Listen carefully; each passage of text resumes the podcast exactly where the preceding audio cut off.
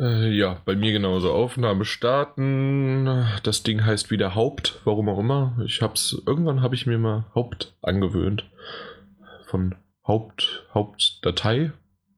Und jetzt geht's los. nee, ich trinke noch was.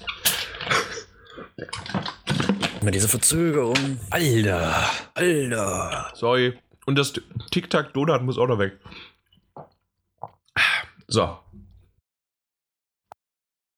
Der folgende Podcast wird von GameStop präsentiert und damit herzlich willkommen zum 149. PS4 Magazin Podcast. Unglaublich, wir sind wirklich bald an der 150. Zeit dafür wieder eine andere äh, Zahlenreihenfolge uns ausdenken zu können.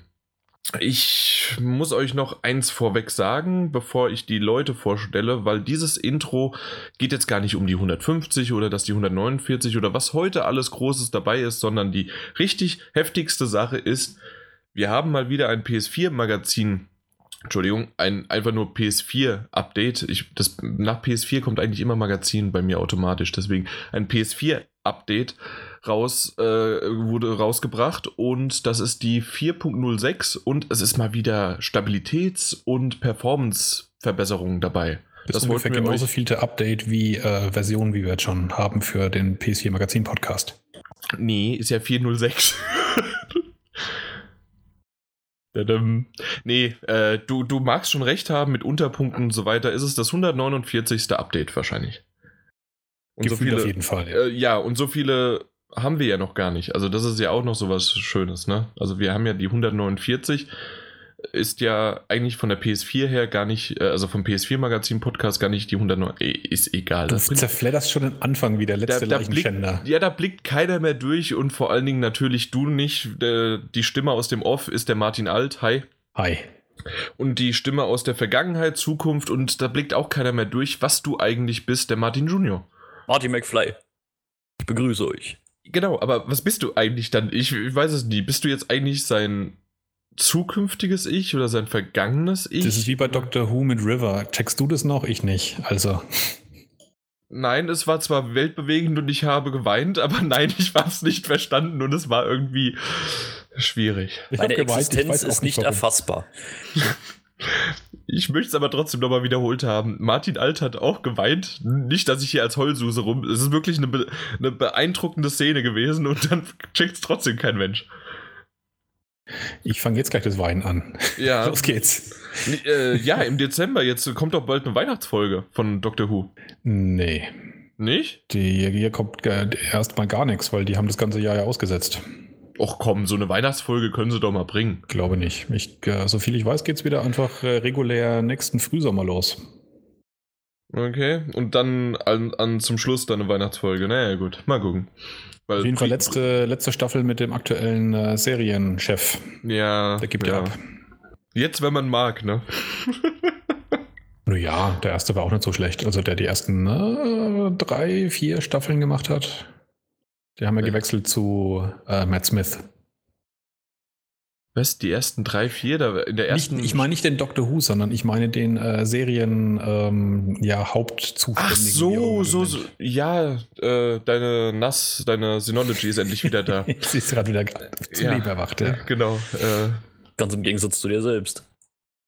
Ja. Ich, ich wach heute nicht mehr auf. Nee, äh, und ach so, ich weiß, ich weiß auch noch mal, ich hatte mal den Namen im Kopf, aber wir sind jetzt schon wieder so weit weg vom Thema, obwohl das Intro hat ja kein Thema, The Thema.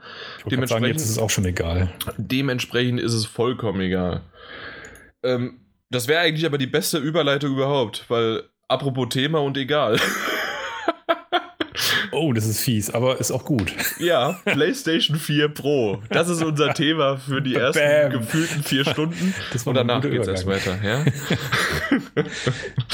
ähm, wir sitzen hier zu dritt und haben alle eine PlayStation 4 Pro vor unseren Füßen, beziehungsweise gegenüber oder sonst wo im anderen Nebenzimmer.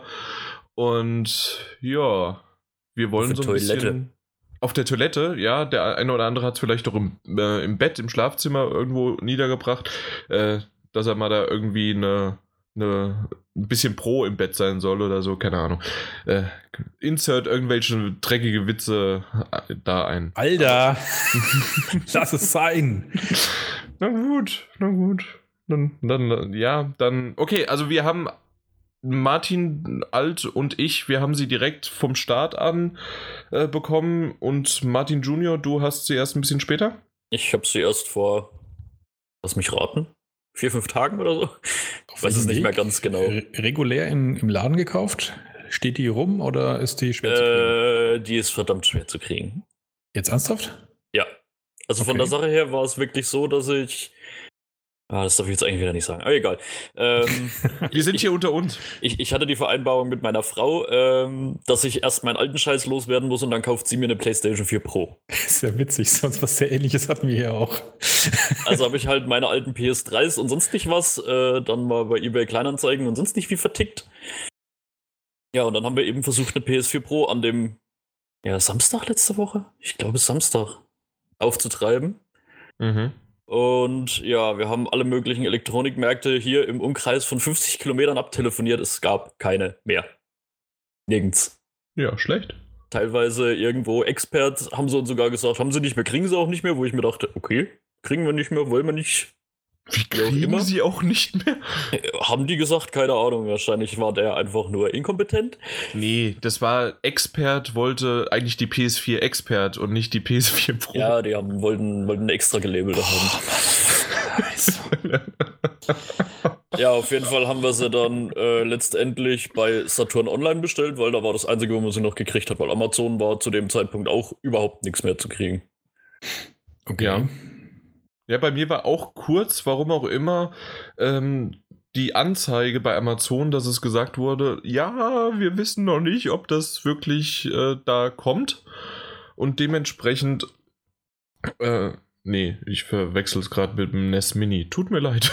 PS4 Pro, regulärer Preis ja. mit Prime-Versand, Lieferung bis Donnerstag, 24. November. Ja, mittler mittlerweile ist wieder. Okay. Also das, war, das war dann, glaube ich, auch schon am Montag oder am Dienstag, also nach dem Samstag quasi, äh, war dann auch bei Amazon, dass sie wieder drin war. Nee, ähm, Aber da war sie dann eh schon von Saturn unterwegs und von daher war es mir dann eh egal. Ich habe es tatsächlich eben verwechselt mit dem NES Mini mit der Vorbestellung bei Amazon, weil die PS4 Pro, die habe ich bei GameStop bestellt, vorbestellt im, im Laden in Frankfurt. Und der hatte mir dann auch gesagt schon, ja, wir haben die jetzt seit Montag oder Dienstag, äh, waren die schon da. Er hat sie mir leider nicht schon vorher geben können. Es war ja dann irgendwie Donnerstag, ist sie rausgekommen, ne? Das offiziell?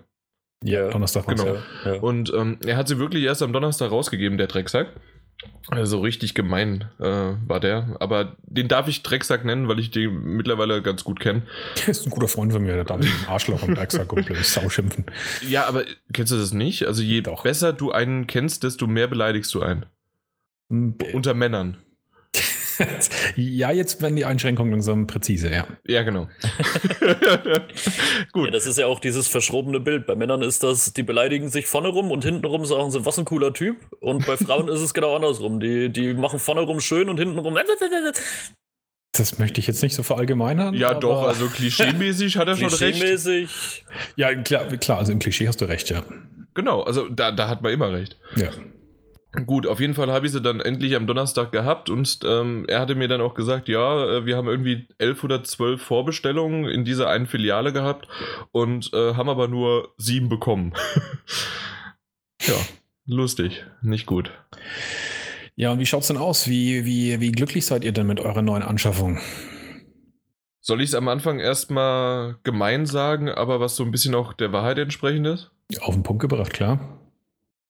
Wenn ich nicht ab und zu mal links neben den Fernseher schielen würde und sehe da eine andere Form, ein, ein anderes Licht und habe unter in meinen Händen auch noch einen anderen Controller, weil der jetzt mir auch noch ins Gesicht leuchtet, nicht nur vorne raus, wüsste ich es manchmal nicht, dass ich die PS4 Pro hätte.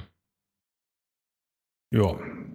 Wobei, da kann man natürlich auch sagen, das kommt ja sehr auf die Spiele an. Es ist ja genau Exakt. die Absicht, die, äh, die Sony im Prinzip äh, damit ja beabsichtigt hat, dass gerade wenn du die älteren Spiele spielst, die nicht optimiert worden sind, ja wirklich genau null Unterschied ist. Überhaupt keiner. Exakt. Also das, deswegen, das wollte ich mhm. jetzt mal so ein bisschen in den Raum werfen, aber du hast recht, weil ähm, das hat Sony versucht äh, und hat es auch so erklärt, dass ähm, die die Spiele, die nicht optimiert sind, da wird die komplette zusätzliche Hardware-Power der PS4 Pro abgeschaltet. Die existiert dann quasi gar nicht, äh, physikalisch zumindest von der Software her, wie das so äh, äh, gemacht, mhm.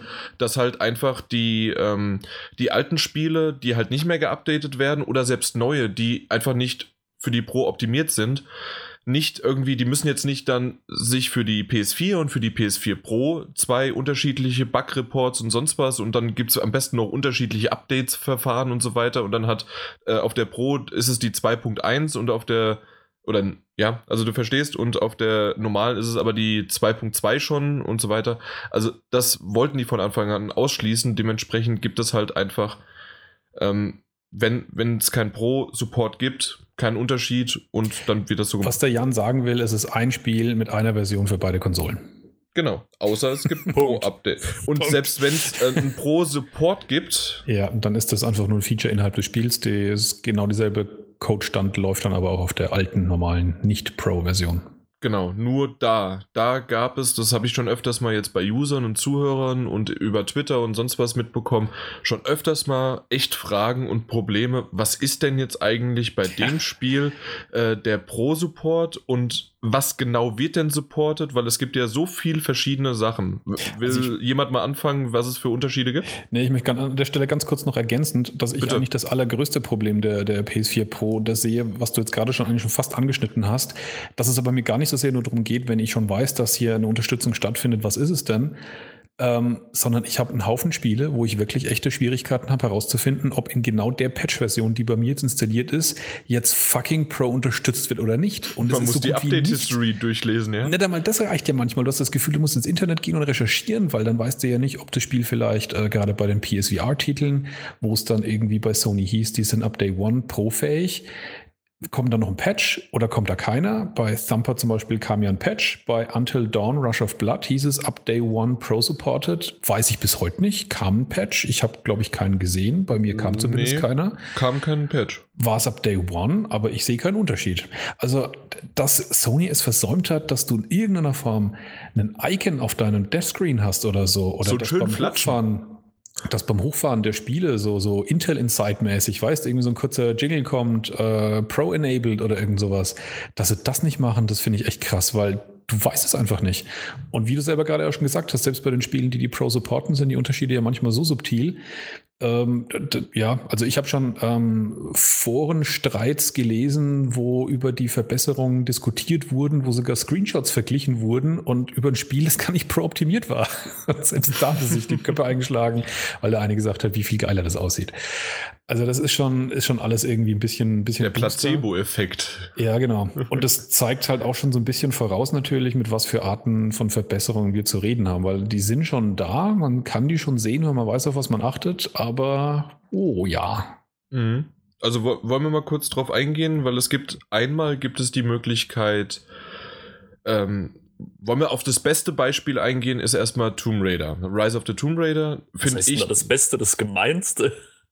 Es ist dass das dir alles vorhält und dir sagt, wähle eins, aber verzichte auf die beiden anderen. Ja. Okay, nee, sagen wir mal andersrum. Von der Information her, was yeah. du wie machen kannst stimmt, mit, ja. äh, mit dem Support von der Pro, ja. ist Rise of the Tomb Raider bisher am informativsten. Ja, ja, sind damit am freigebigsten, definitiv. Ja. An der Stelle auch noch mal kurz ergänzt, ich habe mir vor kurzem gelesen, dass die, äh, dass Microsoft schon gesagt hat, dass die Scorpio genauso vorgehen wird, dass die Spiele dann äh, Wahlfreiheit äh, dem Spieler überlassen werden, also so wie wir es jetzt bei Tomb Raider eben sehen, dass die Spiele dann eben ähm, Angebote machen, was es äh, für Optionen hat. Und ich finde es schon irgendwie ziemlich bizarr, dass wenn du mehr Performance kriegst daheim, dann musst du mehr Kompromisse machen.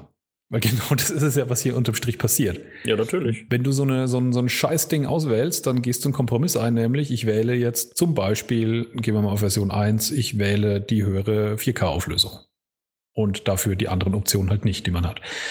Und das, das ist schon so ein Punkt, der geht mir schon äh, auf den Senkel, aber das habe ich ja vorher auch schon angekündigt, dass mich. Sag doch bitte erstmal, was ist eigentlich ja, also das eine, die eine Option ist eben ähm, die höhere Auflösung, die 4K-Auflösung, die natürlich in erster Linie äh, 4K-Fernsehbesitzern zugutekommt, aber auch für Full-HD-TV-Besitzer nicht ähm, komplett nutzlos, weil das höher gerenderte Bild am Ende dann eben ähm, runtergescaled wird auf die normale Full-HD-Auflösung. Und dabei hat man im Prinzip ein sehr, sehr, sehr gutes Anti-Aliasing-Verfahren. Das bedeutet, das Bild ist insgesamt einfach stabiler, ruhiger, weniger flackern, weniger Treppcheneffekt, weniger flackern, wenn zum Beispiel ähm, so Hochkontrast-Sachen wie so äh, Baumäste vor einem hellen Hintergrund, vor einem hellen Himmel, die dann oft in der Bewegung äh, so unangenehm aufblitzen und flackern. All solche Sachen sind damit äh, beseitigt. Also das heißt, es ist ein stabileres, ruhigeres Bild. Das ist die erste Option, die man hat. Genau. Die zweite, zweite Option? Martin? Ähm, ja. ja, Martin Junior.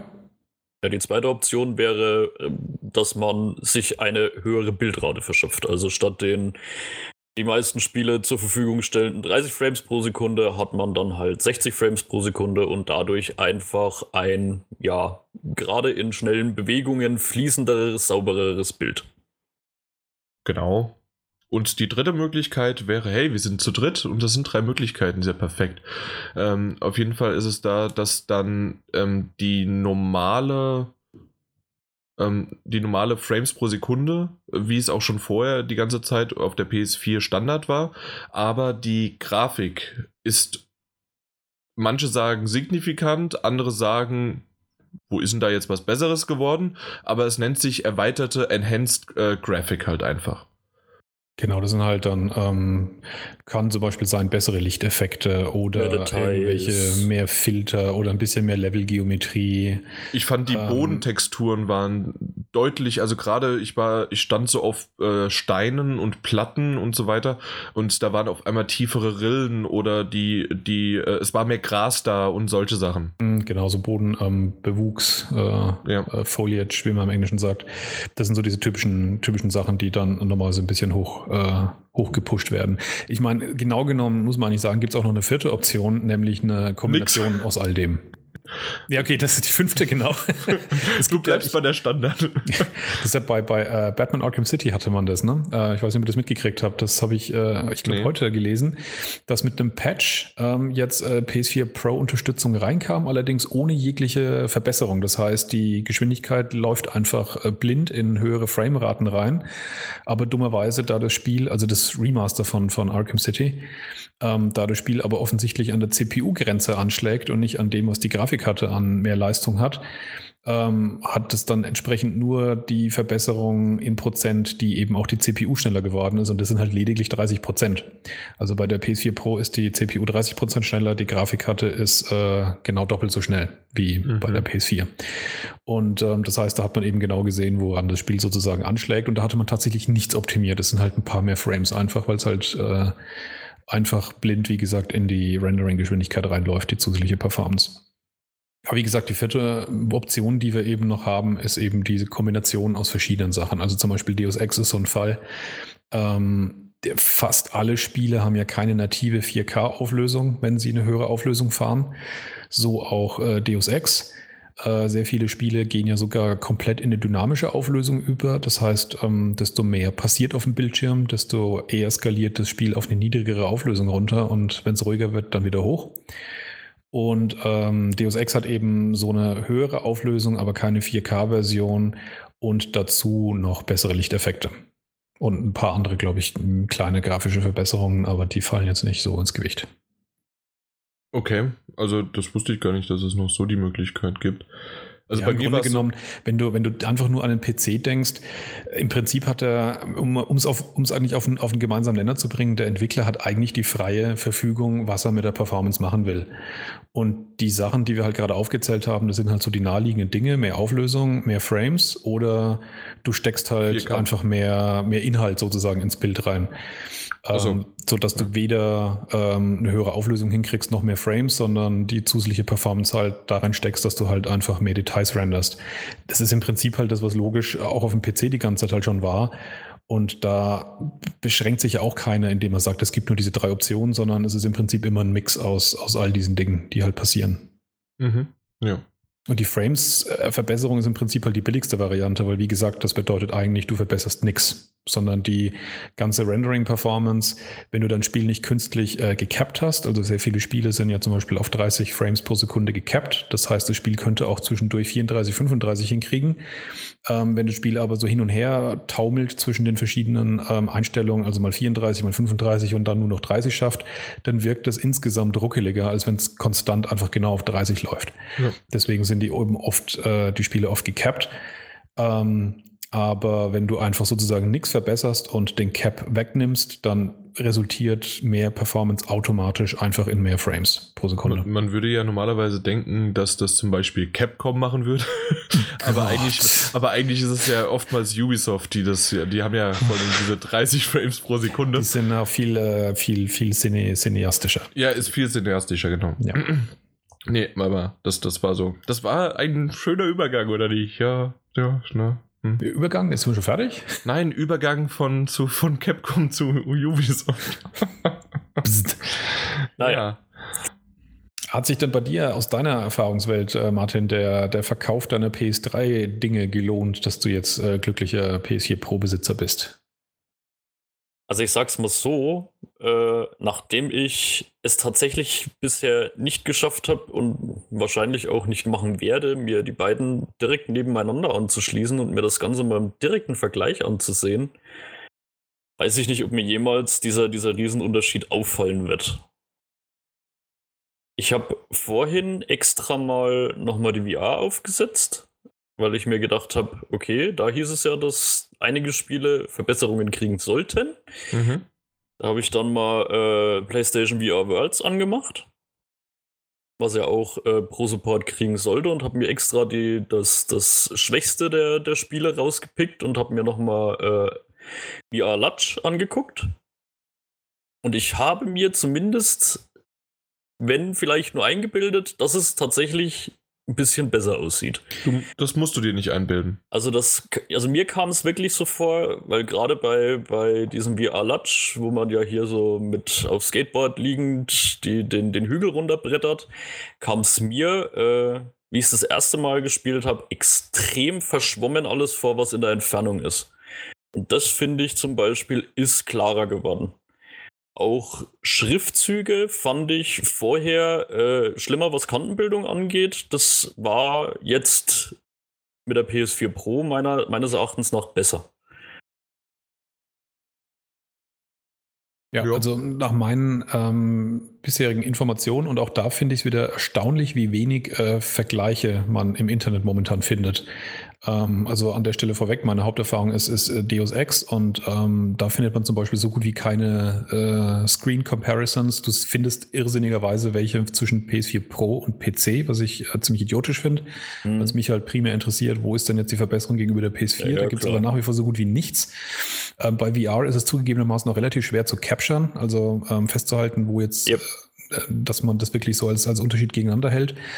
Ähm, aber tatsächlich scheint es ja wirklich so zu sein, dass bei einigen Spielen, ähm, obwohl wir nur in Anführungszeichen auch eine Full-HD-Auflösung in der Brille haben und die sich ja nochmal aufteilt auf zwei Augen, dass trotzdem die meisten Spiele oder sehr viele zumindest äh, in der geringeren Auflösung sogar gefahren werden. Also das heißt, das, was man in der Regel als äh, ein schärferes Bild wahrnimmt, ist ähm, zum einen auf eine höhere Auflösung zurückzuführen Mhm. Zum anderen, das sieht man auch bei Batman Arkham VR sehr schön, wenn man irgendwo zum Beispiel mal auf den Boden guckt und linst dann nur mit den Augen zur Seite, dass man so eine ganz, ganz feste Kante sieht, dass in der Mitte vom, vom Screen der Boden scharf ist und dann ist so eine ganz harte Linie sogar und daneben ist die Textur total verschwommen. Und wenn du den Kopf drehst, dann wandert diese Linie halt so mit. Ja. Und diese Linie ist nach außen äh, gezogen mit, ähm, äh, wenn, du, wenn du die PS4 Pro anschließt. Okay. Also die ist äh, also deine, deine, genau, also dein Weitsichtspektrum sozusagen oder Augenwinkelspektrum ist ähm, dann genau, höher geworden. Genau, ich also meine, man hat, es als, geworden. man hat es als Level of Detail ja auch bei normalen Spielen, wo es dann immer um die Entfernung geht, aber bei ja. PlayStation VR hast du es eben nicht nur eben in der Entfernung, sondern auch, auch wenn es am, am, Rand, am mhm. Rand des Bildes sozusagen ist, wo du halt normalerweise ja. nicht hinguckst oder es nur halt aus dem Augenwinkel wahrnimmst und dann okay. gar nicht siehst, wenn es unscharf ist.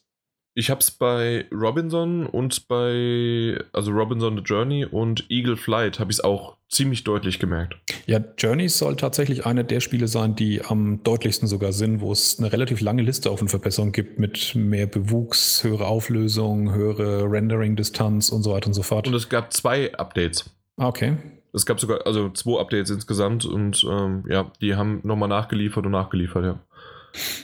Ja, aber okay, lass es doch bitte bei Robinson, weil The Journey. Ja, äh, richtig. Ja. Gottes Willen, das könnte man ja auch Fable The Journey äh, plötzlich. Ja, ja, natürlich, das, das meinte ja jeder gerade. Nein, äh, Journey selbst. Stimmt, genau, das gibt es auch noch. Heieiei, ja. Ja, ja nee, aber in den Genuss von Robinson bin ich noch nicht gekommen. Da hadere ich momentan noch ein bisschen mit dem Preis. Nicht irgendwie ein bisschen heftig, aber ich werde es mir auf jeden Fall holen. Wie, wann und wo, weiß ich noch nicht. Aber dann werde ich es auch nur auf der PS4 Pro gesehen haben, weil. Ja. ja, an der Stelle Fun Fact: Wir hatten das letzte Mal im Podcast ja sogar darüber unterhalten, dass ähm, Robinson im Grunde genommen ja schon ein cooles Spiel ist, aber tatsächlich halt zu teuer ist. Der reguläre Preis im äh, amerikanischen Store ist 40 Dollar. Das oh. ist der nicht ermäßigt, das ist der reguläre Preis seit Day One. Ähm, bei uns ist er ja 60 Euro. Bei Riggs übrigens genauso. Auch Riggs kostet 40 Dollar im US-Store und bei uns 60 okay. Euro. Das ist einigermaßen unverschämt, was da gerade schon wieder äh, Dann passiert. Dann hole ich es mir vielleicht aus dem US-Store. Siehst du, da habe ich noch gar nicht geguckt, muss ich ganz ehrlich gestehen. Ja, ich verstehe auch nicht, warum da so ein heftiger Preisunterschied ist. Ja. ja, vor allem, ja, wie gesagt, ich will da jetzt nicht wieder auf Spiellänge und Preis und sonst nicht was rumreiten, aber was ich halt von Robinson gelesen habe, ist halt trotzdem schon stattlich.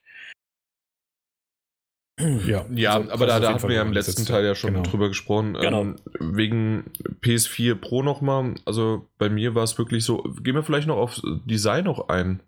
Ja, ähm, insgesamt gibt es noch ein, sicherlich einige Sachen, die ja, wir ansprechen können in dem Ding. Genau. Weil es am Anfang, gerade wie sie es dann vorgestellt haben, war es ja so, dass es eher so dieser Big Mac-artige ähm, ja, Klopper daherkommt und dass es gar nicht so schön aussieht. Und ich bin da auch in diese, ähm, ja, in diese Stimmen ein, äh, eingedrungen sozusagen, habe es angestimmt, aber ich finde jetzt, als ich das erste Mal dann die ausgepackt habe, so schlimm finde ich die gar nicht, wie sie in, auf Videos aussieht oder in Videos aussieht und auf Bildern und ähm, wenn ich jetzt äh, zu meiner PS4 Pro da nebendran gucke, mittlerweile habe ich mich da so dran gewöhnt und ich finde die schon in Ordnung und wenn nicht sogar schon ansehnlich, sagen wir es mal so. Ja, ich finde tatsächlich das Design an der Konsole immer ein relativ vernachlässigenswertes Thema, aber ich weiß, dass es für manche auch ähm, nicht ganz unwichtig ist. Ich bin tatsächlich sogar der Meinung, wenn man sich die alte PS4 anschaut, dass, diese, dass dieser Glanzeffekt in der linken Hälfte, das wirkt schon immer auch ein bisschen billig beim Hingucken. Also, dass es halt so ein bisschen alles Plastik ist, das merkt man dann halt schon beim Hinschauen und nicht nur erst beim Hinlangen. Das finde ich tatsächlich, aus der Hinsicht wirkt die PS4 Pro fast schon so ein bisschen eleganter, weil sie halt diesen, diesen, diesen, diesen Billig-Plastikaufsatz nicht hat. Nicht hat. Also ich also bin auch nicht unbedingt der Fan von diesen Hochglanzsachen, aber ich finde im insgesamt Design definitiv die alte, also die normale PS4 schöner. Also wenn ja, ich mir die Pro angucke, ich weiß nicht, dieses, dieses dreistöckige, das gefällt also da mir nach wie vor ja. nicht. Also da war trotzdem die, die, also jetzt mal ganz davon abgesehen, dass er eckig ist, aber die alte PS4 hatte einfach ein runderes Gesamtbild irgendwie.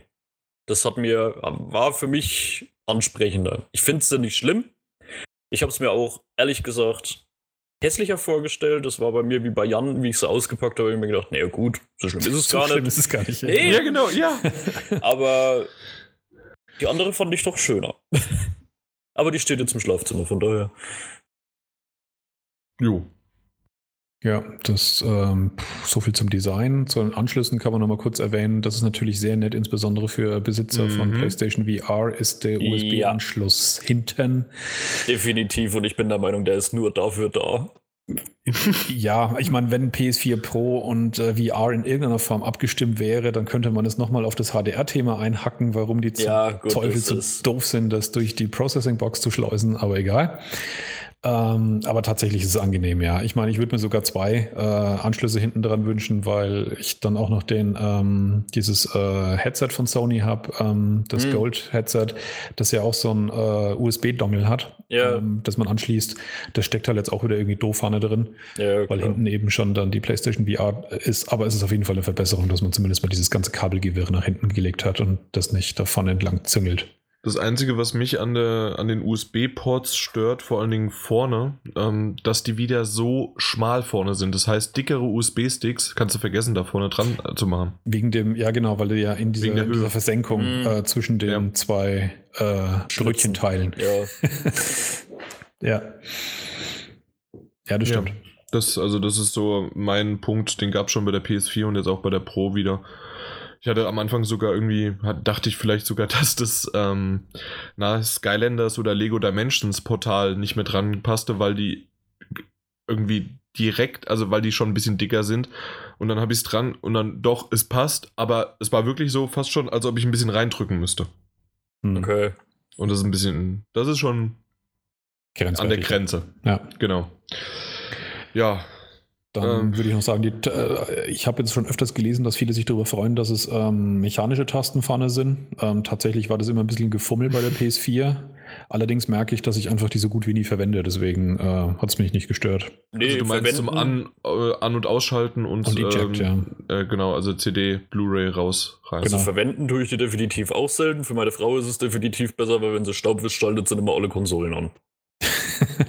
Ja, ich die ist dann endlich, immer leicht überfordert. Ich kann endlich meiner Putzfrau sagen, dass sie die äh, dann auch jetzt abwischen kann, weil ich habe sie ihr irgendwann mal verboten, weil genau das passiert ist. Dann ist sie nämlich angegangen.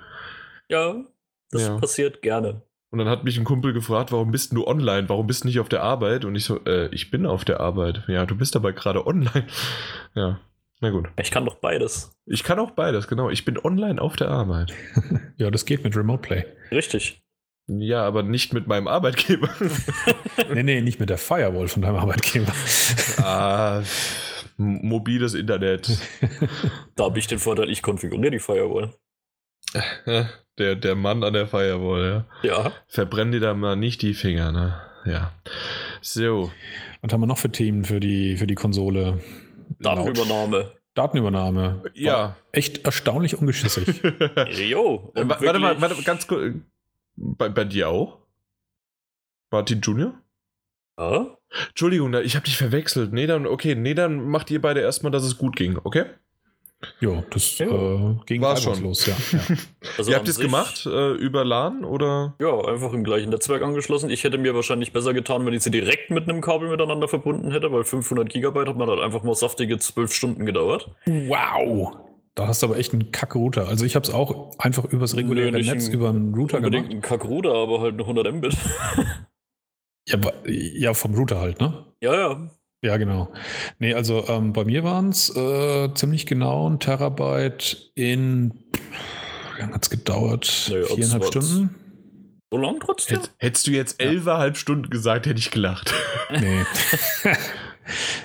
Ja, also ich habe es mal durchgerechnet. Mit den 500 Gigabyte wäre ich so circa bei, ja, doch zwei Stunden ungefähr gewesen, wenn ich es mit Gigabit angeschlossen hätte. Aber ich, ja, der Router ist leider schon etwas älter. Wie gesagt, hätte mir besser getan, wenn ich es einfach direkt mit einem Kabel hinten miteinander verbunden hätte.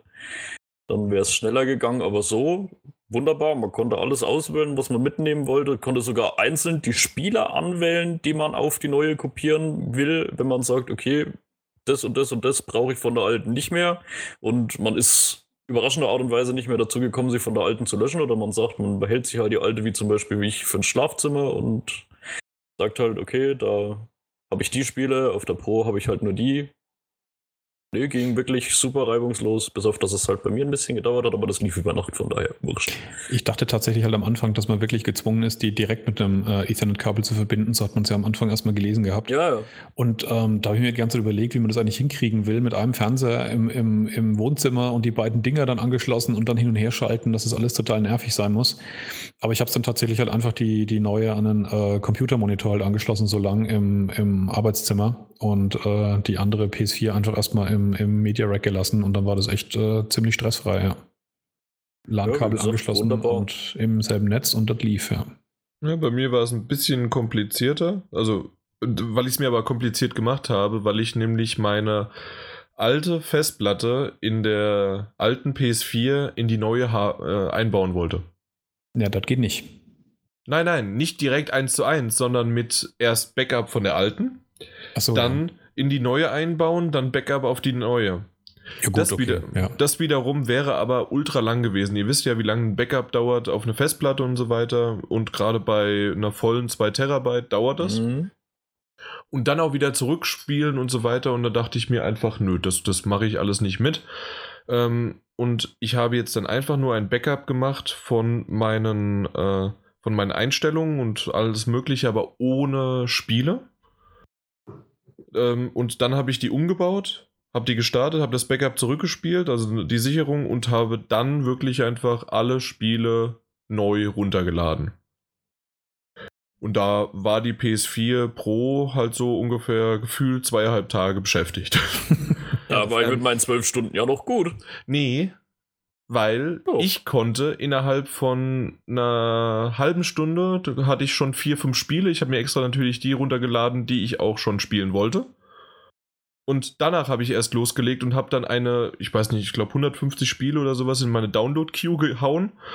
Boah, das war ätzend, oder? Also ich meine, das Laden, das macht ja von allein im Hintergrund, aber die ganzen Dinge auswählen ist bestimmt irgendwie es, total ekelhaft. Es ging sogar. Also ich bin halt in meine Bibliothek gegangen und dann habe ich ja geguckt, was ich da habe. Klick, klick, klick, klick, klick, klick. Und dann war es halt wirklich Klick, und ja, noch aber dann dauert es jedes Mal, weil er erstmal diesen blöden anderen Screen aufbaut, dann musst du Laden anklicken, dann braucht er wieder drei, vier Sekunden. ja, aber du musstest nur Laden anklicken. Ja, insgesamt waren es ungefähr 15 bis 20 Sekunden pro Spiel, ja. Ja, das ist, boah, bei 100 Spielen, ich werde durchdrehen.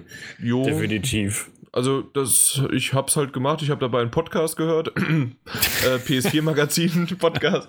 äh, ich habe mich halt nochmal hören, angehört und dann, äh, ja, äh, habe ich das halt so laufen lassen. Aber während, während das dann im Hintergrund runtergeladen hat, habe ich halt dann schon ein paar Spiele spielen können und okay. war halt innerhalb von, wie gesagt, einer halben Stunde war ich fertig. Also, und habe halt jetzt nochmal alles frisch und neu gemacht und naja, gut, dann ist das jetzt so dann gewesen. Und es hat einwandfrei funktioniert. Ähm, man muss ja auf die Bauhöhe drauf aufpassen und so weiter. Ich wollte eigentlich vier Terabyte haben, aber das gibt es momentan keine 2,5 Zoll Festplatte, die die Bauhöhe von unter 10 mm hat. Das ist nervig. Ja, ich bin ja all in gegangen mit einer SSD. ja. Uh. Ja, ähm, tatsächlich eigentlich unterm Strich an der Stelle erstmal ziemlich enttäuscht worden, nachdem die ersten Tests dann rauskamen weil das war halt auch ein bisschen das Problem. Es kam ewig keine, keine Vergleichstests und äh, ich habe bis auf den letzten Drücker gewartet und wollte halt nicht einfach tagelang die PS4 Pro hier rumstehen lassen, ähm, äh, nur weil ich jetzt nicht weiß, welche Festplatte ich kaufen soll und äh, habe dann einfach das Risiko eingegangen und habe für eine SSD abgedrückt. Habe dann zwei Tage später eben in den Test gelesen, dass das jetzt nicht die weiseste aller Entscheidungen war. Ähm, aber das ist eigentlich, das Thema um die SSD ist eigentlich wie das Thema um die gesamte PS4 Pro. Ich bereue es jetzt nicht per se, ich würde es aber keinem empfehlen. das ist irgendwie okay. so der, unterm Fazit. Also man merkt auf jeden Fall, es ist natürlich deutlich schneller bei etlichen Spielen. Bei manchen ist es dramatischer als bei anderen. Ähm, gerade so ein Spiel wie Fallout 4 sind zum Beispiel die Zwischenladezeiten, wenn man irgendwelche Gebiete wechselt, ähm, mhm. gut und gerne 50 Prozent schneller. Also nur die Hälfte der Zeit, was an der Stelle wirklich sehr angenehm ist, weil es halt sehr häufig vorkommt. Ich wollte gerade sagen, bei Fallout ist es ja wirklich oft. Genau, bei anderen Spielen zum Beispiel, die sehr lange Ladezeiten haben, wie Witcher 3, da wiederum zum Beispiel bringt es relativ wenig. Das sind irgendwie 10, 20 Prozent oder so, die du rausholst mit einer SSD. Ähm, also das heißt, es ist sehr, sehr, sehr spielespezifisch. Wie lange sind denn die Ladezeiten bei God of War? God of War? Ja. Was? God of War hat keine Ladezeiten, außer am Anfang. Ja, das stimmt, aber. D deswegen, das wollte, das wollte ich jetzt gerade nur so erwähnt haben. God. Nein, God of War, nicht Gott. Ähm, ich habe einen Zuhörer letztens gehabt, der hat gemeint hat, immer erzählt der Martin irgendwie so interessantes Zeug, dann, dann schmeißt der Jan was rein und bringt komplett aus der Schiene und da möchte eigentlich immer reinfassen ins Mikrofon und den Jan abschellen. Okay, dann stelle ich, mich jetzt, stell ich mich jetzt ab und ähm, du hast gerade über die Ladezeiten und dass die schneller sind, äh, aber nur ein bisschen und kommt aufs Spiel drauf an, so wie es eigentlich auch mit dem PS4 äh, Pro Support Patch ist und so weiter. Genau. Es kommt halt immer drauf an. Ja, ja, ja. Ähm, also das ist zum einen der Vorteil natürlich, dass du ähm, eine schnellere Ladezeit eben bei bestimmten Spielen hast, sowohl initial, aber auch bei Reloading oder sonstiges. Ähm, du hast halt andere positive Effekte auch noch, dass es halt wirklich komplett still ist, wenn Festplattenzugriff ist. Also das merkt man schon auch, dass die Konsole insgesamt leiser geworden ist. insbesondere wenn sie halt vor sich hin werkelt. Gut, dann muss man sagen, einfach die Anlage weiter aufdrehen, dann hört man das auch nicht. das stimmt, dann ist der Lüfter einem auch egal, ja. ja, weil da, das kann man kurz noch erwähnen, der Lüfter ist wirklich wieder schon ja. normal laut, wie es auch die PS4 vorher auch hatte. Würde ich auch so sehen, ja. Also der ist sehr, sehr flexibel, dass er schnell rauf und runter dreht. Also das heißt, wenn er, wenn, wenn du, das merkst du manchmal sogar, habe ich den Eindruck, in, in irgendwelchen Spielen, wenn du dich einfach nur umdrehst und an eine Wand schaust, wo ein bisschen weniger los ist, dann hörst du schon, wie der Lüfter schon wieder runterfährt. Also der hat eine relativ aggressive Steuerung, finde ich, dass er ständig mhm. rauf und runter regelt, wie er es halt gerade braucht. Ähm, und wenn er aber dann mal so richtig hochdreht, dann ist er schon ordentlich. Während, wenn du aber nur irgendwie Blu-ray guckst oder so, dann ist er eigentlich angenehm leise, würde ich jetzt mal sagen. Die PS4 Pro. Mhm, ja. Genau, und ähm, ja, und man merkt es halt noch bei so anderen Sachen, wenn es halt so um Kurz- und Kleinzugriffe geht, zum Beispiel, wenn man halt äh, ins, ins ähm, Dashboard-Menü wechselt, ähm, dass die Icons zum Beispiel halt ständig alle sofort da sind. Also du merkst die Ladezeiten von so einem Zeug nicht mehr, von so kleinen Futzelzeug. Ähm, das, das, bringt einem jetzt natürlich nicht viel, aber es ist halt, äh, man nimmt es angenehm. Ich wollte gerade sagen, es ist angenehm trotzdem. Ja. Würde ich jetzt, also. Wenn man so durchscrollt und so ist halt alles einfach ständig da, ja. Das mich nervt es manchmal, wenn das dauert, bis das Menü aufgebaut ist, wo ich mir denke, ey, das ist eine Spielerkonsole, die sonst nicht was darstellen kann und für das Menü braucht sie teilweise ein paar Sekunden, wenn ich mir denke, äh, ja, und das sind tatsächlich Zugriffe, wie er die ganzen Icons lädt. Ähm, mhm. Weil, wie gesagt, mit der SSD ist das weg. Okay. Ähm, genauso, aber dazu gibt es auch wiederum keine Tests und ich kann es auch selber nicht sagen. Nur rein logisch betrachtet könnte ich mir vorstellen, dass man vielleicht auch so in Spielen wie The Witcher 3 äh, Vorteile dafür hätte, wenn du durch die Open World reist ähm, dass ähm, du das ein besseres Streaming hast. Also wenn er halt Sachen nachlädt, wenn du gerade mhm. nach Novigrad reinreitest und du dann ja schon die ziemlich krassen Pop-ups hattest, wenn die, ja. die Ge Gebäude plötzlich eingeblendet werden. Das ist ja zum großen Teil auch ein Ladeproblem. Ähm, das könnte ich mir vorstellen, dass das äh, eigentlich besser gehen müsste mit der SSD. Aber unterm Strich, wie gesagt, sind es jetzt nicht die Zeiten, die eigentlich mit SATA 3 und SSD voll ausgelastet und sonst was möglich wären. Also da gibt es andere Flaschenhälse in der PS4 noch, die das Ding auf jeden Fall ausbremsen. Und was man auch noch dazu sagen muss, ist, ähm, in den Vergleichstests sieht man, dass die nativ eingebaute Festplatte in der PS4 Pro ohnehin schon deutlich schneller ist als die in der alten PS4. Also das heißt, die SSD in der PS4 Pro ist nur geringfügig schneller als in der alten PS4. Die Standardfestplatte ist aber in der PS4 Pro deutlich schneller als in der alten PS4. Das heißt, die Distanz zwischen den beiden Festplatten hat sich sogar noch verringert. Und ob einem das natürlich dann das Geld wert ist, dass man da extra hinlegt, ähm, ja, das kann ich eigentlich niemandem guten Gewissens empfehlen. Ja, vor allem für die gleiche Größe ist es, glaube ich, nochmal der Preis von der Konsole, oder? Für eine, was meinst du, gleiche Größe? Es kommt also ein, ein Terabyte SSD? Wie viel? Ein Terabyte kriegst du für knapp unter 300. Ja, gut, knapp unter 300. Genau. Ja, aber ist ja trotzdem immer noch kein Schnäppchen, ne? Nee, ja, ja, es nee. ist trotzdem immer noch gut Asche. Ja, auf jeden Fall. Ja. ja. deswegen ist bei mir momentan immer noch, auch wenn jetzt die 1 Terabyte schon verlockend waren und gerade wenn ich das, was du gerade gehört, gesagt hattest, ähm, das habe ich ja auch natürlich mitbekommen, dass mhm. die äh, Onboard 1 Terabyte der PS4 Pro auch schon schneller ist, habe ich mich trotzdem nochmal für meine äh, alte ähm, ja, 2 Terabyte Platte entschieden, weil die einfach 2 Terabyte drin hat. Und 2 Terabyte war für mich immer noch der ausschlaggebende Punkt, äh, größer und macht das Ding halt einfach dann voller. Und ich komme jetzt ja, schon mit VR-Titeln und so weiter ziemlich an die Grenzen. Sehr lang hin und her überlegt, eine, eine größere noch wieder reinzukaufen. Was in meine normale PS4 habe ich mir damals gleich zum Release die 1 Terabyte rein, weil ich mir gedacht habe, also 500 Gigabyte geht gar nicht. Aber selbst mit den 1 Terabyte kommt man trotzdem relativ schnell an seine Grenzen, wenn man wirklich für viele Spiele und Genres ein Interesse hegt. Aber ich habe es dann jetzt tatsächlich erstmal gelassen und gesagt, okay, ich bleibe jetzt bei dem 1 Terabyte. Es geht ja trotzdem immer mit einfach trotzdem die alten Spiele dann mal wieder runterhauen. Irgendwie kriegt man schon wieder Platz her.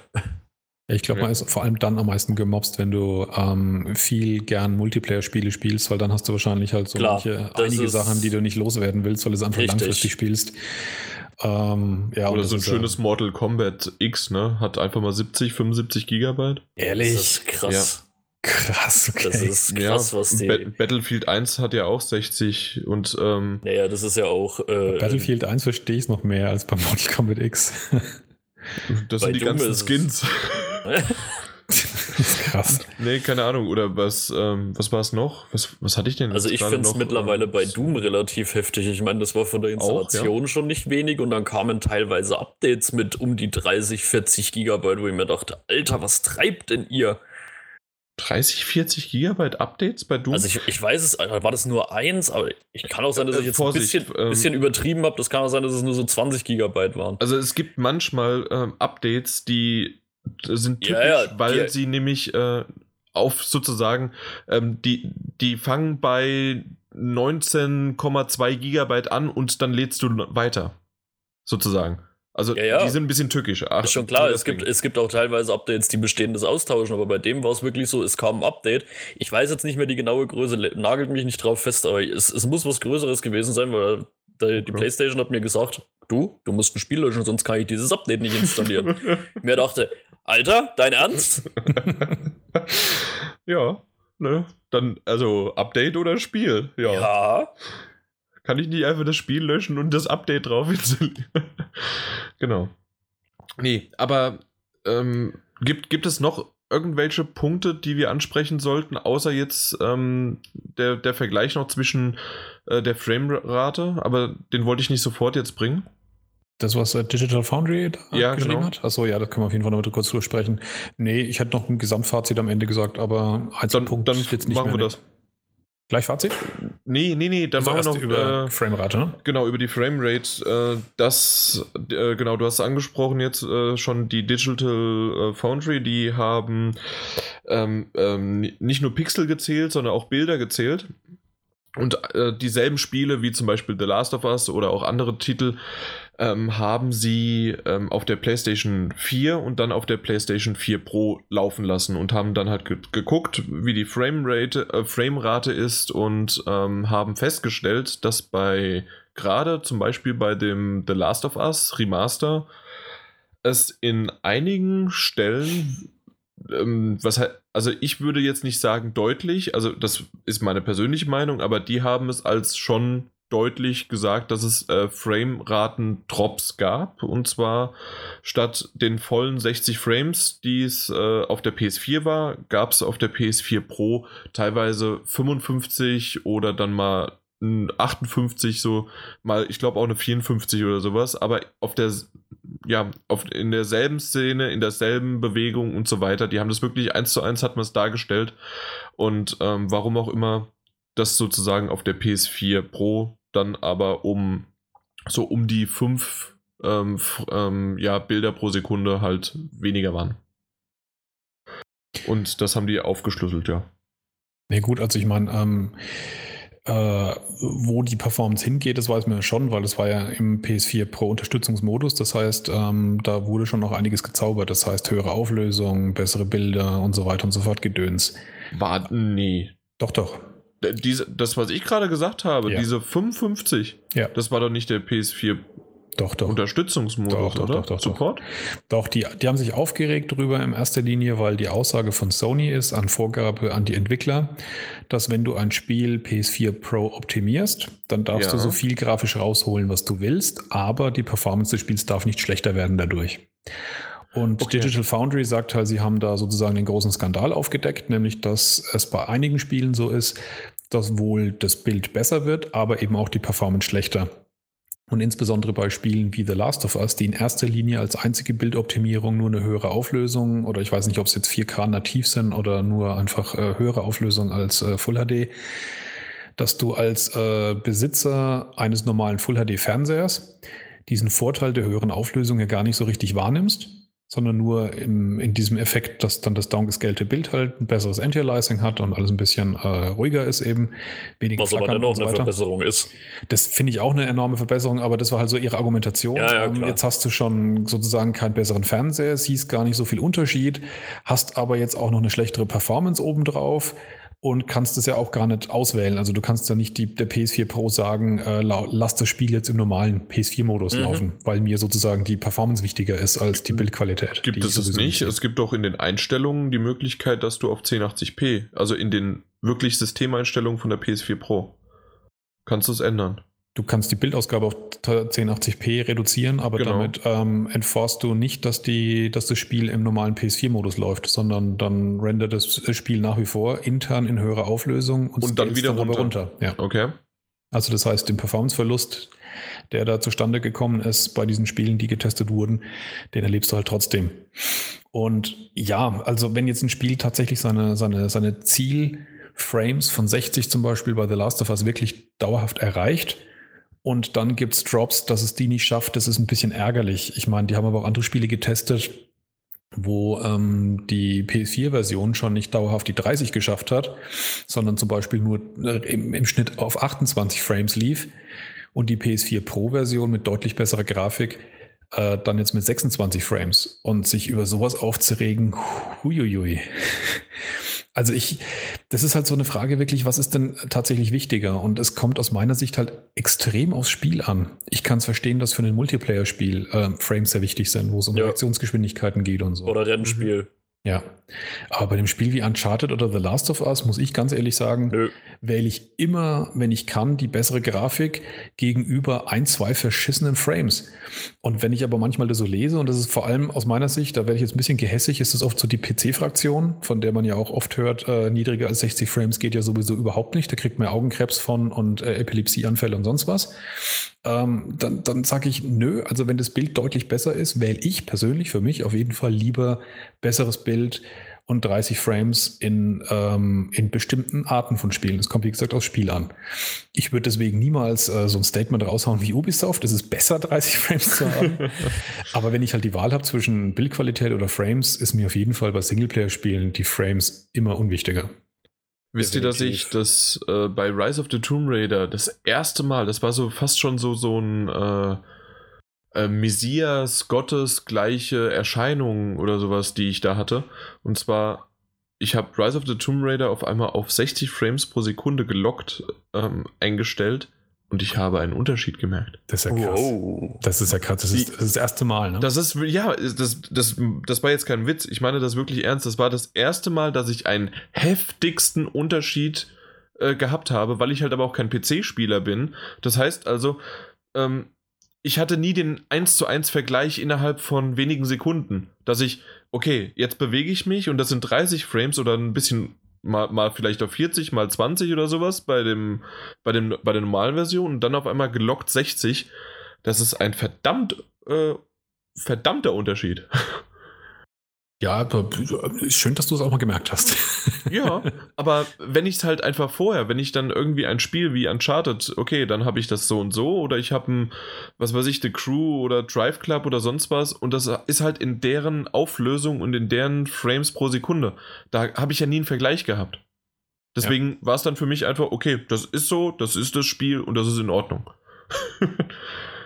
Ja, wollte ich nur mal erwähnt haben, dass es äh, gerade bei Rise of the Tomb Raider ein wirklich heftiger Unterschied dann war zwischen 30 und 60 Frames, den sogar ich gemerkt habe. Rein theoretisch würdest du das auch bei anderen Spielen merken.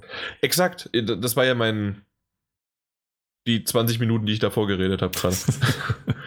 genau. Ähm, ja, ich, also ja. ich persönlich, ich weiß nicht, wie ihr das seht, aber ich fand das ein bisschen ähm, ein Sturm im Wasserglas, muss ich ehrlich sagen. Natürlich ist es ein bisschen ärgerlich, wenn da eine Vorgabe gerissen wird von Sony, aber ich meine, es geht hier um, um, um ein, zwei Frames. Ähm, da könnte man dann mal prozentual ausrechnen, wie viel es wirklich ausmacht.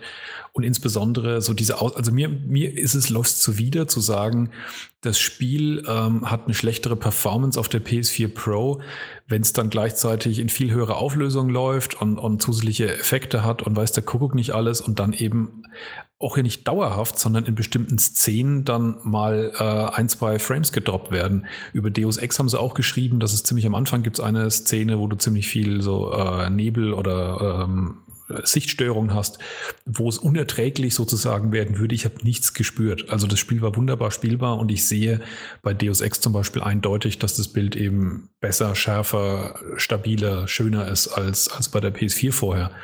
Und ähm, wenn man den Artikel so gelesen hat, von denen hat man so ein bisschen den Eindruck, du kannst das Ding nicht mehr spielen, so nach der Motto auf der PS4 Pro. Ja, ja. das ist doch gerade das, ähm, naja, ich nenne es jetzt mal das Reißerische, was einfach Klickzahlen bringt. Ja, Punkt. wahrscheinlich, ja. Da kommt man mit einer fetten Überschrift, die PS4 Pro ist performance-technisch schlechter als die PS4. Das klingt jeder an, der sich dafür interessiert. Jeder. Stimmt, Einfach ja. nur, um es zu lesen. Was glaubst du, wie unser Podcast heißen wird? hey, ist eine coole Idee. Endlich wieder in den Top 10 bei iTunes. also von daher, ich gebe da nicht so viel drauf. Übrigens, liebe Zuhörer, ihr könnt uns gerne, damit wir in den Top 10 sind, äh, immer mal wieder unterstützen, indem ihr Rezensionen schreibt. So, auch mal zwischen denen reingeklappt, nicht nur Liken, teilen, kommentieren, abonnieren. Alt, alt, altbewährter YouTube-Manie. genau, wir fangen damit jetzt demnächst an. Das machen ja YouTube-Videos jetzt ständig, die fangen ja schon direkt am Anfang an mit. Genau. Ja, wenn euch das Video gefällt, hä? Äh, welches? Ich hab's Nein, noch gar nicht gesehen. Nicht. ja, genau. Aber zur PS4 Pro nochmal zurück. Also im Grunde können wir schon langsam in Richtung Fazit schwenken, oder? Ja. Ja, auf jeden Fall. Dementsprechend, äh, ich, ich fange einfach an. Ich bin jetzt mal so frei. Ähm, bei mir, so wie ich es am Anfang schon erwähnt hatte, war es wirklich so, dass ich oftmals nicht den Unterschied gemerkt habe. Ähm, alte Spiele, die halt einfach äh, keinen Pro Support haben. Ich habe jetzt auch Everybody's Gone to the Rapture oder Gone Home gespielt oder sowas. Äh, die sahen früher schon gut aus und die, also vor allem Everybody's Gone to the Rapture halt natürlich. Ähm, und die sind aber jetzt nicht verbessert worden. Ich habe aber auch keinen keinen Unterschied gemerkt. Also äh, kein, kein, ähm, keine, keine Probleme oder sonst irgendwie was. Ähm, ich habe Neck zum Beispiel mal gestartet und das, ich finde, das war von der Auflösung her, es sieht noch knackiger aus und alles Mögliche. Also, das ist wirklich äh, ein Unterschied. Rise of the Tomb Raider habe ich schon erwähnt. Ähm, und gerade VR. Äh, Ob es jetzt Eagle Flight ist, zu dem kommen wir auch später noch als Test. Und, ähm, oder Robinson the Journey. Äh, da gab es ein paar Sachen. Die, die sind wirklich, ja, einfach schärfer, so wie es der Martin Alt ja schon erwähnt hat, vor allen Dingen auch in, im äh, Nicht-Sichtbereich, sondern nur im äh, Augenwinkelbereich. Da, da hat man schon einiges gemerkt. Ähm, insgesamt finde ich es leider immer noch zu viel vom Preis her, dass es sozusagen die 400 Euro einfach nicht gerechtfertigt sind für diesen, für dieses Upgrade, Hardware-Upgrade quasi, äh, für diesen Sprung. Ähm, eigentlich wäre es so, ich, ich habe das im letzten oder im vorletzten Podcast habe ich drüber gesprochen und das verglichen wie mit einem Handy. Da, ein Handy vom, von iPhone oder Samsung kommt, äh, das, die Flaggschiffe zumindest äh, von Samsung kommen einmal im Jahr eins raus. Und normalerweise hat sich so eingependelt, dass man jedes zweite Jahr ein Handy kauft. Und die PS4 Pro wäre quasi, wenn man jetzt sich aber im nächsten Jahr schon wieder das nächste Handy kaufen würde man merkt einen Unterschied, aber es ist einfach nicht, also man, man muss halt wissen, ob einem dieser Preis ja gerechtfertigt ist, sozusagen, um da drauf zu springen. Ich habe es jetzt gemacht. Ich bin damit zufrieden, aber so wie es Martin Alt jetzt auch schon gesagt hat, man will es jetzt nicht mehr missen. Aber äh, auf der anderen Seite ist es so, man merkt auch nicht immer den großen Unterschied. Und ich bin mal gespannt, was aber in der Zukunft bringt, äh, kommt, vor allen Dingen in Richtung Horizon oder Resident Evil 7 VR, wenn es da irgendwie einen Unterschied noch macht. Da bin ich mal gespannt, wenn es da Vergleichsvideos dann gibt. Ja. Also ich bin auch äh, ziemlich sicher, dass äh, bei zukünftigen Spielen man mehr und mehr das sehen wird, was für Vorteile rausgeholt werden können und dass man es dann auch wirklich besseren Gewissens empfehlen kann, ähm, dass sich dann auch wirklich ein Upgrade lohnt. Aktuell finde ich tatsächlich sind die Anzahl an Spielen und an Verbesserungen, die man sieht, äh, ist es ein Upgrade nicht wert. Also da stimme ich dir zu, was den Preis angeht. Ich finde die 400 Euro für die Konsole sind ein super Preis, aber eben wenn du schon eine PS4 hast, ist es einfach zu viel Geld für das Upgrade, das du noch bekommst. Wenn man keine PS4 hat, würde ich auf jeden Fall jedem die Pro empfehlen für die 100 Euro mehr, die sie kostet gegenüber der Slim. 50. 50, was? 50? 100. Wenn du die 1 Terabyte Version nimmst, sind es nur 50 Euro. Ach so, ja, okay. Also heute gab es ein, äh, das war gerade ja, frisch. Weil jetzt mal nicht vom Angebot genommen. Ja, ja, natürlich, aber wer, wer kauft es ja nicht vom Angebot? Ja, ist schon klar. Aber also wenn, du jetzt, also wenn, jetzt, den, wenn du jetzt den regulären Preis nimmst, ja. ist es wirklich nur ein Unterschied von 50 Euro. Äh, ja, da müssten wir nicht mehr drüber reden, da hast du vollkommen genau, recht. Ja. Aber also ich, ich hatte heute halt die Diskussion mit einem Kumpel von mir, der ähm, sich jetzt die PS4 Slim gekauft hat für 300 Euro mit drei Spielen. Das war Drive Club, Uncharted 4 und noch irgendwas. The Last of Us, glaube ich, ja. Ähm, das, das war ja heute irgendwie bei dem bei Amazon bei mhm. Cyber mhm. Monday. Ja, ja. Ähm, Findet er ganz gut Äh, ich würde aber immer noch sagen, nee, mir wären lieber die 100 Euro Mehrwert für äh, die PS4 Pro. Dafür hat er halt keine Spiele. So hat er argumentiert. Und das stimmt und ja, das wären auch nochmal. Aber es ist wegen der Zukunftssicherheit. Also wie gesagt, heute würde ich es nicht empfehlen, aber ich bin mir sicher, in einem Jahr schaut die Lage, glaube ich, anders aus. Ähm, dass sich die PS4 Pro gut genug verkaufen wird, dass die Updates und Upgrades schon da sind. Was mich halt schon so ärgert, ist halt bei so Spielen wie Fallout 4, wo es von Anfang an hieß, dass es die Pro unterstützen wird.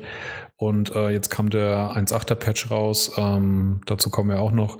Und danach wurde angekündigt, dass der PS Pro Support aber erst mit dem nächsten Patch kommt, ähm, wann auch immer der sein wird. Ähm, und so dümpelt man halt so vor sich hin. Und bei mir ist es tatsächlich halt, wie gesagt, unterm Strich nur Deus Ex, was ich spiele, was tatsächlich einen PS4 Pro Support hat. Ähm, wie gesagt, aber da wird sich das Angebot auf jeden Fall noch vergrößern. Dann kann man das auch irgendwann besser empfehlen. Mhm. Ähm, was ich persönlich auch noch sehr schade finde, also unterm Strich ist mein Gefühl bei der, bei der PS4 Pro, ich bin nicht enttäuscht, weil ich nicht viel erwartet habe. Äh, also es ist ungefähr genau das, was ich, was ich halt da habe kommen sehen. Ähm, es ist genau dieses Gefühl, was ich äh, schon mal in dem, ähm, in dem Podcast zu dem Thema äh, 4K und so weiter gesagt habe dass für mich die PS4 Pro bedeutet, dass man sich nicht ständig die Frage stellt, wie viel besser denn ein Spiel aussehen würde, wenn man denn die Pro hätte. Man sitzt aber mm. nur mhm. sozusagen an der kleinen Konsole. Also das ist so dieser, dieser Seelenfrieden, nenne ich es mal, eines technischen Fanatikers, der da an der Stelle ist, einfach sagt, ich habe das Beste. Ich habe das Beste. Das ist das, was man sich sozusagen erkauft. Ähm, und was ich aber so richtig schade finde tatsächlich an der ganzen PS4 Pro-Diskussion, die momentan läuft, dass das aus meiner Sicht Sony ähm, durch das Marketing auch für die Pro und für das ganze Ankündigen komplett den Hype und den Run und die, die Neuigkeit von PlayStation VR komplett abgewürgt hat. Also ich habe das Gefühl, PlayStation VR spielt irgendwie in der allgemeinen Diskussion, wie man es wahrnimmt, kaum noch ein Thema, kaum noch eine Rolle. Und Verglichen aber sind die beiden Produkte ein Unterschied wie Tag und Nacht. Also das eine oh ja. ist ein ziemlich müdes Upgrade von etwas, was schon da war, was schon vorher gut war. Und das andere ist halt wirklich was Neues, was Aufregendes, was Spannendes. Und beides kostet gleich viel Geld. Und man muss ja dazu sagen, dass sie sich aber miteinander eigentlich auch noch recht gut ergänzen. Ich finde es halt zum Beispiel schade, dass da nicht einfach zum Beispiel ein Bundle irgendwie mal gescheit rauskommt oder so, um das einfach ein bisschen mehr zu pushen. Gut, es mag ja sein, dass es noch kommt, aber. Ja, ähm, aber ist halt jetzt direkt nicht. Nee, ich glaube an dem an den Bundle, die, die brauchen es nicht rauszubringen, weil die PlayStation VR ist immer noch komplett vergriffen und selbst die PS4 Pro ist ja momentan vergriffen. Ja. Dementsprechend, die das brauchen keinen Bundle, um äh, was rauszuhauen und das vielleicht so noch günstiger zu machen, wenn beide sich momentan verkaufen wie geschnitten Brot. Also ich wäre mit dem vergriffen wäre ich äh, tatsächlich vorsichtig, weil ich habe jetzt schon mehrfach von Leuten gehört, dass zwar bei den ganzen großen Online-Versendern wie Amazon du nicht rankommst, wenn du aber einfach in die Stadt gehst, in irgendeinen Laden, stehen die Dinger kartonweise rum. PlayStation Wie gesagt, hier in meiner Gegend war es definitiv nicht. Also VR, nicht Pro, ne? Ach so, VR, ja, sorry. Ja. Okay. Okay, nee, das, das weiß ich nicht. Also zumindest jetzt in Frankfurt, wenn ich beim GameStop reingehe oder beim Mediamarkt, äh, manchmal auch Saturn noch, ähm, also da habe ich noch nie eine VR rumstehen sehen. Ja? Okay. Noch gut. nie. Also vielleicht in kleineren Läden oder in äh, kleineren Städten als Frankfurt äh, gibt es ja. Es gibt auch mhm. größere, mhm. weiß ich. Aber äh, da, da habe ich noch nichts von gesehen. Und so wie du sagst, online findest du die kaum zum regulären Preis. Also Amazon hat die überhaupt nicht. Bisher immer noch nicht. Du kannst sie vorbestellen. Okay, ja. Gut, aber unterm Strich verstehe ich trotzdem so aus Marketing-Sicht und insgesamt was, was äh, Wahrnehmung in der, in der Gesellschaft anbelangt, das Timing von Sony einfach nicht ähm, erst dieses saukoole, geile, spannende neue Produkt rauszubringen und dann irgendwie drei, vier Wochen später dieses andere Ding, das ganz nett ist, ähm, das man haben kann, wenn man zu viel Geld hat, aber das halt, ja, ähm, irgendwie auf jeden Fall eine andere Rolle spielt und wie gesagt, aus, in meiner Wahrnehmung ähm, die Diskussion halt um das andere Produkt, um das Spannendere irgendwie abgewirkt hat, weil es halt jetzt das neue große, der neue große Shit ist. Mhm. Gut, Martin Junior? Also ich kann mich bei, bei vielen bei nur euch anschließen. Also an sich, den Preis für die Konsole finde ich top. Ich finde es Wahnsinn trotzdem für die 400 Euro, was man kriegt. Einfach, wenn man schon eine PS4 hatte als Upgrade, wie ihr schon gesagt habt, ist es natürlich ein stattlicher Preis, wobei man ja einfach nicht sagen kann, es ist ein Upgrade, sondern es ist einfach wieder eine neu angeschaffte Konsole. Es ist ja nicht so, dass es nur ein Zusatzteil ist, das ich ranstecke. Ja, äh, bereut habe ich es definitiv noch nicht, auch wenn der Preis, wie schon gesagt, nicht gerade ohne ist. Ähm, ich fand definitiv schön zu sehen, dass, auch wenn ich es jetzt nur mal mit PlayStation VR Worlds probiert habe, dass da definitiv Verbesserungen zu sehen sind. Und zum anderen muss ich auch sagen, wo wir dann auch später noch dazu kommen, ich habe mit Watch Dogs 2 bisher ein Ubisoft-Spiel, das so unwahrscheinlich flüssig und gut läuft wie noch nie ein Ubisoft-Spiel zuvor. Das liegt nur an der Pro. Ich kann es nicht hundertprozentig sagen, weil ich es nicht auf meiner alten probiert habe, aber ich könnte es mir durchaus vorstellen. Hat es denn einen Pro-Support? Ja, ja. Ja. Also da, da muss wirklich mit diesem Pro-Support und nicht und so weiter. Ja, es gibt jetzt mittlerweile eine Kategorie im App, äh, im PSN Store mit PS4 Pro, aber es ist noch ein bisschen dürftig, ne? Das stimmt, ja. Ja, da, da fehlt noch ein bisschen der Durchblick irgendwie. Genau. Ähm, gut. Ich glaube, den Durchblick haben wir jetzt quasi gerade geschaffen. Wer noch keine da draußen hat, warum hört ihr eigentlich den Podcast? Ähm, und geht einfach jetzt, während ihr den hört, los und kauft euch eine PS4 Pro. Damit ihr endlich mal was habt. mal was Gescheites zum Zocken. So, sollte es aber eigentlich gewesen sein, äh, außer die da draußen. Ihr könnt natürlich, wer, wer die PS4 Pro hat, äh, kann natürlich auch gerne mal seine Erfahrungswerte in die Kommentare schreiben. Oder wenn ihr sie nicht habt und äh, ihr habt euch ganz klar dagegen entschieden, dann könnt ihr es auch mal sagen, warum. Ob es jetzt einer der Gründe war, die wir schon genannt haben oder was ganz anderes, einfach mal rein. In die Kommentare. Oder falls ihr natürlich noch Fragen zu PS4 Pro habt, auf die wir jetzt überhaupt nicht eingegangen sind, weil wir irgendwas aus absoluter Verdummung und Vernebelung vergessen haben, schreibt's, wir schreiben zurück. Martin Junior schreibt zurück. ich verspreche gar nichts von mir. Na gut. Du machst das. Oder ich beantworte es im nächsten Feedback, was es dann wahrscheinlich nicht gibt, weil wir immer zu wenig Zeit haben für Feedback.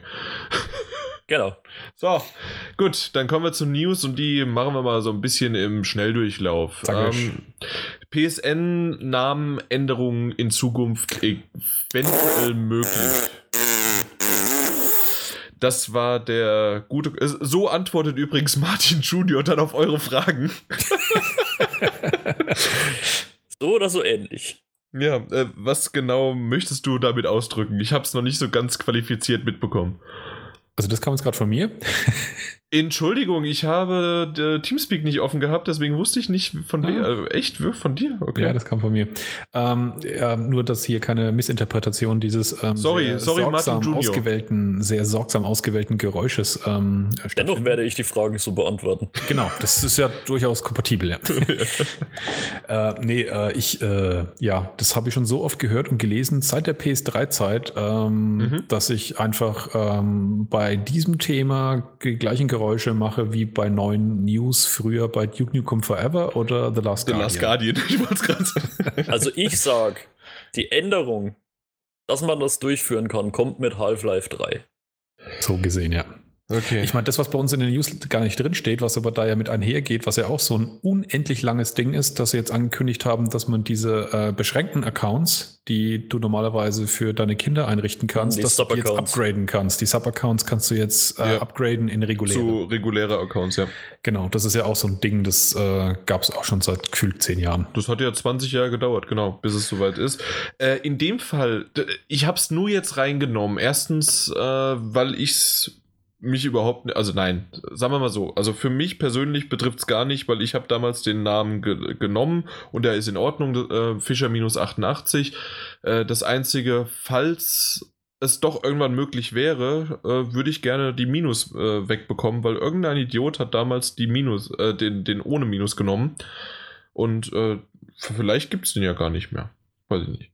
Ähm, und das wäre halt möglich gewesen. Naja gut, aber warum ich das, die News überhaupt reingebracht habe, ist, ähm, dass jetzt mit einem, ähm, das ist noch aber bisher internen Patch, so wie ich das verstanden habe, dass in den Patch Notes aber da dann drin steht, dass ähm, das erstmalig, dass nicht sozusagen das Ganze auf den Namen geschlüsselt wird, sondern dass es eine ID geben wird, eine Account-ID, also eine Nummer oder Zahlen, Buchstabenkombination, wie auch immer man das nennen möchte, ist aber egal, wie es intern dann aufgeschlüsselt wird, aber so wird dann der Account identifiziert. Und das könnte ein Anzeichen sein, äh, so kann man das halt jetzt interpretieren, für eine zukünftige Möglichkeit, dass man ja, okay, also man kann ja dann einen Namen mit dieser Account-ID verknüpfen und dann ist es scheißegal, was du für einen Namen hast, weil die äh, Account-ID ist sozusagen das universelle, das, ähm, nein, nicht das universelle, das äh, unique, das äh, mhm. einzigartige. Der Schlüsselwert. Genau, der, der, der Primary Key. Key. Exakt, wenn wir jetzt bei Datenbanken wären. ich wollte jetzt nicht so reingehen in die Genau. Jo, auf jeden Fall, das war zumindest interessant, dass da sich doch was tut. Vielleicht ist es auch einfach nur ein, wie sagt man so schön, ein Furz im Wind und es war gar nichts.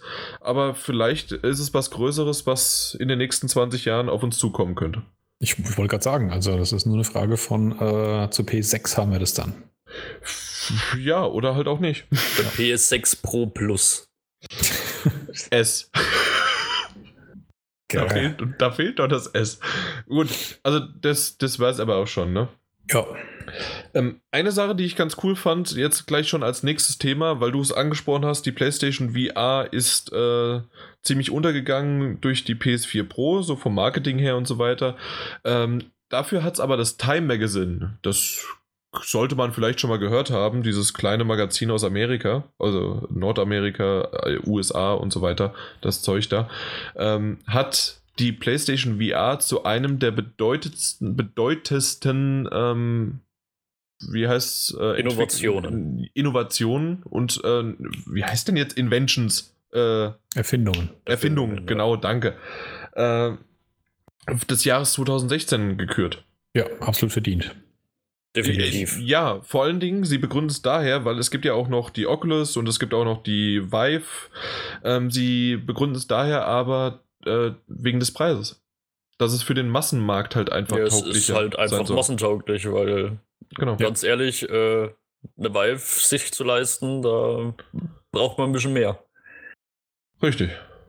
Ja, und, und ähm, die hat insgesamt ja einige Sachen, die sie nicht sozusagen wirklich wie ein, wie ein Endverbraucherprodukt wirken lassen. Äh, ja, da kann man schon allein schon übers Aussehen äh, argumentieren und so. Das ist natürlich nicht wirklich auch wieder ja, an der Stelle das Wichtigste.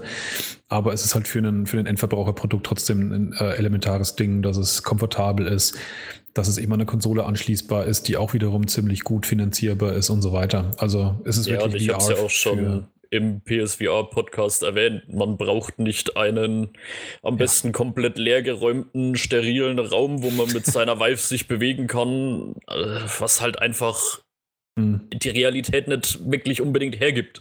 Das stimmt, ja. Mhm. Ja, also das ist wirklich der Zugang für die, für die breite Masse. Ähm, die könnte zugreifen, wenn sie es täte. Ich hoffe, sie tut's. Ähm, Sony gibt ihnen gerade die Möglichkeit dazu, ja dass sich das wirklich jeder nach Hause holen kann, im Grunde genommen. Genau, auch bei dir zu Hause, jetzt. Ja, wenn es noch unklar sein sollte, wenn du dir überlegst, du hast eine PS4, kaufst du eine Pro oder eine VR, kauf eine VR, du Trottel. Und dann eine Pro. Und dann eine Pro.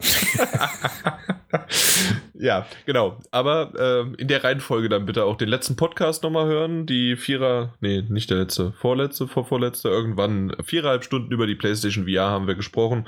Und es kommen auch noch weitere Titel, wie zum Beispiel auch heute noch kommt weitere was raus und es kommt noch weiter raus und es kommt noch weiter raus. Äh, The, The Martian, also der Marsianer mit eigentlich Matt Damon, ne? Nee, mhm. nicht Matt Damon. Doch, Matt Damon? Doch, ja. Ja, genau. Da gibt es jetzt, das kam auch vor ein paar Tagen raus, eine VR-Erfahrung. Soll ganz schön kacke sein. Ja, habe ich ähm, auch gelesen. Ja, habe ich, aber habt ihr auch gelesen, warum es kacke sein soll? Weil es halt im Prinzip ein Werbeding ist, äh, für das sie Geld wollen und zwar wieder viel zu viel. Ja, aber ich finde auch einfach, also die, die Begründung, ich habe selbst noch nicht gespielt, ich weiß auch noch nicht, ob ich es mir kaufen werde, weil ich momentan halt verdammt viel habe, aber ich fand irgendwie das Ganze, warum die gesagt haben, ja, das ist kaum ein Spiel, na gut, das ist halt, wenn man es so sehen möchte, halt so wie ein Walking-Simulator und die Erfahrung halt einfach, also Walking-Simulator als, ähm, als positives Beispiel, Explorer oder wie man es auch nennen möchte. Und ähm, du du kommst halt da auf diesem, auf dem Mars und hast dann halt das, ähm, spielst halt nochmal quasi den Film nach. Und es gab schon einige gute Eindrücke und ich habe auch mal mir ein ähm, Let's Play dazu angeschaut und der meinte, ja, war zwar vielleicht ein bisschen kurz, aber die Eindrücke, äh, es gab schon einige, die er ziemlich geil fand. Also ich gehöre auch zu denjenigen, die sich über die Reviews eher aufregen, die ständig bei den äh, VR-Titeln sagen, dass das Gameplay nicht so toll ist. Ich kaufe die Dinger wegen dem Eindruck und wegen der Erfahrung und weil die so geil wirken. Da ist mir das Gameplay herzlich peripher momentan. Wenn irgendwann mal auch tolle Spiele rauskommen, wo das Gameplay auch noch passt, umso besser. Aber das ist nicht die Hauptsache da drin. Und wie irgendwelche Tester es wirklich schaffen, jegliche Form von Emotion offensichtlich abzuschalten, wenn sie PlayStation VR haben, um danach sich hinzustellen und nee, nee, nee, nee, aber es ist nicht irgendwie so. Ähm, also das, das, das, da tue ich mir echt schwer, dass die derartig äh, brutal nüchtern an die Sache rangehen. Ähm, was man aber tatsächlich aber sagen muss, ist, und das hatten wir auch schon im letzten Podcast zu dem Thema, dass die Dinge einfach zu teuer sind. Und insbesondere, wenn die Dinge halt so ein bisschen in Verruf kommen, dass sie schon fast Marketinginstrumente sind, dann wird es halt noch ärgerlicher. Und das spüre ich ein bisschen bei Marsiana. Mhm. Weil es halt ähm, im Prinzip wie Begleitmaterial zum Kauf dir einen Film, Kauf dir einen Film ja. auf Blu-ray wirkt. Genauso wie ich äh, dieses äh, äh, PlayStation VR Worlds eigentlich unangenehm finde, weil sich das für mich anfühlt wie eine Demo-Disc für VR von Sony. Und ich ist es leider auch, an dem Ding auch zu denen, die sagen, das, hätte, das Ding hätte Sony äh, kostenlos dazulegen sollen, aus meiner Sicht. Haben wir ja auch im PSVR-Podcast gesagt. Genau, das ist genau. sehr schade, dass sie da trotzdem so viel für verlangt haben. Ja. Also man, man, man, liest ja auch zum Beispiel über Robinson The Journey, dass das Gameplay-mäßig zu langweilig sei und deswegen das Spiel nicht gut und ziemlich viele durchwachsene Reviews. Das finde ich ziemlich albern. Ähm, wie gesagt, bei den Dingern, wo es aber so ein bisschen, ja, dieses, dieses, diesen Anstrich bekommt, dass es wirklich so eben so Ergänzungsmaterial äh, zu anderem Marketingzeug ist, da wird es dann wirklich ein bisschen unangenehm. Ach, ganz ehrlich, mit dem Gameplay und auch was jetzt nochmal mit hier Innovation und Erfindung des Jahres, ich fand es einfach nur jetzt mal ohne jegliches Gameplay zu haben. Ich meine, in den PlayStation VR Worlds gibt es ja einfach diese blödsinnigen Tauchgänge. Wo du ja. einfach nur in deinem Käfig stehst und dich umguckst und einfach nichts machen musst. Oder nichts machst. Ich habe letztens meinen Schwager unter diese Brille gesetzt und habe ihn einfach nur auf diesen Tauchgang geschickt, weil er einfach mal gesagt hat, er will einfach mal diesen Eindruck haben. Mhm. Der ist mit so einem breiten Grinsen und so bedoppelt hier rausgegangen. Was interessiert denn da jetzt in erster Linie mal das Gameplay? Das ist eine Erfahrung, die man so noch nie hatte. Das war ihm richtig anzusehen, dass er da jetzt komplett hin und weg war. Und einfach nur davon, das einfach mal zu sehen. Ja. Und was für einen Unterschied es dann auch macht, ob du das auf einem Display anschaust oder wirklich halt erlebst, habe ich auch letztens selber gespürt, als äh, zwei Freunde da waren, die sich äh, bei mir auch äh, VR zum ersten Mal überhaupt angeschaut haben. Und die habe ich dann äh, über Batman VR in die Batcave runtergeschickt. Das ist geil. Der erste, der da reingefahren ist, war halt total geflasht. Der andere hat dabei zugeschaut, hat auf den Bildschirm geguckt und hat danach dann übernommen und hat dasselbe nochmal gespielt, aber halt aus der Perspektive und der ist fast yeah. umgekippt vor Begeisterung, obwohl er schon gesehen hat und gewusst hat, was auf ihn zukommt und trotzdem sagt er, es ist ein Unterschied wie Tag und Nacht. Ja. Ob du das auf dem Bildschirm siehst oder halt wirklich das Gefühl hast, du fährst da rein. Ein großartiger Moment. Und genau, ja, wie du sagst, es geht um die Erfahrung, die du dabei machst, dieses, diese Empfindung, die du dabei hast. Und ich finde auch, sogar bis heute fahre ich immer wieder bei Until Dawn, Rush of Blood mal wieder gerne Runde, weil es sich toll anfühlt, diese die Strecken abzufahren. Ich kann es gar nicht anders sagen. Ja, das nur nicht unbedingt dieses eine Level, über das du letztens irgendwas ge hier getwittert hast. Das, das fand ich. Mit Spinnen. Fucking Spinnen. Oh, also bei dem Level hat selbst mich wirklich mal ein bisschen gerissen. Ne? Also ich, ich habe ja normalerweise eigentlich echt kein Problem mit Spinnen, ne? aber das war schon. Das war grenzwertig, das stimmt. Arg ja. Ja, aber, aber, aber, was ich da halt gerade sagen wollte, ist, dass man da irgendwie rumballert und dass es ein Rail-Shooter ja. ist. Das ist so, das ist so nebenher noch ein nettes Gimmick, aber tatsächlich spiele ich das Ding wegen dem Erlebnis, eine, durch, eine geile Geist, äh, durch eine geile Geisterbahn zu fahren. Definitiv. Darum und Batman Arkham VR muss ich auch noch mal ein bisschen spielen und die ganzen Riddler-Rätsel lösen, weil das war wirklich das meiner Meinung nach immer noch geilste VR-Spiel. Das war so richtig gut gemacht. Das zieht dann halt richtig krass rein, ja. Ja, ja. ja also auf, auf jeden Fall von meiner Seite auch definitiv unterstrichen, dass es eine der großartigsten Erfindungen dieses Jahres ist, auf, aus technischer Hinsicht. Ich unterschreibe ich. Nach der Erfindung des Podcasts sozusagen. War ja nicht dieses Jahr, aber. Ich wollte gerade sagen, schon ein paar Jährchen her. Ja, genau. Jo, apropos, was schon ein paar Jährchen her ist, ist ja die Xbox 360. Ha. Und ähm, nett, nett deine schlechteste Überleitung. Das war okay, ja. Nett deine schlechteste Überleitung. Ja, wir wollen mal wieder so ein bisschen über den Tellerrand gucken, beziehungsweise wenn ihr in, äh, im Mediamarkt oder GameStop einfach mal in die nächste, in den nächsten Gang geht, würd, äh, schaut, schaut doch einfach mal dann nach ähm, und da gibt es Xbox 360 Spiele, ja immer noch. Jetzt sind aufgetaucht die ersten Bilder von, ich denke mal, es sind nachproduzierte Pressungen oder sonst was, weil die, es wurde jetzt halt nachgedruckt und die brauchten wieder welche und so weiter. Und dann gibt es jetzt neue Cover für Xbox 360 Spiele und zwar gibt es ja diesen berühmten, wir können, also die Rückwärtskompatibilität äh, ähm, Abwärtskompatibilität. oder Abwärtskompatibilität äh, auf der Xbox One für bestimmte Spiele. Und wenn dieses Spiel auf der Xbox One möglich ist, gibt es jetzt ein Cover, das oben drüber zuerst Xbox One und danach Xbox 360 hat. Und äh, unten drunter steht dann halt äh, spielbar auf Xbox One und Xbox 360. Obwohl mhm. es das eigentliche und dieselbe Disk drin ist, wie es damals auf der 360, also mit dem 360 Cover war. Ja. Also es ist nicht irgendwie verbessert oder sonst was, sondern es ist einfach nur, weil es halt abwärtskompatibel ist. Dementsprechend ist es dann mit diesem neuen Cover da. Genau, und da ist eigentlich auch das Problem. Ähm, natürlich könnte man als jemand, der sich äh, mit der Materie auskennt, sagen, wenn das Ding auf einer älteren und auf einer neueren Konsole lauffähig ist, dann muss das Spiel so gebaut sein, dass es nach der alten sich richtet, damit es da eben noch lauffähig ist. Nee, das ist doch ein Remaster, oder? genau, und das ist eben das Problem, wenn du aber dann halt trotzdem Doom 3 auf einmal in der Hand hast und oben drüber steht Xbox One, gerade in der heutigen Zeit, wo ähm, ähm, ja auch äh, Spiele, die gerade mal ein Jahr alt sind, nochmal gleich remastert werden, äh, ist das schon wirklich ein bisschen tückisch. Also das, das finde ich wirklich äh, grenzwertig. Die Man so, könnte das falsch interpretieren. Genau, die so zu kennzeichnen, finde ich, finde ich wirklich schwierig. Ähm, dass man das irgendwie halt mehr promoten will, dass die Dinge auf der Xbox One lauffähig sind, dank der Rückwärtskompatibilität kann ich verstehen. Das äh, sollen sie ja auch ausnutzen.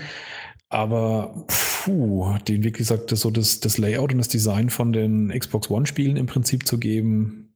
Naja, es hat wieder, es hat wieder so zwei Seiten. Einerseits schön, so sehe ich auf einen Blick, wenn ich denn Bescheid weiß, welche Spiele sind abwärtskompatibel und welche Spiele von der 360 kann ich auf meiner Xbox One spielen. Mhm. Andersrum ist es trotzdem schon ziemliche Blenderei, weil halt wirklich das Design komplett von Xbox One übernommen ist. Xbox One als erstes dort steht, unbedarfter, krallt sich das Ding und ist der Meinung, er kriegt da eine spielende Qualität für Xbox One. Mhm, genau. Ja, und genau, und insbesondere, wie gesagt, in der heutigen Zeit, wo alle Schisslang ein Remaster von allen Spielen rauskommt, ja. ist der Gedanke nahe, dass man halt hier, oh, die haben das auch remastert, ja, cool. Genau. Ja, äh, was mir aufgefallen ist, es gibt noch ein anderes Bild bei dem Artikel, den wir da verlinkt hatten. Und ähm, da gibt es äh, nebeneinander gestellt von Fallout 3. Und auf, dem, auf der linken Seite ist dann die Xbox 360-Fassung. Da gibt es einen Sticker drauf, ein Place On, also äh, spielbar auf der Xbox One. Und das finde ich völlig wäre, okay. Das, genau, das wäre super, super, gewesen. Ja. Das wäre irgendwie, oder also, oder also auch auf äh, der Xbox One spielbar. Mhm. Und schon wissen Leute hier, wir haben es auch auf der äh, Xbox One. Und wir können es also auch, äh, wenn ich keine 360 kaufe, äh, habe, besitze, kann ich es trotzdem kaufen. Ja. Richtig. Aber so und dann die One vor allen Dingen als erstes draufzustellen, schon sch schwierig, grenzwertig, wie es schon Martin Alt gesagt hat. Und das würde ich aber auch, um es jetzt nochmal wenigstens so als Disclaimer so ein bisschen zu sagen, wenn das irgendwann die PS4 machen würde, ja. Das so die, die, die PlayStation 1-Spiele, ne? Äh, ähm, ja, also genau. Die PlayStation 1-Spiele wieder, drauf, äh, wieder raushauen im, im PS4-Packungsdesign und dann aber die alten Screenshots hinten drauf. Uh. Nee, äh, äh ja, genau. Einfach äh, PS, PS4 und PS1 und dann Plays on PS4 und PS1. Ja, genau. ja, funktioniert. Das, das wäre exakt dasselbe. Also Ist zwar jetzt überspitzt gesagt, aber es ist wirklich. Ja, es ist rein theoretisch das gleiche. Tür, Tür, genau. Ja, genau. Kannst du halt nicht mit PS2 spielen machen. Scheiße, wa? Ja, genau. Vor allem das, was man natürlich noch nicht vergessen darf, ist, wenn ich mich äh, richtig erinnere, war es doch noch so, Wobei, da wäre es jetzt echt interessant, ob sie die Disks dann doch nochmal verändert haben oder nicht. Weil ähm, das war doch so, dass du äh, bei dieser Rückwärtskompatibilität deine alten Disks nur eingelegt hast, um dich zu authentifizieren, dass du das Spiel hast und hast dann aber einen überarbeiteten Client, glaube ich, runtergeladen. Ne? Weil so ein bisschen angepasst waren die Dinge ja trotzdem bei der Xbox One, soviel ich weiß. Also war du hast es nicht direkt von der alten Disk gespielt, wenn mich War das bei der Xbox One der Fall oder bei der 360? Ich weiß es gerade nicht mehr. Ich glaube bei der Xbox One. Das waren keine also große Änderungen, die du brauchtest, aber es ging, glaube ich, nicht direkt von der ich Disk. Ich könnte mich erinnern, dass es bei der 360 auch schon mit irgendwelchen integrierten Emulatoren dann war. Die Xbox One, ah, die Classic Xbox Unterstützung, ja. hast du? Ja, die haben sie aber irgendwann aufgegeben, glaube ich. Das war nur ja, gut, das kann Spiele, sein. Ging, ja. ja. Ja, sei es wie sei, auf jeden Fall, ja, ist es ein bisschen, äh, ja, ein bisschen grenzwertig, diese Werbung. Oder die Art des Vertriebs. Also wer von euch eine Xbox One hat, aufpassen, was er da kauft. Aber wenn wir schon mal über den Tellerrand gucken sind, können wir gleich weiter über den Tellerrand gucken, ne? Machen wir das? Machen wir das? Machen wir. Machen wir. Dann äh, switchen wir doch mal zum nächsten Thema. Ach, wunderschön. Ja, äh, es gibt Neuigkeiten zu Nintendo Switch. Haben wir schon mal hier drin überhaupt über Nintendo Switch ges gesprochen? Ich habe einen 15-minütigen Monolog ja, genau. gehalten. Stimmt. Also, den hat keiner gehört, deswegen egal. ja, äh, es gibt Neuigkeiten zu Switch. Allen voran die, äh, das jüngste ziemlich feste Gerücht im Moment, das herumgeistert. Das ist nicht, äh, so viel ich weiß, offiziell bisher bestätigt, aber da erwartet man täglich drauf dass es kein Zelda zum Switch-Release geben wird. Ja, ich warte ja immer noch auf mein eigentliches Zelda für die Wii U. Ja, ich habe Nintendo vertraut, das war ein großer Fehler. Ah. Ich weiß auch nicht, was Nintendo vorhat, wenn ich ehrlich bin. Aber verpacken egal. wirklich alles gerade. Ja. Ja, ich habe es damit so irgendwie beschrieben, weil eigentlich ein, ein Zelda direkt als Launch-Titel oder ja, so, so wurde es äh, zumindest die ganze Zeit gehandhabt, ist super, ist ein Verkaufsargument. Keiner muss jetzt mal zwischen, ja, warte ich jetzt auf die Switch-Variante oder kaufe ich es doch für die Wii U oder kaufe ich es dann nochmal doppelt dafür oder sonst irgendwie was da. Nein, es wird direkt für die Switch gekauft und dafür ist es alles da. Und dann hat sich einer bei Nintendo oder mehrere bei Nintendo hingesetzt und haben gesagt, nee, Moment, Moment, Moment, das läuft gerade ein bisschen zu gut. Wie können wir uns weitere Steine in den Weg hauen? oh ja, komm, lass Zelda noch ein bisschen weiter da hinten verschieben und äh, dann, dann passt das schon besser. Und die Begründung ist so super. Habt ihr die mitgekriegt? Bitte?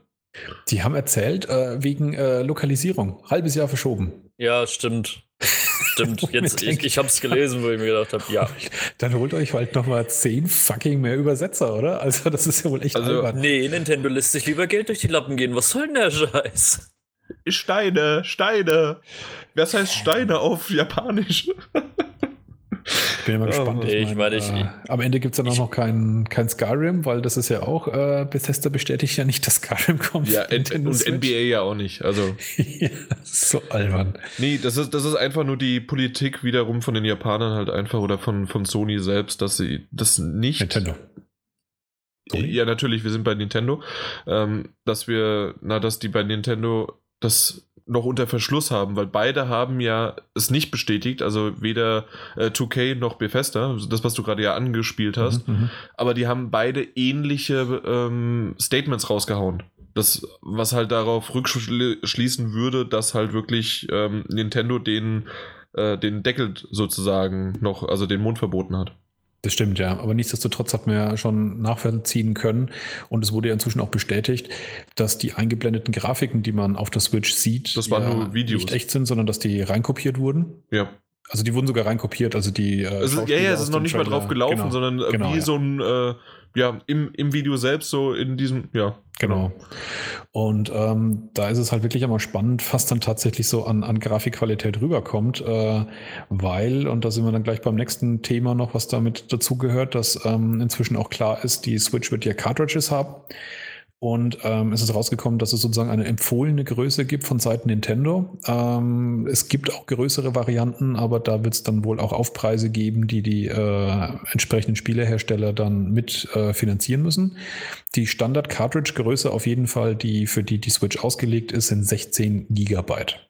Also Day of the Tentacle Remastered Lift.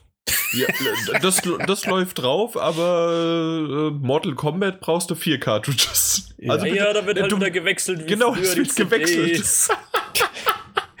Deswegen Switch, weißt Ja, ja, eben. Immer schön die Cartridges switchen. Ja, ja, aber da bist du schön am Switchen, ne? Ja, vielleicht steckst du die Cartridges auch in diese komischen äh, Unplug-Teile, die du links und rechts vom, vom Screen andockst und dann kannst ja. du so zack, zack, zack, Ach, das ist ein äh, Cartridge-Wechsler, Switch, genau. ja? Ja, genau, da gibt, nee, den, den gibt es dann zusätzlich, den Cartridge-Wechsler. Ja, so, so ein Zehner, so wie, wie früher Kannst so ein Vierer CD-Wechsler oder sowas, ja. Genau.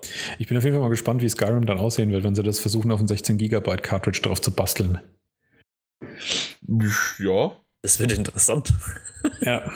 Und dass äh, vielleicht auch andere Seiten ein bisschen skeptisch sind, was ähm, äh, die Switch anbelangt, hat man ja dann noch, noch lesen können, zum Beispiel von EA, die äh, zu Switch befragt worden sind. Und äh, die haben bestätigt, dass sie huh? ein oder zwei ihrer größten Titel äh, auf die Switch mal draufwerfen wollen. Äh, es ist inzwischen bestätigt, Mass Effect kommt auf keinen Fall. Also das heißt, es wird dann FIFA und oder Madden sein, höchstwahrscheinlich. Und dann eine Wait-and-See-Taktik anwenden. Das heißt, wenn sich das nicht verkauft wie geschnitten Brot und äh, FIFA Wer hat kauft denn FIFA auf der Switch? Genau, ich wollte gerade sagen, das hat sich noch ja, nie auf der Nintendo-Konsole gut verkauft. Wird es dann wahrscheinlich wieder eine abgespecktere Version, wie es halt schon genau. oft bei Nintendo war. Und ja, Genau, also das heißt, als Brancheninsider kann man sagen, EA hat sich eigentlich jetzt schon von der, vom Switch-Support verabschiedet. Ja. ja. Ich, ich, ich, muss auch ganz nach wie vor sagen, ich meine, ich bin echt ein Fan von Nintendo. Ne? Ich, ich liebe ja auch diese, diese ganzen Nintendo-eigenen Spiele wie Mario, Zelda, sonst nicht was. Ich, ich finde das ja immer wieder super und die machen auch immer wieder Spaß. Aber ich weiß nicht, warum Nintendo immer weiter von einfach einer ganz normalen stationären Konsole, mit der sie damals richtig Erfolg hatten, immer weiter weggehen und immer mehr Misserfolg einheimsen. Das sind die Steine. Das sind die Steine. Ja, das mag sein. Scheinbar sind sie geil auf Steine. Ich weiß es nicht. Nee, also bei, bei Nintendo ist es ganz klar, die verstehen sich ja auch nicht als Konkurrenz. Also, ähm, die, die das sind ist ja mir durchaus bewusst, aber ich muss doch trotzdem irgendwo mal an einen Punkt ankommen, wo ich sage, okay, Leute, das Ganze ist nicht mehr wirtschaftlich. Das Problem ist aus meiner Sicht, dass die mit der ersten Wii mit einem Gimmick, nämlich der Bewegungssteuerung, einen so Wahnsinnserfolg hatten. Ja. Und seitdem glauben sie, dass jede ihrer Konsolen irgendeinen scheiß Gimmick haben muss. Mhm. Und damit äh, schießen sie sich regelmäßig selbst ins Knie. Ja, in dem Fall wäre es halt jetzt äh, dieses Gimmick halt des, des, des portablen Spielens. Mal gucken, wie das aufgenommen wird und aufgefasst wird. Ähm, muss man halt sehen, man weiß ja viele Informationen noch gar nicht darüber, auch Akkulaufzeit ja, und so weiter. Das ähm, ist alles noch in den Sternen, aber. Was aber halt immer noch bei Nintendo ist, die haben halt trotzdem diese verdammt geilen Marken. Die, das, was du jetzt gerade halt auch gesagt hast. Und ich bin wirklich gespannt, wie es, äh, wie die Switch jetzt an, äh, angenommen wird. Ich bin auch gespannt, was ähm, am 15. Dezember kommt ja das Mario Run für, fürs ja. iPhone. Äh, da bin ich gespannt, äh, wie das genau ablaufen wird, weil es gibt ja einmal eine kostenlose Variante und einmal eine einmalige bezahlbare Variante. Äh, das ist ja aber auch dieser endlos Level Runner sozusagen. Mhm. Und ähm, das ist, kann ich mir gut vorstellen, dass es erstmal natürlich ein so, sozusagen Abtasten ist des mobilen Marktes auf dem, auf dem Handy, Smartphone-Markt, äh, aber auch, dass sozusagen sich das beides in die Richtung geht. So auf der einen Seite ist ähm, die, die Käufer oder die, die Downloader von jetzt Mario und es, äh, das wird ja sowas von auch von Apple gepusht und ist ständig auf der Seite und das ist das erste Mal, dass du dich über ein Spiel auch benachrichtigen kannst, äh, lassen kannst, wann es dann runterladbar ist und sowas. Also ja. sowas gab es vorher noch nie. Apple also freut sich auf jeden Fall auf die 30 Prozent, ja. Was? Die sind? Apple freut sich auf jeden Fall auf ihre 30 Prozent. Ja, genau. Die freuen sich auf die 30 Prozent. Jetzt habe ich es verstanden, genau. Und ähm, was, worauf ich aber hinaus möchte, ist, dass es einmal natürlich dadurch viel Werbung gemacht wird, wiederum um Mario, um Nintendo und so weiter. Und das dann jetzt mal gucken, was jetzt im März dann mit der Switch wirklich passiert. Wenn die Switch floppt, äh, können die immer noch vor ihren ganzen äh, Leuten da von, wie, wie, heißen sie denn, die Aktionäre und so weiter, ähm, können die immer noch sagen, okay, wir sind jetzt aber auf dem mobilen Markt ziemlich gut unterwegs und mal gucken, was wir da noch raushauen. Oder wenn die Switch aber dann äh, wirklich doch noch was herbringt, dann sind sie ja eben positiv. Aber also ich, ich muss ganz ehrlich sagen, so, so böse wie es klingen mag, ich würde mir echt wünschen, also entweder, dass sie wieder eine komplette Kehrtwende machen, einfach zu einer ganz normalen stationären Konsole, wie es halt früher schon war, oder dass sie so richtig sich in die Scheiße reinreiten, aus dem Konsolengeschäft aussteigen und ihre Spielelizenzen auf andere Konsolen bringen. Ja. Das wäre meine Traumvorstellung. Mal schauen, weil Nintendo hat aber halt ja genügend Geld, um ja, noch ein paar ja. Konsolengenerationen Scheiße zu verkacken, schon klar. Ich habe so einen Eindruck, aber sowas kann echt schnell gehen. Ich meine, die haben es ja mit der Wii U schon ziemlich verkackt und äh, ich glaube, beliebig viele geht da nicht, weil dann, wenn die Aktionäre eben abspringen und dann plötzlich mhm. der Aktienkurs komplett einbricht, dann ist sowas, glaube ich, relativ schnell auch ge äh, gebacken wiederum. Ja, ja, mal sehen. Also grundsätzlich auf jeden Fall, selbst wenn halt wieder keine Third Party angesprochen wird und Nintendo im Prinzip allein ihre Spiele stemmen muss, gibt es ja das Argument, dass jetzt zumindest die, die 3DS und die Stationärkonsolspiele zusammengelegt werden kann. Sind. Verschmolzen sind. Das heißt, sie kriegen halt mehr Spiele raus. Wenn ich mir aber anschaue, wie viele wie viel Jahre die jetzt schon an diesem Zelda rumbasteln und es jetzt immer noch nicht schaffen und nochmal ein halbes Jahr verschieben. Ja. Und man kann wirklich sagen, das ist so nötig wie sonst was, dass sie ein gescheites Spiel zum Release rausbringen. Ähm, da, wenn sie das auch nicht schaffen, dann sagt mir das halt nichts Gutes über die Fähigkeit von Nintendo, weiterhin eine gute Pipeline zu haben, dass sie ihre Konsole mit Spielen zu versorgen, weil außer ihnen wird es keiner tun. Das ist das, ja.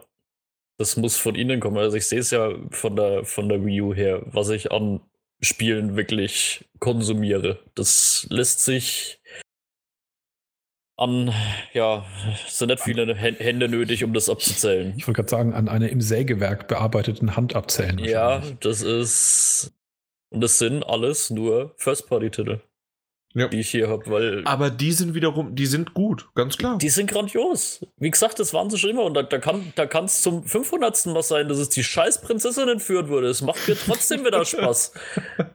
es funktioniert, aber verdammt. Mir, mir, mir, fehlen da aber, mir fehlen da irgendwie die PlayStation 4 Trophäen. Trophäen. Ja, gut, die soll es ja angeblich bei der Switch dann geben, oder? War doch irgendwas. Die PlayStation 4 Trophäen. Nein, aber Erfolge halt. Keine reguläre Trophies, aber irgendwas ähnliches, ja. Ja, irgendwas in dem. Ja, Wobei natürlich wieder was eigenes. Ja, bei der Wii U gibt es ja immer die Sticker. ja, da gibt es Sticker. Ein Fleischbienchen, so. Genug von der Switch. Genau. Weg hier. Ja. Erzähl doch mal eine Geschichte. Ja. Weil ich, ich kenne, ich, ich weiß, die News kenne ich gar nicht, deswegen musst du da aushelfen, Martin. Alt. Das ist jetzt tatsächlich ein echt interessantes Thema, da könnte man ganz schön ausholen. Ähm, Wollen wir das? Ja, vielleicht ein paar Minuten müssen wir da, glaube ich, schon mal rein investieren in das Ding, weil das ist Alles klar. Äh, durchaus interessant. Ähm, Ubisoft hat gemeldet, dass sie sich in ihren Spielen vom Scripted Storytelling mehr und mehr verabschieden wollen. Mhm. Ähm, schnell wurde das übersetzt als äh, Ubisoft will keine Geschichten mehr erzählen oder verzichtet auf eine Haupthandlung, auf eine Rahmenhandlung, war, war, war. Ähm, das kann man so sehen, was Sie gesagt haben. Es gibt aber auch andere Arten, wie man das sehen kann. Und es geht so ein bisschen in einen anderen Podcast hinein, den wir beide vor kurzem gehört haben. Also ähm, gehe ich, ich davon aus, also ja. du genau und ich ähm, über das Thema Storytelling. An der Stelle müssen wir dann nochmal die Fremdwerbung erwähnen. Ähm, das, das mache ich gern, auch wenn ich gar nicht mehr weiß, wer es war. Doch, das kann ich noch genau sagen, wer das war. Das war der Herr Walk äh, von dem. Äh, Ach, das Walkthrough, das Walkthrough. Das, das, genau, genau. Das, das, wäre so ein Karlauer von mir. Genau, das war eines auf deinem Niveau. Deswegen hat ja auch der Jochen Gebauer gleich am Anfang des Podcasts gesagt, ist das ein saublödes Wortspiel, aber so haben sie ihre eigene äh, Serie getauft. Ich fand's ähm, lustig und gut. das war klar.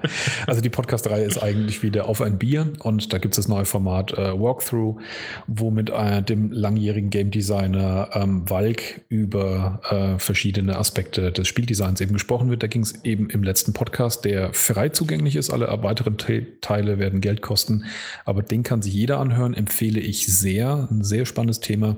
Ging es ums Thema Storytelling. Und da ging es eben auch genau um dieses Thema, warum vertragen sich Stories und Spiele ähm, oftmals so schlecht.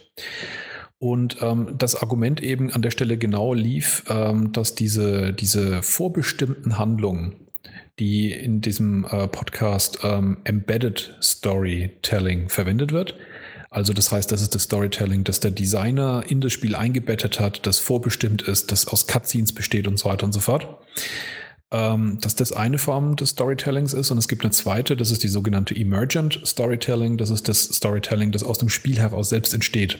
Also zum Beispiel ähm, der Film sozusagen, der in den Köpfen von äh, Civilization-Spielern abläuft.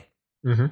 Oder, Oder selbst bei Tetris an, äh, angeblich, aber das wäre ein sehr abstraktes Beispiel, aber selbst genau. da wäre es alleine nur durch das Gameplay her dass du auch da Stress ähm, hast und ähm, eine gewisse ja. Finale und ein, ein, ähm, eine Steigerung eben. Und äh, Dramatik. Das, das, Spiel, das Spiel tritt tatsächlich als einen gewissen Kontra, als Kontrahent auf, den man entsprechend als einen solchen empfindet. Also das ist so das ganz abstrakte Beispiel. Ein sehr schönes Beispiel, das vielleicht der ein oder andere Zuhörer auch tatsächlich kennt, ähm, wo es eigentlich gar nicht abstrakt ist, aber das ähm, ein Paradebeispiel ist, wie man es perfekt machen kann, ist ähm, This War of Mine. Ähm, in dem Spiel ist es nämlich tatsächlich so, dass wirkliche Handlungsschnipsel erzählt werden. Wann welcher Handlungsschnipsel aber aus einer riesen Storytelling-Datenbank, würde ich jetzt mal nennen, wann die aber abgerufen werden, ist eben abhängig davon, ob der Spieler sozusagen den Zustand hergestellt hat, dass dieser Schnipsel gerade passt. Also das heißt, das Spiel kann auf einen ganz, ganz großen Fundus von Ereignissen zurückgreifen, und was eben jetzt gerade erzählt wird und in welcher Reihenfolge das passiert und welche diese Schnipsel ausgewählt werden und welche vielleicht auch nie zum Tragen kommen, hängt ganz davon ab, was der Spieler tut und was er spielt.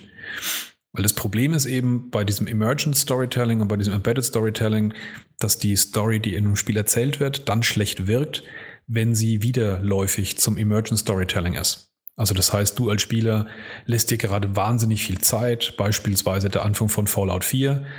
Ähm, das Spiel erzählt dir, oh, dein Sohn ist entführt worden, also gleich in den ersten zehn Minuten, deswegen ist das kein Spoiler. Ähm, dein Sohn ist entführt worden, Hilfe, Hilfe, renn raus und versuch ihn zu holen und dann gehst du raus und baust dir erstmal eine Siedlung. Und dann gehst du erstmal einen Hundgassi führen und dann suchst du erstmal Munition. Und, und jedes DLC, was jetzt auch noch kommt. Unlogisch. Ja, genau. genau. Also das ist so ein typisches Beispiel, wo sich eigentlich müsste der sofort Dinge losrennen und seinen Sohn suchen. Genau. Ja. Und das, das, das spielt ja auch so ein bisschen noch. Das hatten wir auch schon mal gerade. Ähm, also ludonarrative Dissonanz das spielt auch noch ein bisschen mit rein, aber da mhm. wollen wir jetzt gar nicht so viel drauf eingehen. Aber eventuell Ubisoft. Ja, genau. Also der Bogen zurückgeschlagen zu Ubisoft.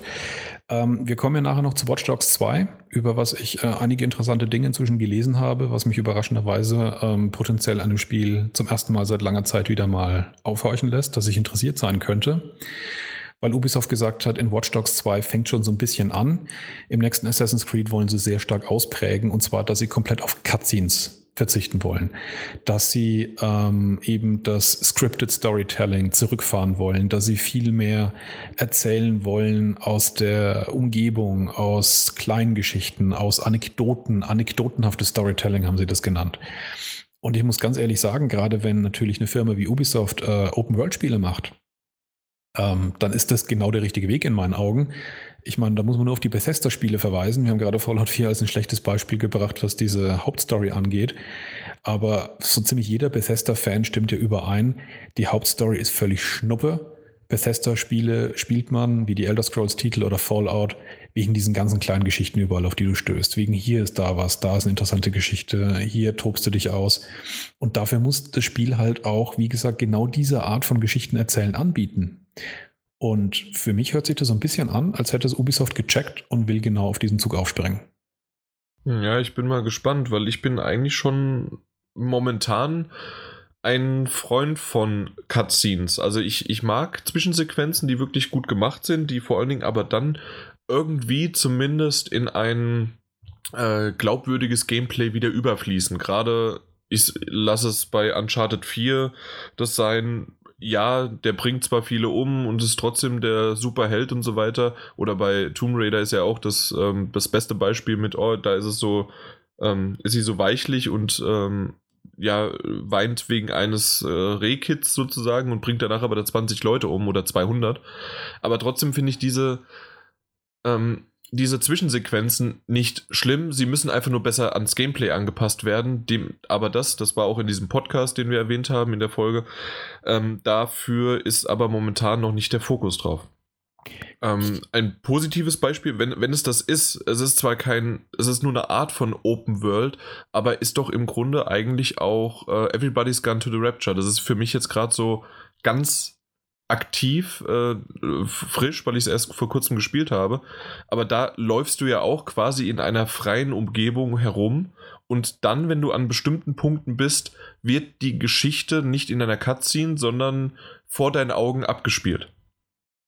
Das stimmt. Und äh, die Walking Simulator oder insbesondere Everybody's Come to the Rapture hat natürlich auch noch den netten Effekt, dass dadurch, dass es im Prinzip ja nur Erinnerungen sind oder Stories aus der Vergangenheit, äh, keinerlei Dramaturgie für die Gegenwart dadurch entsteht.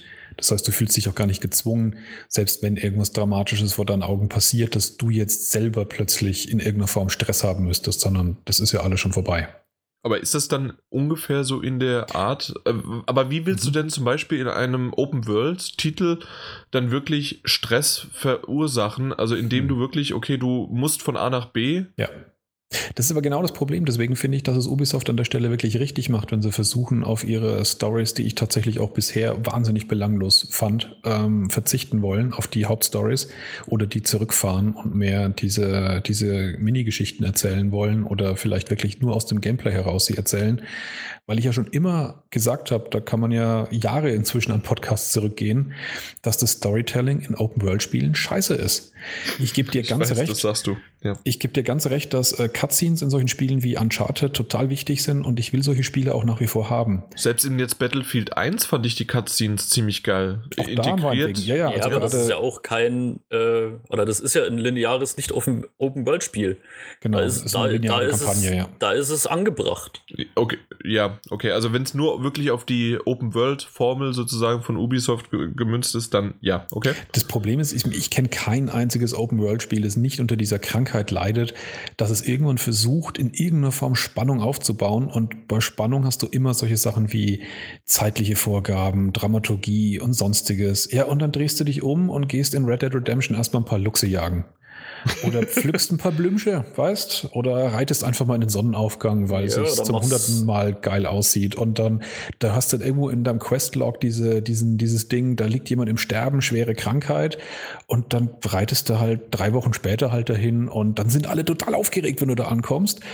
Und die wären genauso aufgeregt gewesen, wenn du nach einer Stunde angekommen wärst oder nach drei Wochen oder das, nach das stimmt. fünf ähm, Jahren. Da, da gab es ja in, dem, äh, in der Folge auch, dass es ein Spiel, das, dieses äh, dieses Ru russische, polnische, russische? Ja, genau, aber ich kann mich ähm, tatsächlich nicht mehr Ich genau weiß auch nicht mehr, wie der Titel heißt. Ähm, auf jeden Fall, wenn, äh, dass der das äh, schön macht, indem wirklich eine innerliche äh, Systemzeit abläuft. Also Echtzeitkomponenten, genau. Genau, also das heißt, du musst nicht, also ich hoffe aber Spielzeit und nicht wirklich, dass, äh, dass es irgendwie weiterläuft von der Uhrzeit her, äh, wie bei Metal Gear oder so ein Mist. Ähm, auf jeden Fall, dass da aber dann innerhalb von, was weiß ich, der, der braucht seine Medizin und innerhalb von einer Stunde oder sowas müsstest du es gemacht haben oder das mhm. wird jetzt einfach vom Entwickler vorgegeben. Genau, und ansonsten ist er halt tot. Ansonsten ist er tot. Also das ist für, da, für die Story her dann so oder so einschneiden, das ist in Ordnung, aber dann ist er halt tot. Ja. ja. Also du kannst nicht nach, äh, nach irgendwie 20 Stunden erst vorbeikommen. Ach, ich habe ja noch die Medizin und da ist die Quest noch.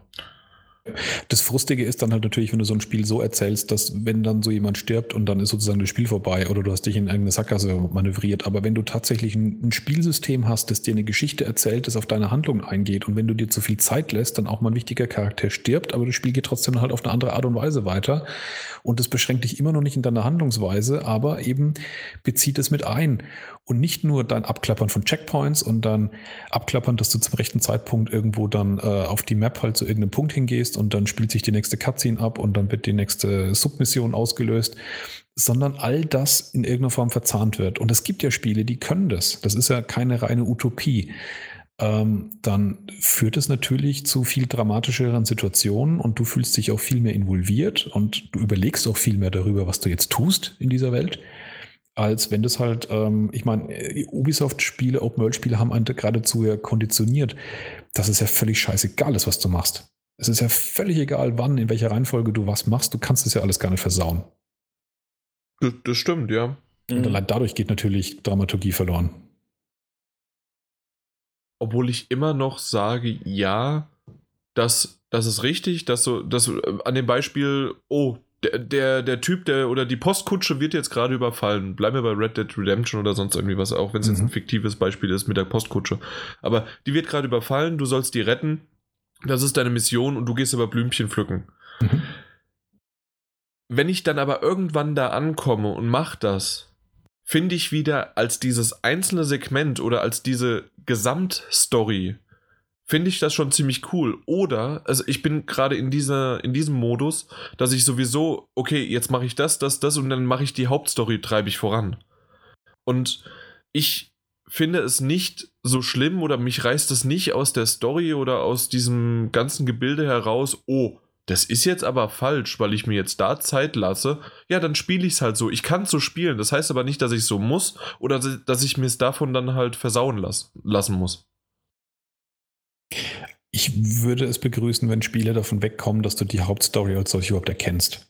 Sondern dass. Das hast du Red schon Dead, mal gesagt, ja. Dass Red Dead Redemption im Prinzip ein, ein Wild-West-Simulator ist. Und da kann ja die Story, die man kennt von Red Dead Redemption, ja auch drin stattfinden. Aber dass es so separiert sein muss. Unterschwelliger. Und wenn du dann so einen Postkutschen-Überfall hast, ich meine, wie cool ist dann das, wenn du das ignorierst und gehst dann Blümchen pflücken und irgendwann eine Stunde später kommst du durch eine Stadt und da tritt dir jemand entgegen, der dir erklärt, dass er in der Kutsche drin gesessen hat, dass er dich gesehen hat, du blöde Sau, warum hast du nicht geholfen? Ähm, was weiß ich, der Bruder wurde abgeknallt von den Banditen, Bastard und geht einfach weg. Ähm, und du stehst halt einfach nur da. Und es muss ja keine negativen äh, Spielauswirkungen haben, aber trotzdem, welche Wirkung das plötzlich auf dich hat, dass auch dein Nichtstun Konsequenzen hat. Und das muss ja, wie gesagt, auch nicht gleich dazu führen, dass dann irgendwie was verbaut ist im Spiel oder dass du da nicht weiterkommst oder dass auch nicht noch irgendeine Hauptrahmenhandlung, die im Hintergrund vorgesehen ist, nicht auch weiter spinnt. Aber was das trotzdem insgesamt für eine Atmosphäre und für Möglichkeiten erzeugen würde, äh, das würde ich auf jeden Fall immens begrüßen, wenn sich sowas anfangen würde durchzusetzen. Definitiv. Würde ich zu einem Teil auch begrüßen. Ich glaube aber, dass das schon in eine Nische reinbricht, äh, die in Richtung, du hast mir da schon ein bisschen was auch von, ähm, von Skyrim erzählt. Das heißt also, du kannst auch einfach den dann sterben lassen oder du kannst ihn auch einfach komplett äh, eine, eine Stadt verfeinden, also die, die dann mhm. auch töten oder sonst was oder dich mit denen verfeinden, sodass du diese Questreihe oder Nebenquests oder sogar Hauptquests gar nicht mehr nutzen kannst. Und ich glaube, dass das, das funktioniert zwar noch, aber das ist wirklich sehr, sehr rollenspielartig und Assassin's Creed, wir wissen es alle, dass das so mainstreamig geworden ist, dass das ein oder selbst aber selbst ein Red Dead Redemption oder auch ein GTA 5, GTA 5 ist ja sowas von mainstreamig, wie viele Millionen von Leute spielen das? Also das ist Mainstream und äh, ich kann mir nicht vorstellen, dass das so gut ankommen wird. So, sofort. Das muss wirklich, wie es vielleicht auch Ubisoft Stück für Stück jetzt bei Watch Dogs, da können wir später drüber reden, ob es da was gemacht worden ist, kann es äh, reinbringen, aber so, so komplett einen Schwung in die Richtung. Ich, ich habe auf der einen Seite würde ich mich drüber freuen und das mal auszuprobieren. Auf der anderen Seite habe ich gleich irgendwie, ich habe gemerkt, ich habe ein unwohles Gefühl in der Magengegend und ich weiß gar nicht warum. Ob es einfach nur die Veränderung ist oder. Ich glaube, es geht wahrscheinlich schon auch darum, dass man Spiele als einfach eine Form von Zeitvertreib ansieht, in der man vielleicht auch es genießt, stupide Handlungen zu machen und dabei nicht ständig irgendwie bewertet oder kritisiert werden will vom Spiel, sagen wir es mal so. Und das mhm. ist ja mhm. das, was dann so ein bisschen implizit passiert, wenn das Spiel wirklich deine Aktion, mhm. vielleicht auch deine Geschwindigkeit, in der du Dinge tust oder die Reihenfolge, in der du sie tust, in irgendeiner Form in die Rahmenhandlung einbaust. Und wie immer bin ich nicht dafür, dass jedes Spiel so sein muss. Ähm, ich ähm, sage nicht, dass jedes Spiel das jetzt so machen soll und dass es Spiele wie Mad Max, in denen du praktisch einfach nur einen großen Spielplatz hast mit ein paar Handlungsmöglichkeiten, die sich immer wieder wiederholen, aber sie sind nett inszeniert und wenn sozusagen man sich so ein bisschen braindead fühlt, dann kann man das so locker flockig einfach mal so ein Stündchen, zwei runterspielen, ohne groß drüber nachzudenken. Nur gerade ähm, ich, ich drücke es mal so rum aus. Wenn man aber so ein Spielchen spielen will, dann ist es doch vielleicht gerade gut, wenn auch so ein Spiel wie Mad Max, das ja faktisch schon fast keine Story mehr erzählt, äh, dass man es da drin erlebt.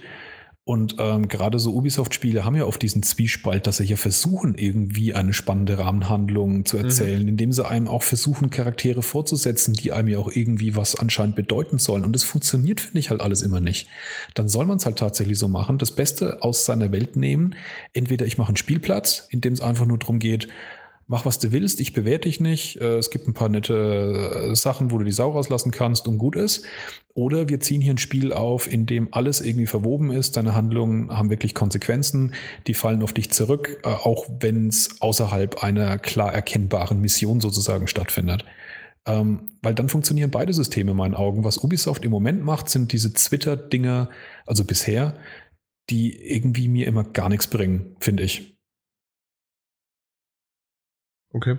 Das heißt also, du siehst diese Ubisoft Storytelling und wir gehen davon zurück sogar eher positiv, obwohl es ja in vielen Medien als negativ und Schlagzeile ähm, mhm. dargestellt worden ist. Richtig, wobei ich auch, ich habe erst die News gehört, fand es auch kacke und habe danach den Podcast gehört und habe dann nochmal drüber nachgedacht also den Podcast über Storytelling. Ja. Und die spannende Frage ist tatsächlich, wenn man nämlich mit dem Wissen des Podcasts die äh, Aussagen von Ubisoft nochmal liest, dann erkennt man da eben Versatzstücke wieder von genau den Sachen, von denen der Designer Walk eben erzählt, ähm, wann Stories besser funktionieren, wenn sie eben nicht so schablonenhaft rein linear reingepresst werden, wie man eigentlich eine Erzählung in einem Buch oder einem Film präsentieren würde, dass es in einem Spiel halt nicht immer die beste Ver Vorangehensweise ist, insbesondere wenn du dem Spieler halt Handlungsfreiheit gibst. In einem linearen Spiel funktioniert es besser, in einem offenen Spiel schlechter.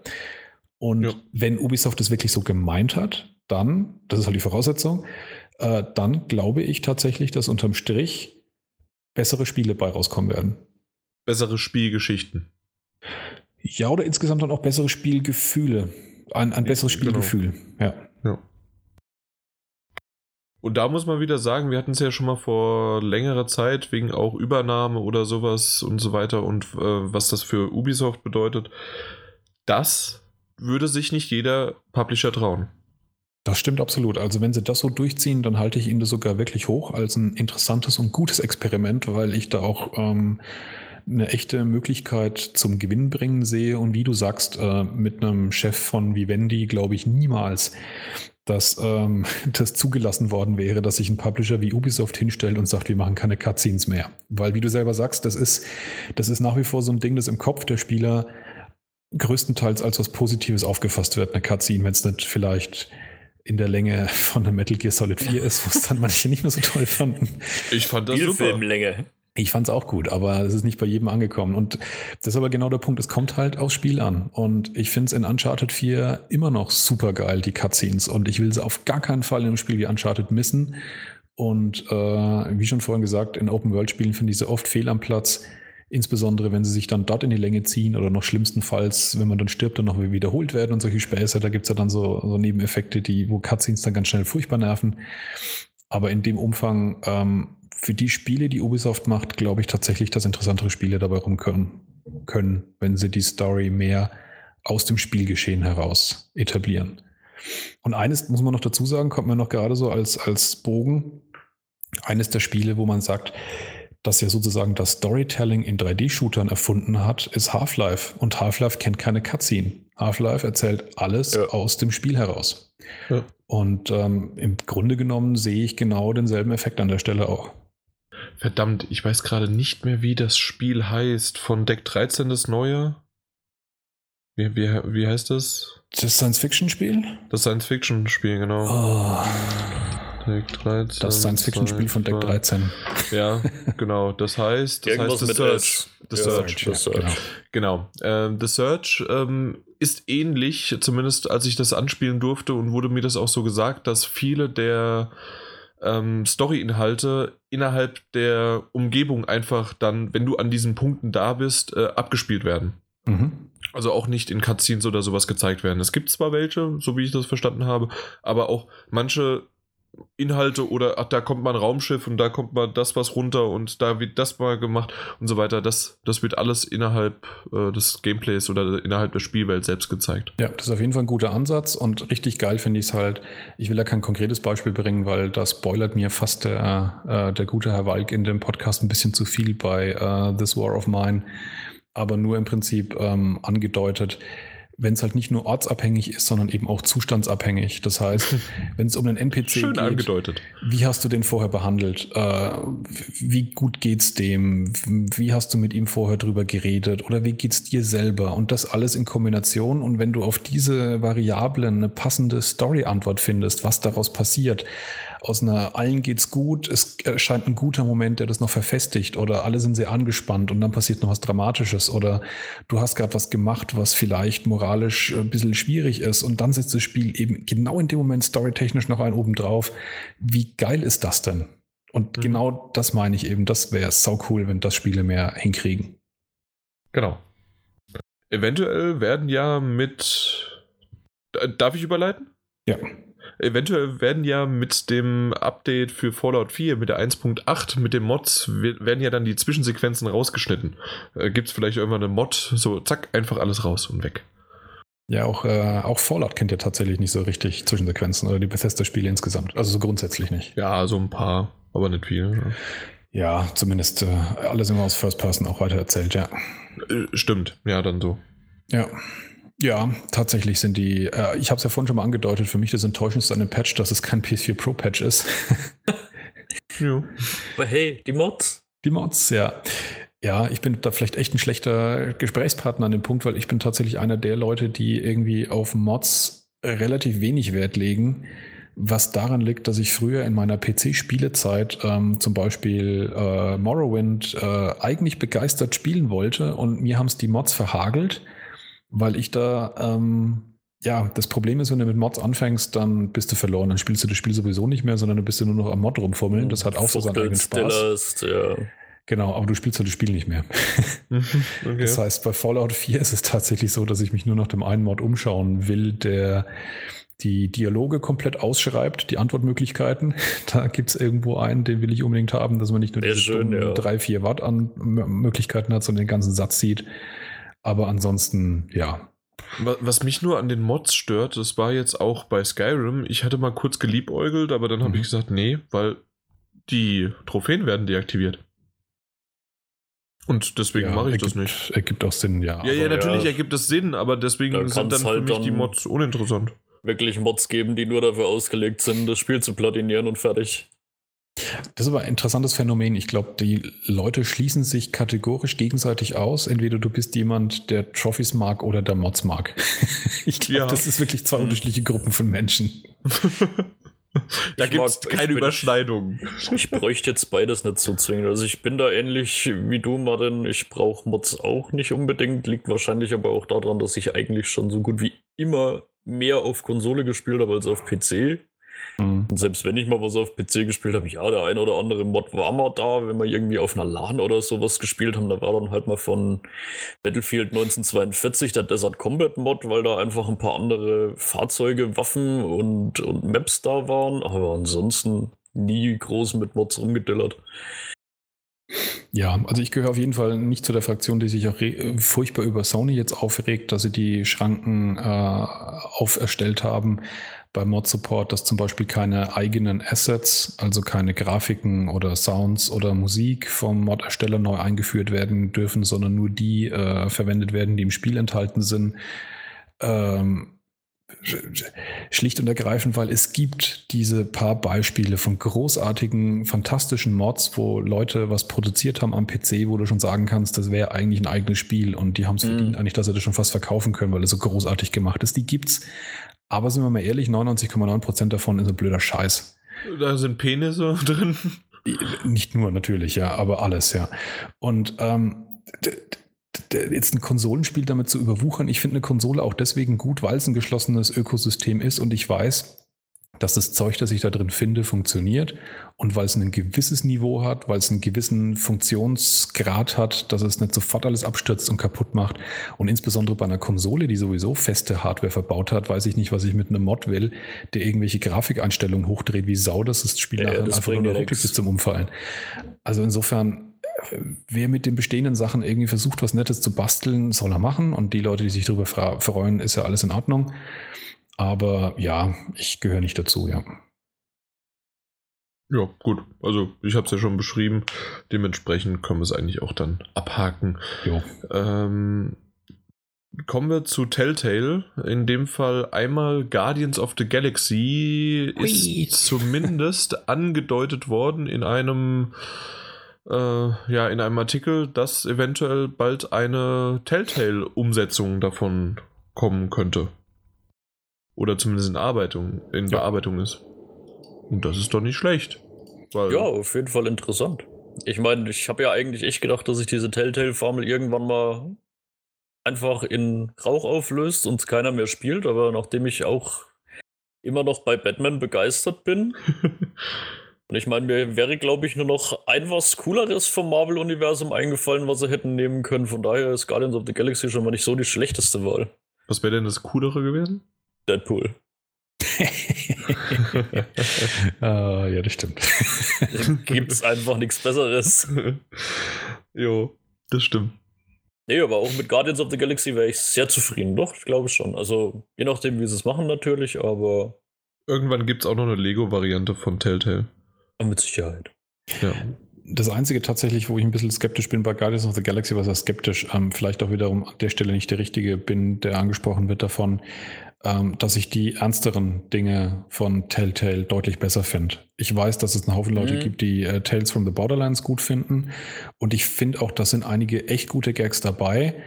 Nur mich strengt dieser Dauerhumor von dieser Art, wie er in Tales of the Borderlands ist, durchaus auch an. Also Deswegen lasse ich es öfters mal mit meinem... was anderes, auch ein bisschen mit Tales from the Borderlands. Das hat halt trotzdem mit dem Borderlands-Humor, das ist halt schon, ja, da ja. haben sie sich vielleicht ein bisschen zu, zu viel aufgebürdet oder überfrachtet damit.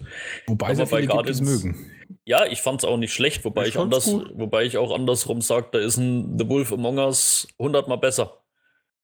Das würde ich auch so sehen, ja. Das ist definitiv Fakt. Aber ich sag mal, bei Guardians of the Galaxy, ich meine, klar, es hat durchaus seine humoristische Seite, aber es kann mit Sicherheit auch durchaus mal ein bisschen düsterer oder ernster werden. Was ich aber bei ähm, Wolf Among Us sagen möchte, wann habt ihr es denn das letzte Mal gespielt? Vor zwei Jahren. Ja. Bei mir, glaube ich, vor einem Jahr. Also auf jeden Fall auf der PS4. Dass ich nochmal gespielt habe. Ja. Okay, weil ich habe es nämlich ähm, auf der PS4, äh, ja, auch so vor ein, zwei Jahren, ich weiß nicht genau, wann es rauskam, ähm, habe ich es dann gespielt aber ich habe es jetzt vor kurzem erst, vor kurzem heißt, ähm, das war auf dem Weg zur Gamescom, genau, da habe ich die ähm, na, auf der Vita nochmal gespielt. Und ich finde es immer noch atmosphärisch von der Story her und alles möglich, wie es aufbaut und so weiter. Wunderbar. Aber wenn du das siehst, wie die Technik jetzt vorangeschritten ist, was du ähm, in Batman den Detektivmodus oder in ähm, der Detektivmodus hat ja schon so leicht auch bei Tales of the Borderlands angefangen. Äh, mhm. Da hast du ja auch dein Auge und ja. indem du da dann was machen musst und so weiter. Also ähm, wie das Ganze, auch die Erzählung und wie ich, ich, ich, weiß gar nicht genau, wie ich sagen möchte. Äh, von der Präsentation her vielleicht, genau. Die, äh, das, es wirkt einfach alles, äh, was jetzt rauskommt. Und da ist natürlich Batman gerade das Paradebeispiel.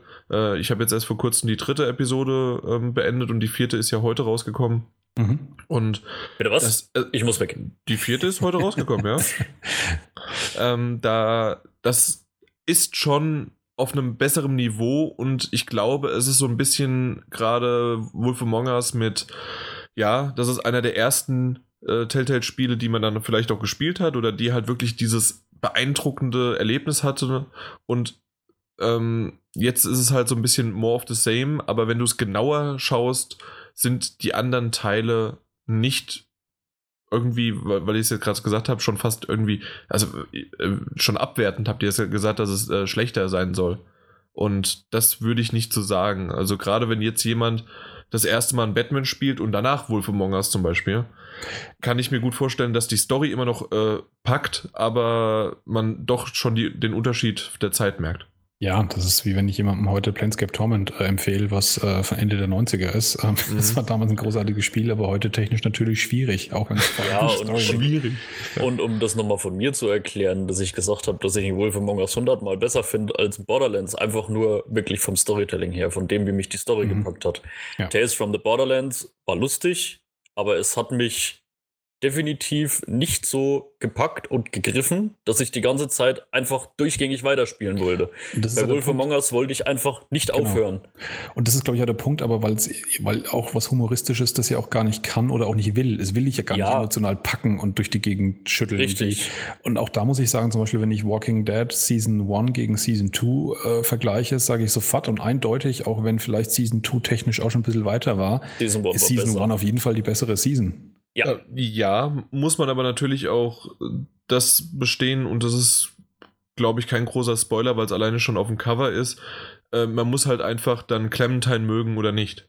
Und wer ich mag, Clementine. Ich mag den Charakter total. Ja, aber wer im, äh, habe ich schon öfters mal mitbekommen, wer im ersten Teil sozusagen Clementine nur als, ja, sie ist dabei und sie ist okay und sie ist, äh, aber habe ich aber nicht so gesehen. Also ich, ich mochte den Charakter. Da geht es nicht um den Charakter, da geht es einfach wirklich um die Emotionen, die dieses Spiel ja. in mir hervorgerufen hat. Genau. Und das war in der Season 1 extremer als in der Season 2. Ja, und zwar bei weitem.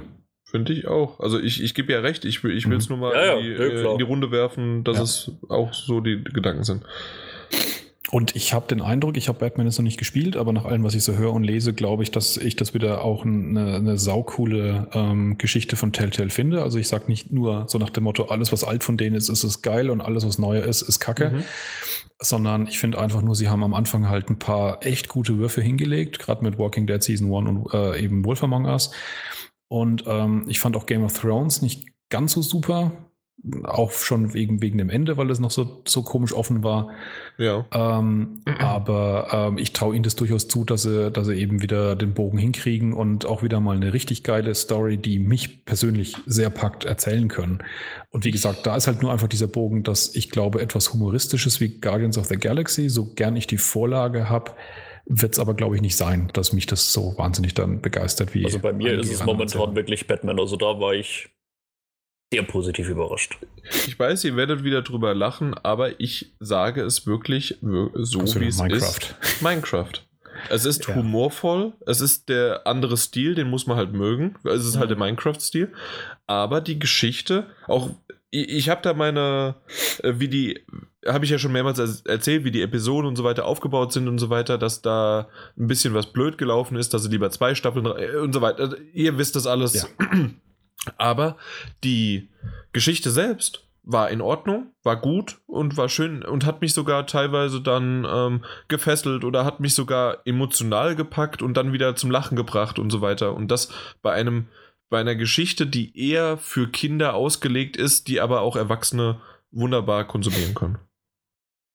Aber äh, Erwachsener geht es jetzt weiter, indem wir endlich wissen, wann Walking Dead Season 3 rauskommt. Und zwar nicht so, wie ich zuerst gedacht habe, an meinem Geburtstag am 10.12. Nein, es kommt am 20.12. raus. 20.12. Ah, okay. Genau. Ja, kommt raus, 20.12. Äh, schön so äh, Weihnachten, Walking Dead, die erste Folge, erste Episode der dritten Staffel und es heißt A New Frontier. Frontier. Frontier, okay. ja, genau. Wieder mit Clementine. Genau.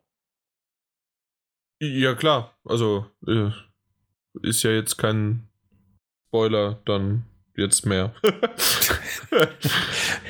nee, inzwischen nicht mehr. jetzt nicht mehr. Die ist auf dem Cover drauf. Also, das, das ist vorbei. Der Drops ist gelutscht. Genau. Ja, na gut, dann apropos Drops gelutscht, den will ich nur ganz kurz lutschen, so ein kurzer Anlecker und dann aber wieder schnell wegspucken. Und zwar Firewatch. Ähm, ein, einmal ähm, gibt es bald eine Retail-Version, hat mich echt gewundert dass es also eine Boxed-Version für die PS4 kommen wird mhm. von dem Spiel. Und dann äh, ist vor wie vielen Monaten sind das jetzt? Zwei Monaten im September still und heimlich ein Patch erschienen, der weitere Trophäen dem Spiel hinzugefügt hat. Und zwar die doppelte Anzahl, aber natürlich nicht, äh, weil es nur Bronze waren, nicht ähm, dann halt von der Wertigkeit her, aber trotzdem die doppelte Anzahl der Trophäen. Ja, das ist insofern tatsächlich eigentlich äh, sogar einigermaßen spannend, weil ich gar nicht wusste, dass sowas geht. Ich dass einem bestehenden Spiel in die Haupttrophy-Liste plötzlich per Patch neue Trophys eingegliedert werden. Boah, müsste ich da jetzt mal nachgucken, weil ich hatte das auf Platin. Hat keine Platin. Es hat keine Platin, sondern 100 Prozent. Halt und jetzt steht genau, ja. und jetzt steht bei dir 80 Prozent. Na toll. Genau. Aber äh, weil ich verachte so dieses Spiel immer mehr.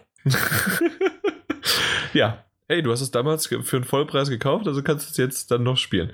Ähm, war jeden war, Euro wert. Es war jeden Euro jetzt wert, weil du es nochmal spielen kannst. Und genau. ähm, es ist, einmal gibt es ja auch den PS4 so Pro Support. Oh. Und ähm, mit dem ist auch noch ähm, dazu gekommen, dass du ähm, umherstreifen kannst, also ein Free Roam System sozusagen, dass du überall hingehen kannst, wo du möchtest. Und ähm, ja, also die Trophäen selbst sind aber ohne irgendwelche zusätzlichen Inhalte auf die PS4 gekommen und das waren laut einem Foreneintrag, da habe ich mich ein bisschen mit beschäftigt, deswegen, weil im September und das bin ich mir jetzt gerade nicht sicher, aber das ist auch quasi egal. Irgendwas hat es mit der Xbox One-Version zu tun und die hat dieselben Achievements. Dementsprechend wurde es dann auf der PS4 angepasst und das ist wirklich das erste Mal, dass sowas passiert ist. Das ist nachträglich. Das, das kennt man ja so bei DLCs, dass dann ähm, der neues Unterordner sozusagen entsteht. Genau, ne? so ein Unterordner und dann hast du da wieder weitere ähm, Punkte. Und in dem Fall sind es wirklich Sachen, die während der Geschichte möglich sind, teilweise nur an bestimmten Tagen und so weiter, sodass du es wirklich nochmal neu spielen musst. Ja, und ich finde Gedanken lustig, dass jetzt vielleicht einige Zuhörer, denen es total wichtig ist, dass über 100% steht, total aufgeregt sind im Computer, also ihre PS4 rennen und gucken, wo ist überall, oh mein Gott, oh mein Gott, wo ist überall was nachgepatcht worden. Ja, aber bisher, keine Sorge, bisher ist es wirklich nur Firewatch, aber das, das war so neu für mich. Ich habe das gemacht. Das, weißt du, wie das angefangen hat? Dass ich äh, deine Trophäen, also Martin Alt, deine Trophäen habe ich mit meinen verglichen. Mhm. Das mache ich ab und zu mal so, so um innerlich anzugeben zu können, die hat er nicht. Und ähm, ja, und dann wieder Scheiße, die hat er und ich nicht. Ähm, auf jeden Fall bin ich dann auf einmal bei Fortschritt vergleichen, das ist auch immer ganz nett. Ja, oder einfach mal, was du so gespielt hast und fort, genau sowas halt. Mhm, Aber ja. du machst es halt wahrscheinlich bei mir nicht, ne? Doch, mache ich auch. Echt? Ja. Ist ja, ist ja cool.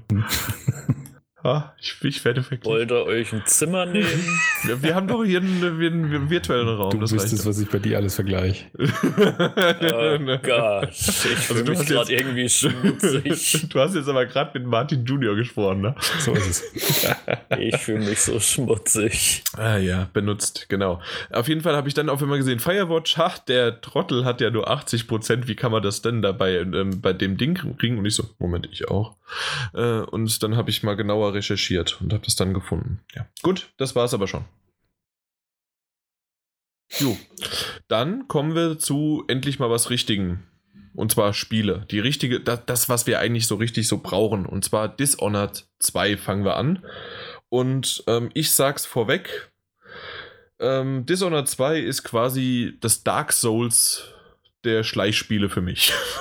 Ja, ja, ja, ja, ja, ja, ja. Also das ist mein persönliches Dark Souls. Also ich habe jetzt irgendwie, ich habe sechs Stunden runter, bin sechs, ja, fast schon sieben Stunden kratzig an.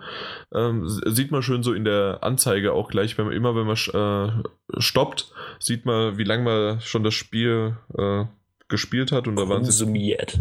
konsumiert hat und da waren es bei mir jetzt insgesamt fast sieben Stunden. Ich bin immer noch in Kapitel 4 wenn ich im Nachgang sehe, dass oder gehört habe, dass es möglich ist, das Spiel in 40 Minuten zu spielen, ist das natürlich nochmal was anderes. Aber ähm, ja, Martin Junior, du hast es durch. Wie lange hast du gebraucht? Hm, ich glaube, irgendwas um die 14 Stunden, glaube ich. 14 Stunden? Na, dann bin 14, ich ja gar nicht 14, so schlecht, 15, wenn man sieht. Irgendwo so in dem Dreh. Ich weiß es jetzt gar nicht mehr hundertprozentig. Aber wahrscheinlich hast du einfach mehr Sachen gefunden und bei mir waren es einfach nur die Wiederholungen, weil ich so oft gestorben bin. Und ich weiß gerade gar nicht. Ich glaube, wenn, wenn er den, den Spielstand wieder lädt, setzt er die Zeit aber, glaube ich, zurück. Nee, macht er nicht. Macht er nicht? Okay. Nein, das, das habe ich schon gemerkt. Okay. Weil ich sage mal, da kann es halt mal sein, dass du eine halbe, dreiviertel Stunde noch einmal spielst. Ja, es kommt drauf an. Die Rücksetzpunkte sind manchmal wirklich sehr, sehr scheiße. Ja, weil das Spiel nicht auf Rücksetzpunkte aufbaut, sondern dich eigentlich dazu ermutigen möchte, die Schnellspeicherfunktion zu benutzen. Ja. Okay. Ja, ist so. Ja, ja. Was mich sehr viel äh, Frust am Anfang gekostet mhm, hat, bis ich ne? dann mal mich selber so ein bisschen konditioniert habe, öfter mal die Schnellspeichern-Funktion zu nutzen. Ja, so, so, so PC-Style ja. halt, ja. Ja. Ich weiß nicht, warum. Ja, ist egal. Ich fand's, ich fand's nicht so toll, aber ich, es hat ich dann irgendwann funktioniert. Ich, Sag mal so. Ja, das, das mag ich auch nicht so richtig. Also. Hm, es gibt ja. wiederum Leute, die absolut der Meinung sind, dass sich äh, Checkpoint-Systeme abgrundtief hassen und jederzeit gegen eine Quicksave-Funktion eintauschen würden. Also das ist auch wieder, glaube ich, eine, ja, das ist Glaubensfrage. eine Konditionierungsgeschichte und Glaubensfrage. Ja. Ja, und das ist halt, ist halt eher eine typische PC-Angelegenheit eigentlich. Checkpoints äh, mhm. normalerweise von Konsolen, ja, weil sie halt nicht viel Platz hatten beim Speichern früher. Deswegen halt nur an bestimmten Punkten, damit da nicht zu viel Information weggeschrieben werden musste. Und äh, PC halt als freies Speichersystem eigentlich schon immer mit einem Tastendruck.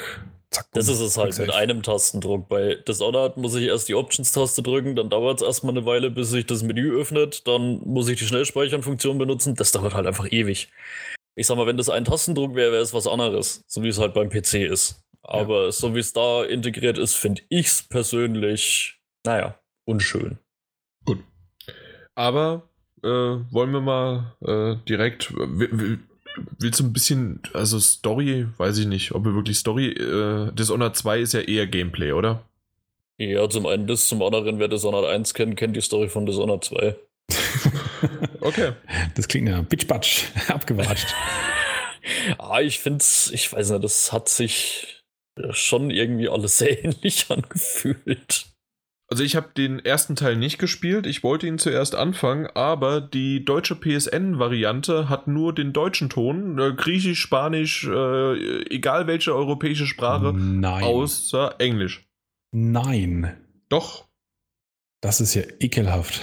Das ist sehr ekelhaft und aus dem Grund, als ich die Variante gestartet habe, kam mir dann auf einmal Französisch entgegen, weil meine Konsole auf Englisch ist. Das hatte ich bei der PS3 mit Burnout Paradise. Das hatte keinen englischen Track auf der Disk und wenn du dann auf die Konsole auf Englisch stehen hattest, ging die, ging die auch auf Französisch. Ja. Es gibt doch noch. Ist ja auch naheliegend. Ja, ja, das selbstverständlich. Nee, ja. das ist tatsächlich defaultmäßig, warum auch immer. Wenn es nicht, dann geht es ja, auf Französisch. Ähm, das ist auch bei, wie, wie heißt dieser Horrortitel nochmal gewesen? Äh, von der, der japanische Resident Evil-Verschnitt vor, vor zwei Jahren ungefähr rausgekommen. Ähm, was genau dir der. gefallen hat, Martin? Äh, Ach, The Evil Within. Ja, genau der. Äh, da gab es auch die deutsche PSN-Variante und dann schön auf Französisch. Und auf Deutsch natürlich, aber dann hätte ich es, glaube ich, lieber auf Französisch gespielt. Hatte, hattest du das äh, Dishonored 2 auf Disk, Martin? Ja. Und da war es Englisch? Keine Ahnung, ich spiele auf Deutsch. So. Nein, Dis Dishonored 2 ist auf, äh, auf Englisch. Ich rede gerade von Dishonored 1. Es tut mir leid, falls, falls es nicht rüberkam. Ich wollte, weil wir es von der Story die Dishonored hatten. Dishonored 1 Definitive Edition oder was? Genau. Und Nein, die habe ich bei mir in der Rumfliegen noch ungestartet. Also die ist, da, da, darum ging es gerade. Es ging, es ging um die Geschichte, dass ich die vorher vielleicht mal nachholen wollte oder mal reingucken wollte, zumindest bevor ich Dishonored 2 spiele. Mhm. Aber ähm, das war nicht möglich, weil es halt auf Deutsch war und Deutsch spielt. Außerdem, ich lasse mir doch nicht hier die geile deutsche Synchronstimme von Bruce Willis nehmen. Ja, dann bin ich sowieso raus. Aber okay, jetzt nochmal Gameplay. Gameplay. Willst Gameplay, du was sagen Gameplay. zum Gameplay? ähm, ja, es, ist, es hat sich relativ schnell auch wieder wie bei Dishonored 1 angefühlt. Also es ist vom, vom Gameplay her sehr flüssig. Man hat ja seine, seine verschiedenen Fähigkeiten, die man halt anwählen kann, hat unterschiedliche Waffen, die man nutzen kann, um vorwärts zu kommen. Ist ja auch, äh, ja, man kann das Ganze auf die unterschiedlichsten Arten angehen. Entweder ich versuche möglichst ungesehen durch das Ganze äh, durchzukommen oder ich metzel einfach alles nieder, was mir so in den Weg kommt. Man hat ähm, ja zum einen ein großes Auswahlrad von Waffen und Fähigkeiten in einem. Also da wird es dann teilweise auch wirklich voll, wenn man da viele Fähigkeiten und Waffen besitzt. Hat aber äh, auch die vier Schnellzugriffstasten übers Steuerkreuz, wo man sich halt seine favorisierten Waffen oder Fähigkeiten dann ja, drauf ablegen kann. Mit der rechten Hand führt die Person, die man spielt, immer das Schwert und in der linken Hand wird eben zwischen Waffen und Fähigkeiten gewechselt. Also, also zwischen anderen Waffen außer Schwert. Also Armbrust und Fähigkeit gleichzeitig ausrüsten geht nicht. Muss mich immer für eins entscheiden. Genau. Aber das kannst du relativ schnell mit dem. Äh, hm? Ja, das, ja, das kann, äh, kann man relativ schnell mit dem, ähm, mit dem, wie heißt das, dieses Wheel, das Rad sozusagen. Ja, das Auswahlrad halt. Das Auswahlrad kann man das relativ, weil, weil dann ja auch äh, kurz die, ähm, das Spiel pausiert, aber auch genau. nicht zu lange, wie ich äh, festgestellt habe. Irgendwann hört es auf und dann geht das Spiel weiter. Also du kannst nicht unendlich lang in diesem Ma Mausrad sozusagen da rumsuchen. Aber dann kannst du es ja umändern und dann kannst du diese Fähigkeiten dann benutzen oder halt dann wieder die Armbrust oder auf die Pistole wechseln oder sowas. Oder Dartpfeile okay. nutzen. Was ich fragen wollte. Bitte. ähm, bezüglich der Fähigkeiten, die man hat oder Waffeneinsatz, dass Dishonored 1 einem ja schon storytechnisch sehr früh erzählt hat, dass es schlecht ist, Leute umzubringen. Also, dass es auch eine negative Konsequenz tatsächlich für die Geschichte hat. Das heißt, es hat äh, ziemlich schnell extreme Hemmungen ähm, ein, bei einem ausgelöst, ähm, solche Fähigkeiten auch zu nutzen oder Waffeneinsatz zu machen. Nicht nur einfach nur, weil man es nicht darauf ankommen lassen will, sondern weil man so das Gefühl hat, man, man soll es auch nicht, man darf es in Anführungszeichen auch nicht. Fühlt sich das bei Dishonored 2 immer noch so an? Also Dishonored 2 sagt einem das nie so deutlich, bin ich der Meinung. Bei Dishonored, bei Dishonored 2 ist es tatsächlich so, du bekommst zwar auch nach jeder Mission und das Spiel sagt dir auch, dass wenn du natürlich eine größere Spur von Leichen hinterlässt, dass äh, die Geschichte dadurch einen anderen Verlauf nimmt. Und äh, nach jedem Level wird dir auch angezeigt, ob du das Ganze also das ist dann so eine, äh, ja, so ein Diagramm mit einem, mit einem Kreuz quasi in der Mitte und du hast halt nach oben, links und rechts einen Ausschlag. Äh, was weiß ich, ungesehen, schleichend oder betäubend, tödlich und was auch immer entdeckt worden. Und in die Richtung geht dann halt immer so ein Punkt, also in irgendeine dieser Ecken. Mhm. Genau, wie, und wie, ganz wie oben steht Jan und das bin ich dann. Also ja, bei mir war es immer relativ weit links unten. Weil, weil, so wie du es gerade gesagt hast, ist es genau richtig. Also das wird, äh, ich, das wird dir nicht irgendwie gesagt, äh, außer am Ende einer Mission, dass du wirklich, okay, du hast jetzt das tödlich und du hast so viele Leute getötet, die wurden vielleicht auch noch, die Leichen wurden entdeckt, du wurdest so oft mal gesehen und so weiter. Also es sind auch Ab-Checkpunkte, die du halt dann äh, wiederholen kannst. Darauf gibt es dann Trophäen oder halt für dich einfach oder auch für den Storyverlauf aber dass es für den Storyverlauf wirklich komplett ähm, besser ist oder das, was du gerade gesagt hast, dass man eigentlich keinen töten sollte, das wurde mir von Anfang an so überhaupt nicht wiedergelegt. Zumindest habe ich das überhaupt nicht gemerkt. Und äh, ich habe sowas von viele Leute gemeuchelt und getötet. Also, das das ja, da, da, da weiß, also da, dadurch gibt es dann halt einen sogenannten Chaos-Faktor und der soll halt Einfluss auf die Geschichte haben, wie sie. Wie genau, aber das wird dir ja nicht wirklich ins Auge gedrückt, außer in dieser Statistik selbst am ja, Ende ja, es, erst. Es sagt ja auch keiner, dass der Chaos-Faktor schlecht ist. Ja, e, exakt, das kann ja vielleicht positiv sein. Ähm, und was Jan auch sagt mit, äh, ich habe so viele Leute gemeuchelt, ich muss ganz ehrlich sagen, ich bin bei dem Spiel tatsächlich, also entweder bin ich dümmer geworden, oder das Spiel ist einfach an sich von allein schwerer geworden. Ich könnte mich erinnern, dass ich das Honored re relativ unentdeckt und schleichend gespielt habe.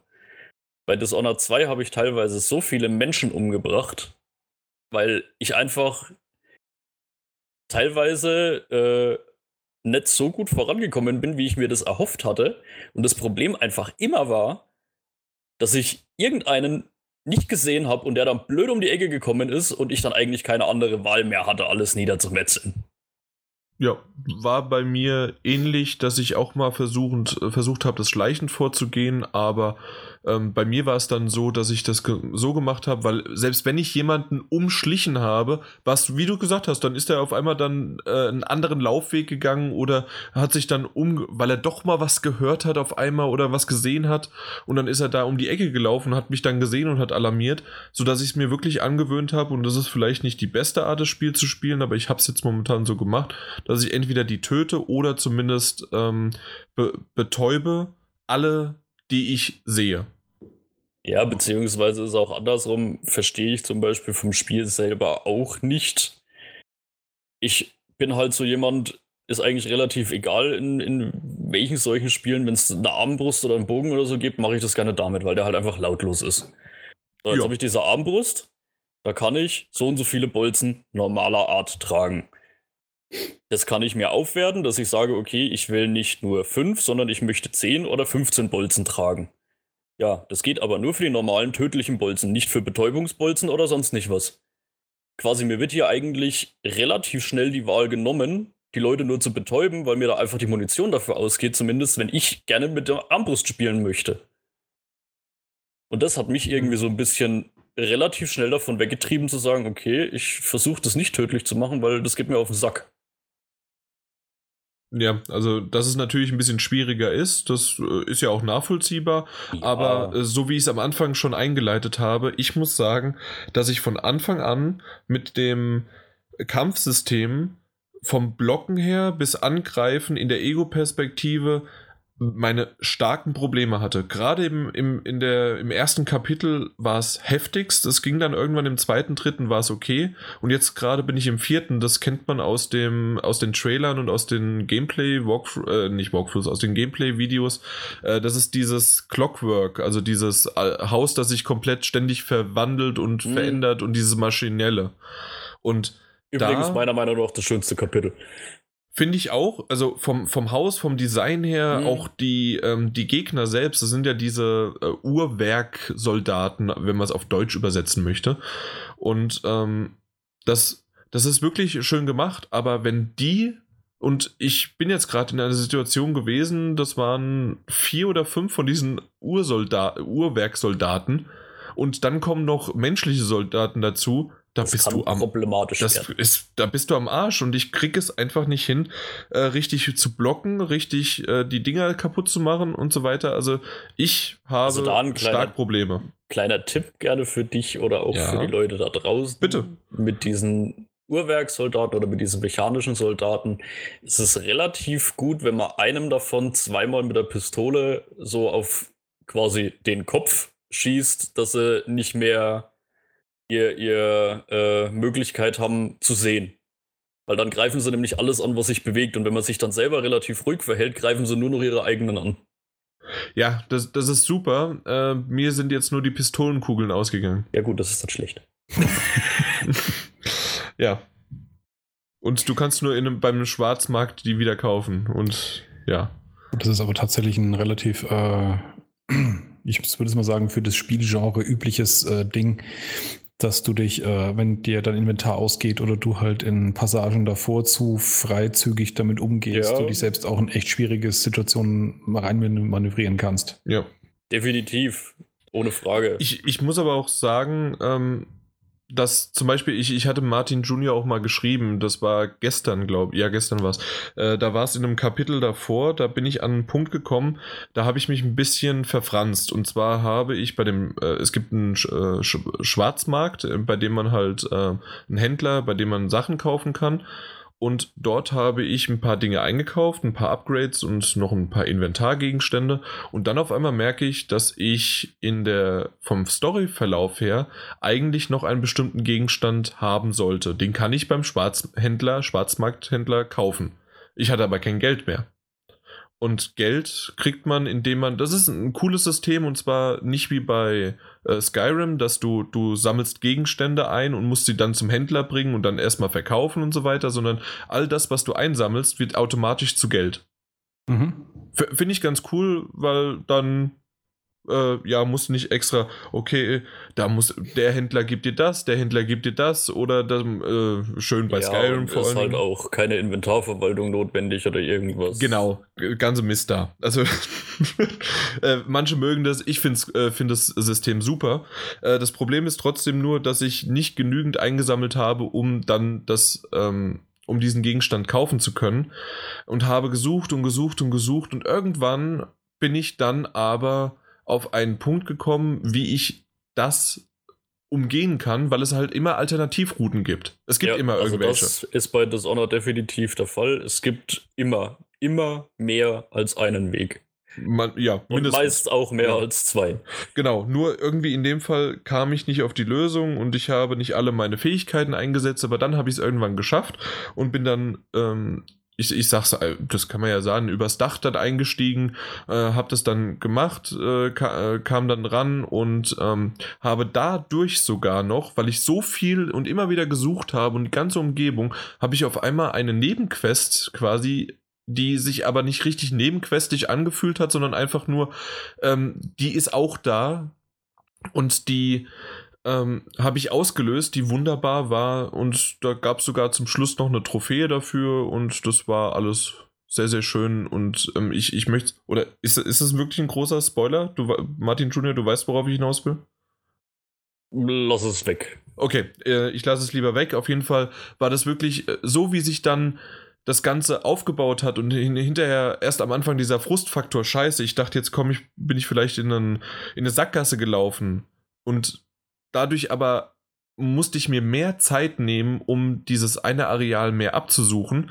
Und wenn, und das weiß ich, das ist, das ist ähnlich wie bei Hitman auch, wenn du längere Zeit in diesen Arealen verbringst, dann kriegst du immer mehr Abläufe, immer mehr Möglichkeiten heraus, wie du gerade auch in diesem äh, Uhrwerk äh, in dieser Villa, was man da alles, wo man Geheimgänge öffnen kann und wie das Ganze im, im Hin äh, Verborgenen funktioniert.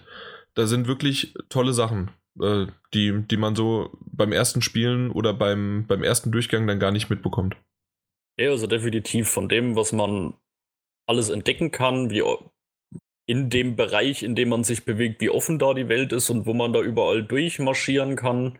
Das ist cool gemacht. Auch die Möglichkeiten, die man mit seinen Fähigkeiten hat, auch die zu kombinieren, um gewisse ja, Ziele zu erreichen oder einfach nur Menschen möglichst zu meucheln, zu frustrieren oder wie auch immer. Das ist definitiv cool gemacht. Auch von der technischen Seite her, bis auf, dass ich bei mir äh, irgendwie das Problem hatte, dass das Spiel öfter mal eingefroren ist und dann teilweise keine Spiele mehr auf meiner Playstation gestartet sind. Ja, äh, egal. Ähm, so muss man wirklich sagen, ist es ein tolles Spiel geworden. Aber das, was halt wirklich der, der erste Teil gemacht hat, die am Anfang zu sagen, dass es eigentlich gar nicht so eine tolle Idee ist, Leute zu töten, da bin ich beim, beim zweiten Teil wirklich so schnell, so weit davon abgedriftet, dass es mir persönlich das Spiel sogar ein bisschen kaputt gemacht hat, weil ich dann einfach wirklich nur noch hergegangen bin und hab, äh, ich habe es zum Beispiel mit Corvo durchgespielt. Äh, ich habe dann einfach diese, diese Rattenpest-Fähigkeit gelernt und habe einfach immer zu, wenn irgendwelche Leute mir im Weg standen, einfach die Rattenpest losgelassen und habe sie alle auffressen lassen, die im Weg standen. Um mir meinen Weg einfach frei zu und es geht auch, wenn du vielen Gegnern gegenüberstehst. Also ich kann mich schon auch daran erinnern im, im ersten Teil, dass es halt äh, in späteren Leveln, wie es im Prinzip Jan vorhin auch beschrieben hat, dann wenn es einfach zu viele Gegner sind, die du auch mehr oder weniger aufscheuchst, in dem Moment, wo du einen attackierst, du im Prinzip dich wirklich selbst sehr stark in die Bredouille bringst. Mit der Rattenpest ist es äh, reguliert gewesen, dass wenn zu viele Gegner dass es auch schaffen, die auszumerzen, ohne dass alle sterben. Mhm. Aber man kann das auch noch so weit aufbessern, dass die Rattenanzahl größer ist. Dann gibt es sogar noch die Möglichkeit zu sagen, okay, wenn gerade mal kein Gegner da ist oder die, die nächste Welle quasi wieder kommt, also währenddessen regenerieren bzw. sich wieder weiter vermehren. Ähm, das war übermächtig. Also ich bin dann damit bis komplett zum Ende durchgekommen. Okay. Also sollte ich da auf jeden Fall mal investieren, ja. Also ich meine, maschinelle Gegner natürlich nicht. Das schaffen sie nicht, ist klar. Aber da gibt es dann noch eine andere Gegnersorte, wo ich mir eigentlich gedacht hätte, okay, da könnte es schwierig werden. Die, da werden die Ratten wahrscheinlich auch an ihre Grenzen stoßen. War nicht der Fall.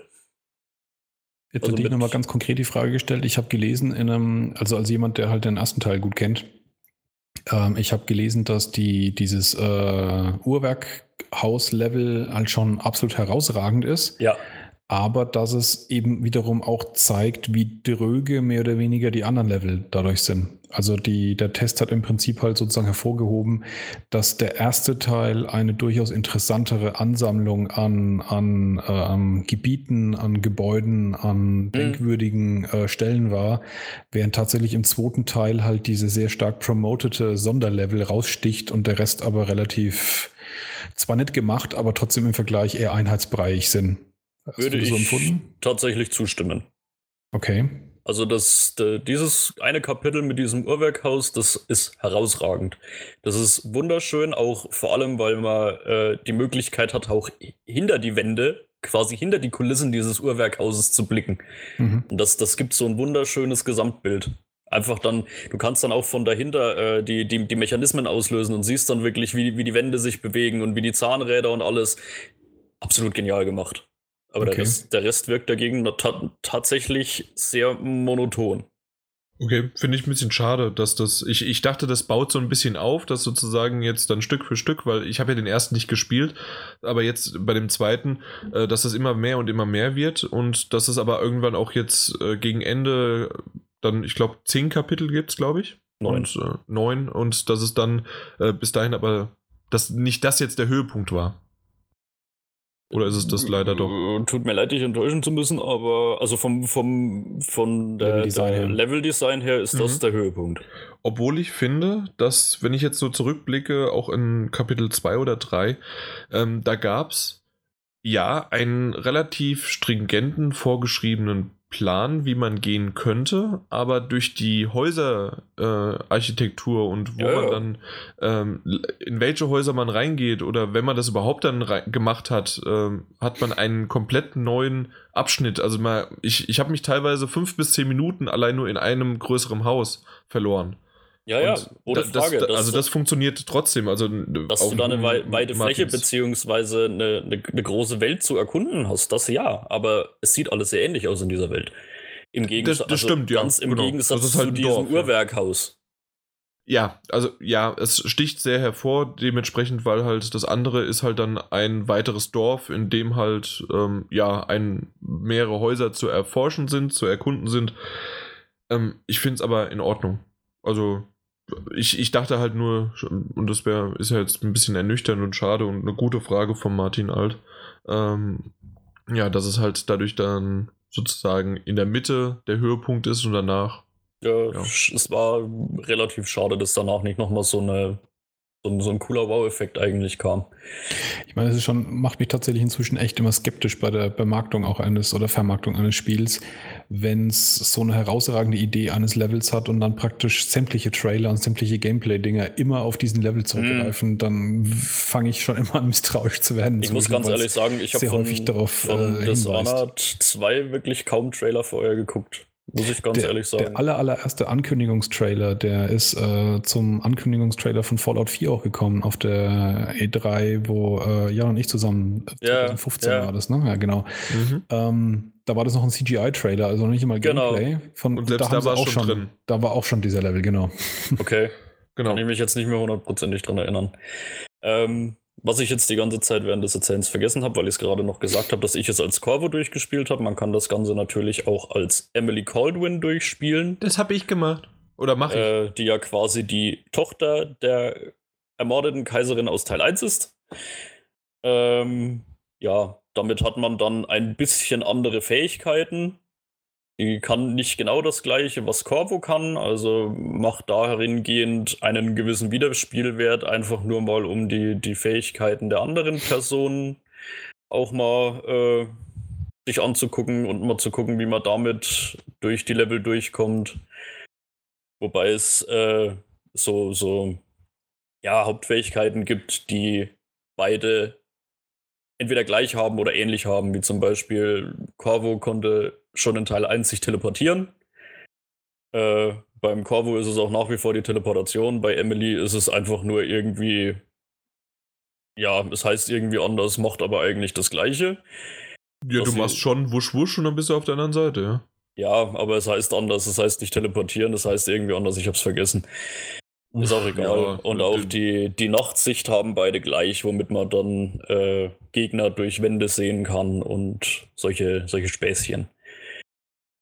Aber ja. sonst sind ihre, ihre Fähigkeiten etwas unterschiedlich. Also zum Beispiel diese Rattenplage kannst du nicht lernen. Ach, verdammt. die kann nur der Corvo, die kann die Emily nicht. Ja, dann bin ich mal gespannt, was bei mir übermächtig ist. Ja, wäre wahrscheinlich bei mir nichts, deswegen ist es so schwer. Ich, ohne Mist, ich spiel's auf leicht. Ich hab's zuerst auf Mittel äh, gestartet, ich spiel's auf leicht und es ist wirklich verdammt schwierig. Also es ist definitiv knackig, das, das muss man definitiv sagen. Der Schwierigkeitsgrad ist.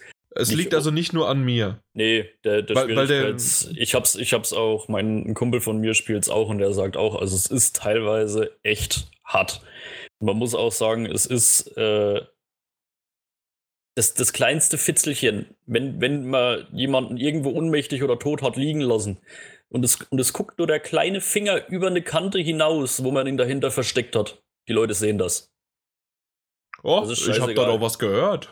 Die Leute sehen das. Dann gehen die da hin, sehen den kleinen Finger, sehen den kompletten Arm, sehen die Leiche und denken sich, oh oh. Also es mhm. ist schon echt krass. Und vor allen Dingen ist es krass, wenn es eine Trophäe dafür gibt, dass du das komplette Spiel durchspielst, ohne ein einziges Mal gesehen zu werden. Also da äh, ich kenne Leute, die haben Respekt. die. Ja. Du kennst ja, komische Leute. Absoluten ja, Respekt. Ich habe gesagt, das war eine, ein, ein Dauer-Quick-Load-System. Ja, kann ich mir definitiv vorstellen, weil das ist echt krass. Und wie gesagt, ich hab's bei Dishonored 1 definitiv besser geschafft, mich durchzuschleichen. Ich hab's bei Dishonored 2 immer in jedem Level versucht, möglichst still und leise durchzukommen. Es kam immer irgendeiner blöd um die Ecke, wenn ich gerade jemanden versucht habe zu betäuben, zu würgen oder sonst etwas. Er kam immer irgendwo einer noch her. Mir fällt gerade ein, wegen nochmal, ich, ich, ich bin gerade nochmal so die ganzen ähm, Häuser und die äh, Settings durchgegangen. Ich finde aber diese äh, Anstalt oder wie man das auch nennen möchte, das war Kapitel 3, glaube ich. Mhm. Oder zwei, ich weiß mhm. jetzt nicht ganz genau. Aber diese Anstalt äh, fand ich schon ziemlich cool. Also die, es ist auch quasi nur ein Haus, ja. aber äh, das ist so ein verlassenes und doch wieder bewohntes äh, ja, ja Asylum ist, oder sowas oder Krankenstation. Kranken Krankenhaus, ja, ja, das ist auch nicht. Wobei, jetzt wo du das sagst, ich meine, das Krankenhaus da nicht einmal unbedingt, aber da kommt noch, äh, ist dann glaube ich Kapitel 7 äh, wo dann noch ein Element dazu kommt, das auch noch interessant ist. Das ist nicht so geil wie das, wie das Clockwork, aber äh, das hat auch noch mal ein bisschen einen Schwung ins Setting reingebracht. Jetzt nochmal von meiner Seite aus abschließende Frage an mhm. den, der Dishonored 1 kennt. Ähm, direkter Vergleich, was würdest du sagen, welches ist das bessere Spiel? An Dishonored 1 besser. Ich weiß nicht, ob es einfach, weil es damals von der Idee neuer, neuer war oder ich weiß es nicht hundertprozentig wie gesagt, bei Dishonored 2 zum einen hat mir so ein bisschen das gefehlt, was du eben am Anfang gefragt hast, dass, es, dass man nicht so diese, ja, dieses moralisch schlechte Gewissen hatte, wenn man jemanden, wenn man viele Leute umgebracht hat. Wobei das, ich das tatsächlich hat, störend sogar fand im ersten Teil, muss ich sagen. Ja, das, das hat dieses Spiel definitiv in keinster Form mir vermittelt. Mhm. Ich fand's von der Story fast ein bisschen zu redundant. In zwei jetzt. Zum ersten Teil. Okay. Mhm. Also ich. Achso, du ja. hattest ja am Anfang schon gesagt, kennst du den ersten Teil, kennst du ja, den zweiten. Ich fand, da gab es jetzt nicht so extrem viel Neues. Mhm. Und wie gesagt, das, der dritte Fakt ist, wo ich jetzt aber nicht unbedingt das Spiel verantwortlich für machen würde. Entweder bin ich einfach mittlerweile zu doof für solche Spiele, aber Schleichen war da für mich aber im gewissen Punkt einfach zu anstrengend, dass es mir noch Spaß gemacht hätte. Das hat mir im ersten Teil mehr Spaß gemacht. Hast du auch die Deus Ex-Teile gespielt? Ja. Und ah. da komme ich fast immer ungesehen durch. Mhm. Nee, ich, mich wollte so interessieren, weil du gesagt hast, deinen ersten Teil, den fandest du so vom Gefühl her als Spiel, was die Ideen angeht, neuwertiger. Und ich hm. fand schon immer Dishonored so ein bisschen, ist so das, äh, das äh, Mittelalter-Fantasy Deus Ex. Hm, okay, ja. Also weil es doch sehr, sehr, sehr ähnliche Spiele sind in, im, im Aufbau und Gameplay, finde ich. Ja gut, ähm, bei, bei, bei äh, Dishonored hat mich dann immer eher so dieses mit den Fähigkeiten spielen und kombinieren gereizt. Das, das mhm. fand ich da einfach so, so interessant und neu. Das stimmt, ja. Das kommt schon, äh, das ist ein bisschen stärker als bei Deus Ex, ja. ja. Dass man offensiv die Fähigkeiten kombinieren und nutzen kann, ja. Genau. Okay, ich bin ähm, äh, mit Fragen durch für das Gut, dann nur noch kurz eine Info und zwar, dass es jetzt im wann soll es kommen? Im Dezember, glaube ich, bald ein kostenloses Update noch kommen soll. Ähm, für Dishonored 2 halt, ähm, dass es einmal New Game Plus äh, dazu kommt, gepatcht wird und dass es einen benutzerdefinierten Schwierigkeitsgrad geben soll, dass du dir also vorher auswählen kannst. Oh, der Schwierigkeitsgrad, Jan. Ja, bitte, irgendwie so, nee, aber das ist halt, ja. äh, ähm, wie war es dann, soll ermöglichen, den Titel an die eigene Spielweise anzupassen was genau das ja. auch heißen soll. Also ich weißt, weißt du da mehr? Oder? Ja, ich äh, weiß, also ich weiß zumindest bei der Diskussion um solche Spiele, dass es äh, sehr häufig die Kritik gibt, ähm, dass der höhere Schwierigkeitsgrad dahingehend vielleicht interessant ist, die Anzahl der Gegner zu erhöhen oder meinetwegen auch, dass die äh, schneller irgendwas wahrnehmen, dass man also noch vorsichtiger spielen muss. Dass es aber nervig ist, dass man gleichzeitig zum Beispiel auch schon beim ersten Treffer sofort tot ist. Also dass auch das, diese typischen ähm, wertebasierten Schwierigkeitseinflüsse äh, übertrieben werden, dass halt alles auf einmal passiert. Ja. Und das kann ich schon nachvollziehen, dass ich zum Beispiel auch so jemand wäre, der sagt, ich, ich hätte gerne ein Spiel mit sozusagen mehr Wachen, aber ich möchte, dass die Kämpfe schwerer werden. Mhm. Also in dem, in dem Stil. Ja, ist auch nicht verkehrt, bin ich das, der Meinung. Also das wenn, höre ich wenn, daraus. Wenn es die Möglichkeit geht. hergibt, warum nicht? Auf jeden Fall nicht schlecht. Ja. Okay. Das noch irgendwie was als äh, das war im Grunde schon ein Fazit von dir, Martin. War jetzt ein eigentlich recht gut zusammenfassendes Fazit dank der herausragenden Frage von Herrn Lehnert. ja, der einen. Und ihr sucht euch jetzt aus, welches war.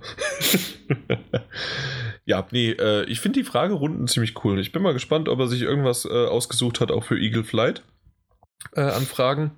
Selbstverfreilich. Ja, das ist doch super. Aber fangen wir erstmal an. Eagle Flight äh, wurde ja damals angekündigt auf der äh, Irgendwas-Messe, ich glaube E3 von Ubisoft und ähm, immer wieder nur den Multiplayer.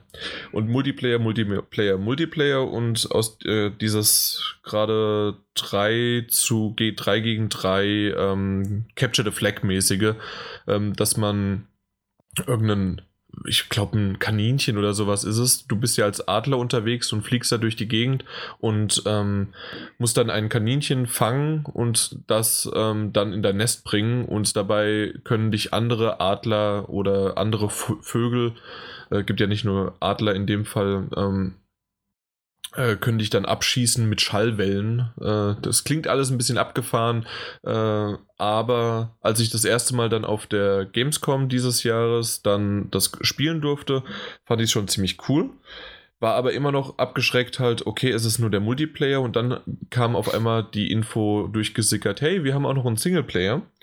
Und ich sag's jetzt mal so, weil ich es dann endlich äh, gekauft und äh, gespielt habe, ähm, dass ich bisher nicht ein einziges Mal den Multiplayer gespielt habe, sondern nur den Singleplayer, weil der mich so weit und breit äh, ja, gefreut hat und beschäftigt hat und so weiter. Wie lange hast du schon gespielt? man da so? Genau, äh, bin noch dabei. äh, ich habe momentan so um die ja, oh. fünf, sechs Stunden. Ui, okay, jetzt bin 5, ich 6 Stunden gespielt, weil. Jetzt ähm, ich hellhörig. Genau, weil jetzt das Spiel ist, ähm, einmal kann man sagen, wie viel es kostet, ich glaube 40. Äh, ist erstmal. Äh, ist erstmal vom Preis her, gerade wenn man denkt, Multiplayer und so weiter, ähm, hm, naja, mal gucken, aber der Singleplayer ist halt, wie gesagt, schon in Ordnung. Und der Singleplayer ist so, dass du, du bist ja in, mit diesem Eagle Flight, äh, bist du ein Adler und kannst mit deinen Kopfbewegungen durch die Lüfte gleiten und fliegen. Und ähm, dort, äh, das ist ja dieses, äh, das ist Paris in einem bisschen abgespaceterem, ja nicht abgespaceterem, sondern so ein bisschen ähm, abstrahiert, oder? Abs ja, abstrahiert und ähm, es ist alles sehr bewachsen, weil die Tiere äh, Paris übernommen haben. Es gibt keine Menschen, sondern nur noch Tiere und du bist da als Adler unterwegs. Und ähm, du hast dort mehrere Checkpoints und ähm, hast dann von 1 bis, ich weiß es gar nicht, ich bin jetzt gerade bei der Nummer 12 und ich weiß nicht, wie weit es geht. Ich glaube, es geht bis entweder hochgerechnet werden äh, anhand der Areale bis 15 oder bis 18. Ich bin mir nicht ganz sicher.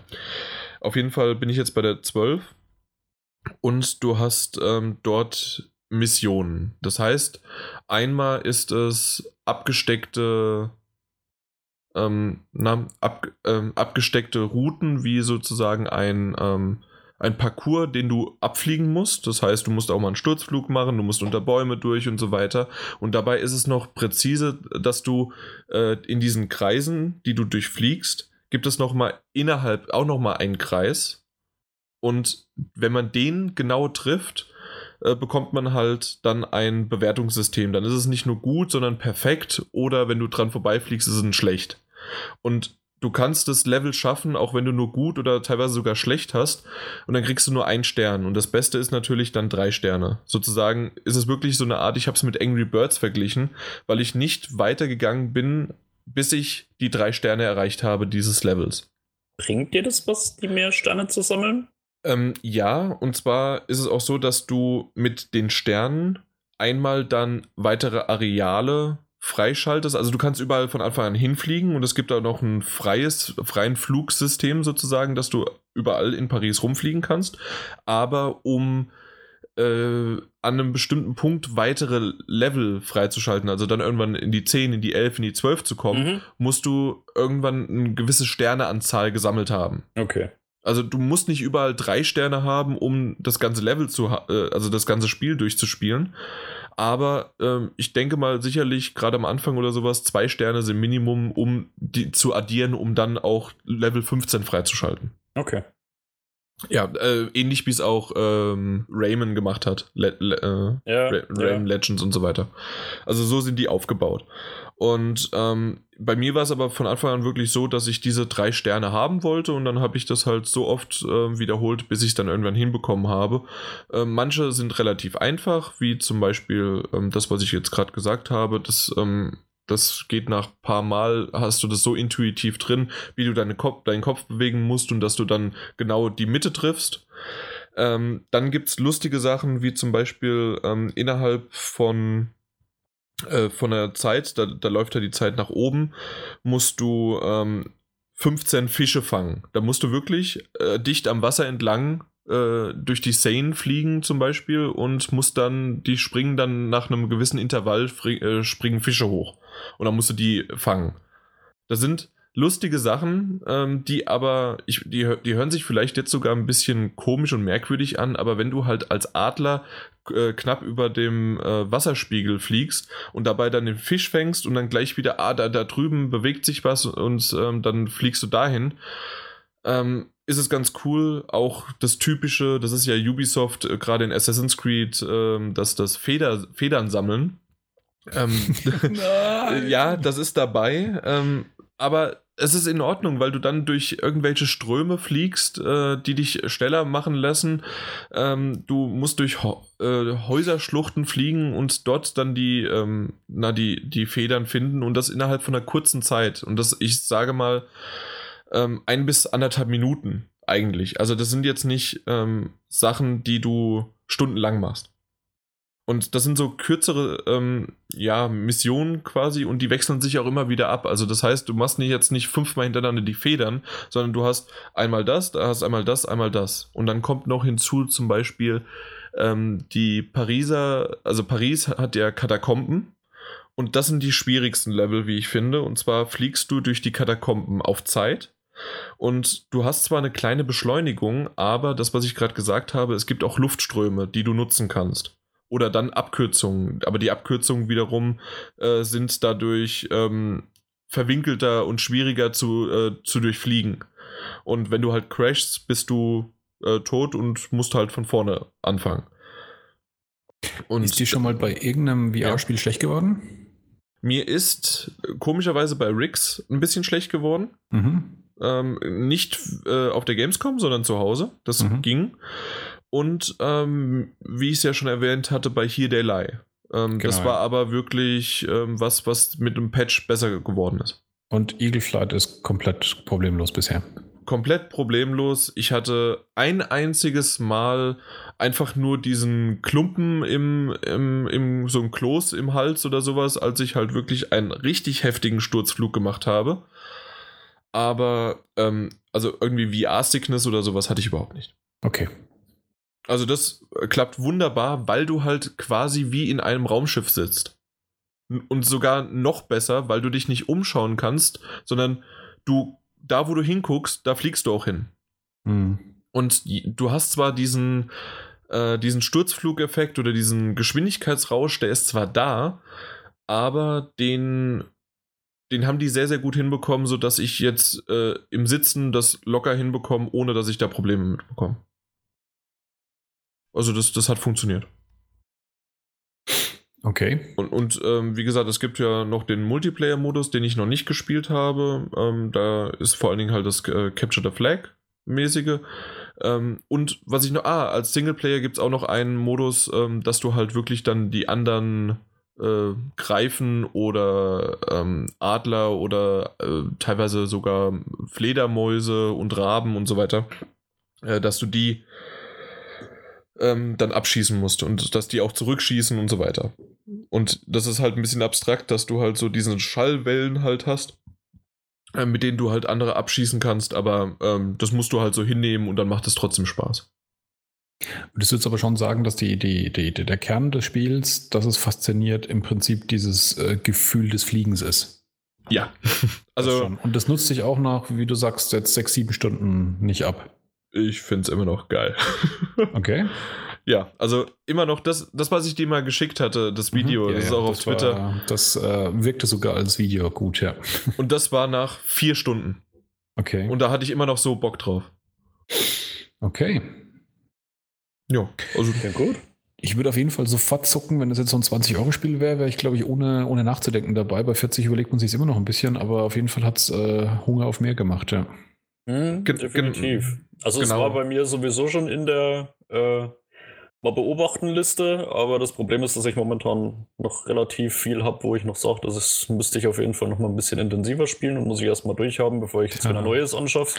Mein altes Problem, ja. Ja. und deswegen ist Eagle Fly noch nicht in der Liste gelandet. Flight. Flight. Entschuldigung. Nö, ich wollte es nur noch mal erwähnt haben für die da draußen, die gerade fleißig mitschreiben. Tee. und so ein stilles Franken G und ein stilles H. So wie wir Franken das so machen. Genau. Jo, wunderbar. Also mehr muss ich gar nicht dazu sagen. Das denke ich war ganz gut abgehandelt. Also zumindest ich bin stolz auf mich. Ja, ich hätte zum Singleplayer-Modus mehr fragen wollen, aber dann hast du relativ äh, ausführlich komplett selber durchexerziert. ja, wunderbar. Ja, dann kommen wir gleich zum nächsten. Genau, das, was ihn mehr beschäftigt hat, den guten alten Martin Junior. Ja. ja. Den guten alten Martin Junior. Das ist, äh, ja, das, äh, das kannst du machen. Da löst sich die Realität auf. Äh, und die Realität Ein löst sich noch mehr auf, weil ich mich für Watch Dogs 2 interessiere. Das finde ich aber schön. Wieso? Ja. Du hast doch auch Watch Dogs 1 gemocht. Ich weiß, und du erinnerst dich, wie ich äh, abgelästert habe über Watch Dogs 2 und diese Ach so, scheiß so Lead Rockstar Hacker Kacke und Ubisoft Open World Spiele mir sowieso mehr und mehr gegen den Strich gehen. und jetzt stelle ich mich hin und sage, äh, Watch Dogs 2, äh, habe ich den Eindruck, ist interessant. Ähm, ja, ich weiß aber auch warum, weil es nämlich jetzt auch äh, nackte Menschen dort gibt. Ja, genau, das ist äh, auf jeden Fall Hauptbewegpunkt. Definitiv. Ich glaube, ähm, ich befürchte, man kann relativ viel und lang über Watch Dogs 2 sprechen, deswegen würde ich äh, versuchen, ganz konkrete Fragen zu stellen. Erste Frage ist anderer Hauptcharakter, andere Gruppe die mir, wie schon gesagt, eigentlich die ganze Zeit ziemlich auf den Sack ging. Ich habe nur jetzt, also wegen dieser ganzen super coolen Scheiße, die in den Trailern immer rüberkam. Mhm. Ich habe nur jetzt inzwischen den Eindruck, dass sich das Spiel mehr über sich selbst auch viel und gerade dieses Metier sich selbst sehr viel lustig drüber macht. Ja, definitiv. Das ist die richtige also, Antwort, die ich haben wollte. Ähm, kurz zum Anfang. Also ich war jemand, der definitiv Watch Dogs 1 auch sehr gemocht hat ich fand einfach, ich allgemein finde ich es immer gut, wenn eine neue IP kommt. Die hat mich auch definitiv interessiert und ich fand sie auch in sich nicht schlecht. Watch Dogs 1 war ja doch vom Insgesamt-Setting relativ düster und sehr auf Rache getrimmt. Ja. Watch Dogs 2 geht eine komplett andere Richtung. Watch ja. Dogs 2 ist tatsächlich sehr viel mehr auf, ja, lustig, aber nicht albern und äh, definitiv sehr viel Selbstironie. Und ich muss ganz ehrlich sagen, ich habe eine Stunde gespielt und ich hatte so ein verdammt breites Grinsen auf dem Gesicht, weil da schon allein so viele geile Momente dabei waren und ich einfach nur so oft lachen musste. Es hat einfach unheimlich Laune gemacht. Hast du den Ubisoft-Trailer schon geklaut? Ja, zum Beispiel. Es gibt einfach eine Nebenmission, wo man tatsächlich zur, zur Ubisoft San Francisco Zentrale gehen muss, sich reinhacken muss und einen Trailer leaken muss. Und das dann an Kotaku verkaufen, ja. so in der Art. Ich finde es so geil. Also an der Stelle soll es schon echt, der, also das war der Punkt, wo ich hellhörig wurde, als ich das gehört habe, dass das im Spiel drin ist, dass du in dieser Mission wohl halt auch ein Gespräch belauschen kannst, wo irgendeine Ubisoft-Regionalchefin, keine Ahnung, äh, mit dem PR-Manager spricht, ja. der sagt, ähm, du kannst dich darauf verlassen, wenn, wenn da wird nichts rauskommen und wenn das rauskommt, dann kannst du mich feuern und die Chefin halt eiskalt sagt, sei froh, dass ich dich nicht schon längst gefeuert habe. Weil es ja schon so bei Assassin's Creed passiert genau. ist und das ist halt so selbstreferenziell über das, was Ubisoft schon alles so verbrochen hat, ja. Es, es ist wirklich geil. Es ist wirklich saulustig in, in vielen Situationen, was auch absolut geil ist. Ubisoft bricht mit seinen Konventionen. Die Karte ist von Anfang an komplett frei begehbar, komplett frei sichtbar. Man muss keine Türme erklimmen. Yay. Man muss nichts freischalten, bevor man irgendwo hin kann. Man kann alles sofort erkunden. Und was ich auch gehört habe, ist, dass das, und da kommen wir so fast ein bisschen in diesem Bereich, wo wir vorhin schon drüber gesprochen haben, über das Thema Storytelling, wobei es nicht wirklich Storytelling ist, aber trotzdem, dass zumindest in dieser Umgebung, oder wie habe ich es gelesen, dass es das Open-World-Spiel von Ubisoft sei, in dem wirklich am meisten passiert und auch am meisten auf dich reagiert. Findest du das auch so? Definitiv ja. Was man allerdings sagen muss, was mich ein bisschen, ja, nicht enttäuscht, aber wo ich sage ein bisschen, dass das macht so ein bisschen einen kleinen Bruch. Äh, Gerade an Sehenswürdigkeiten zum Beispiel hätte ich mir erwartet, dass mehr Leute rumstehen. Also man hat definitiv das Gefühl, dieses San Francisco ist belebt, es ist immer was unterwegs, immer was, äh, immer, immer viel los. Aber gerade an so Hotspots hätten sie durchaus ein paar mehr Leute hinstellen können. Ich habe auch einen Podcast gehört von zwischen zwei, die in San Francisco leben, die auch gesagt haben, was den Autoverkehr anbelangt, wirkt es ein bisschen wie die Zombie-Apokalypse, wenn man den echten Verkehr in San Francisco kennt im Verhältnis zu dem, was da passiert. Aber das ist schon, wie du sagst, belebt ist, okay. aber, aber wie gesagt, halt nicht die, die, die, das äh, unglaubliche Wimmeln halt abbildet. Ich finde es einfach nur teilweise schön, weil ich ja schon in San Francisco war, einfach diese Orte wiederzusehen und zu sehen, wie gut es umgesetzt worden ist. Auch zum Beispiel bin ich schon mal durch Alcatraz durchgelaufen. Das ist cool. Das ist echt mhm. cool, wie, wie, wie realitätsgetreu sie das gemacht haben. Also nicht einfach nur diese, ist es halt jetzt einfach den Bonus, den ich habe, weil ich schon mal dort war. Einfach nicht reinzugehen und sich zu denken, ja, so könnte das wirklich aussehen, sondern wirklich zu wissen, hey, so sieht das wirklich aus. Ja, das haben Einheimische auch ähm, schon mal gesagt, das hatte ich äh, gehört. Ähm, quasi ist Watch Dogs 2 für die Leute aus San Francisco wie GTA 5 für die Leute aus LA. Ja, so in der Richtung. Also, dass es wirklich sehr detailgetreu nachgemacht worden ist. Ja, und äh, was man auch noch sagen kann zu dem Ganzen, dass es ein bisschen auf lustiger gemacht ist, es sind unheimlich viele Anspielungen auf die, auf diese ganze Kultur, auf diese ganze Popkultur. Zum Beispiel äh, auch so dieses ganze 80er-Jahre-Zeug, so ein bisschen hier. Knight Rider gibt es so ein bisschen Abklatsch davon und lauter solche Kleinigkeiten, wo wirklich einfach sofort zum Schmunzeln anregen. Zum Beispiel auch im, im Hauptquartier im Hackerspace steht ein Far Cry Blood Dragon Arcade-Automat. wo ich einfach vorbeigelaufen bin und mir dachte, ah, ja, geil. Einfach mal kurz geschmunzelt und weiter. nee, also da. Äh es geht ja schon so weit. Ich weiß nicht, ob du das schon äh, mitbekommen hattest. Es gibt ja einen Ubisoft-Titel, äh, das im Weltraum spielen soll. Ja, das ist der Trailer, den man liegen kann im Spiel. Ach, das ist der. Das sieht, das sieht, ah, das sieht okay. man dann genau diesen Trailer von diesem Weltraumspiel. Okay, gut. Ich, ich, ich habe das gerade nicht miteinander verknüpft, dass es das genau ist. Okay. Auf jeden Fall ähm, soll der Titel ja angeblich sogar 2017 erscheinen. Und jetzt haben sie es aber wieder zurückgerudert und haben gesagt, ja, nee, doch, eventuell nicht und so weiter. Aber dass das ein tatsächlich ein offiziell angekündigtes ja. äh, Spiel sein sollte von Ubisoft eigentlich. Es war quasi ein Leak, den Ubisoft selber da eingebaut hat. Genau. das ist schon echt witzig, ja.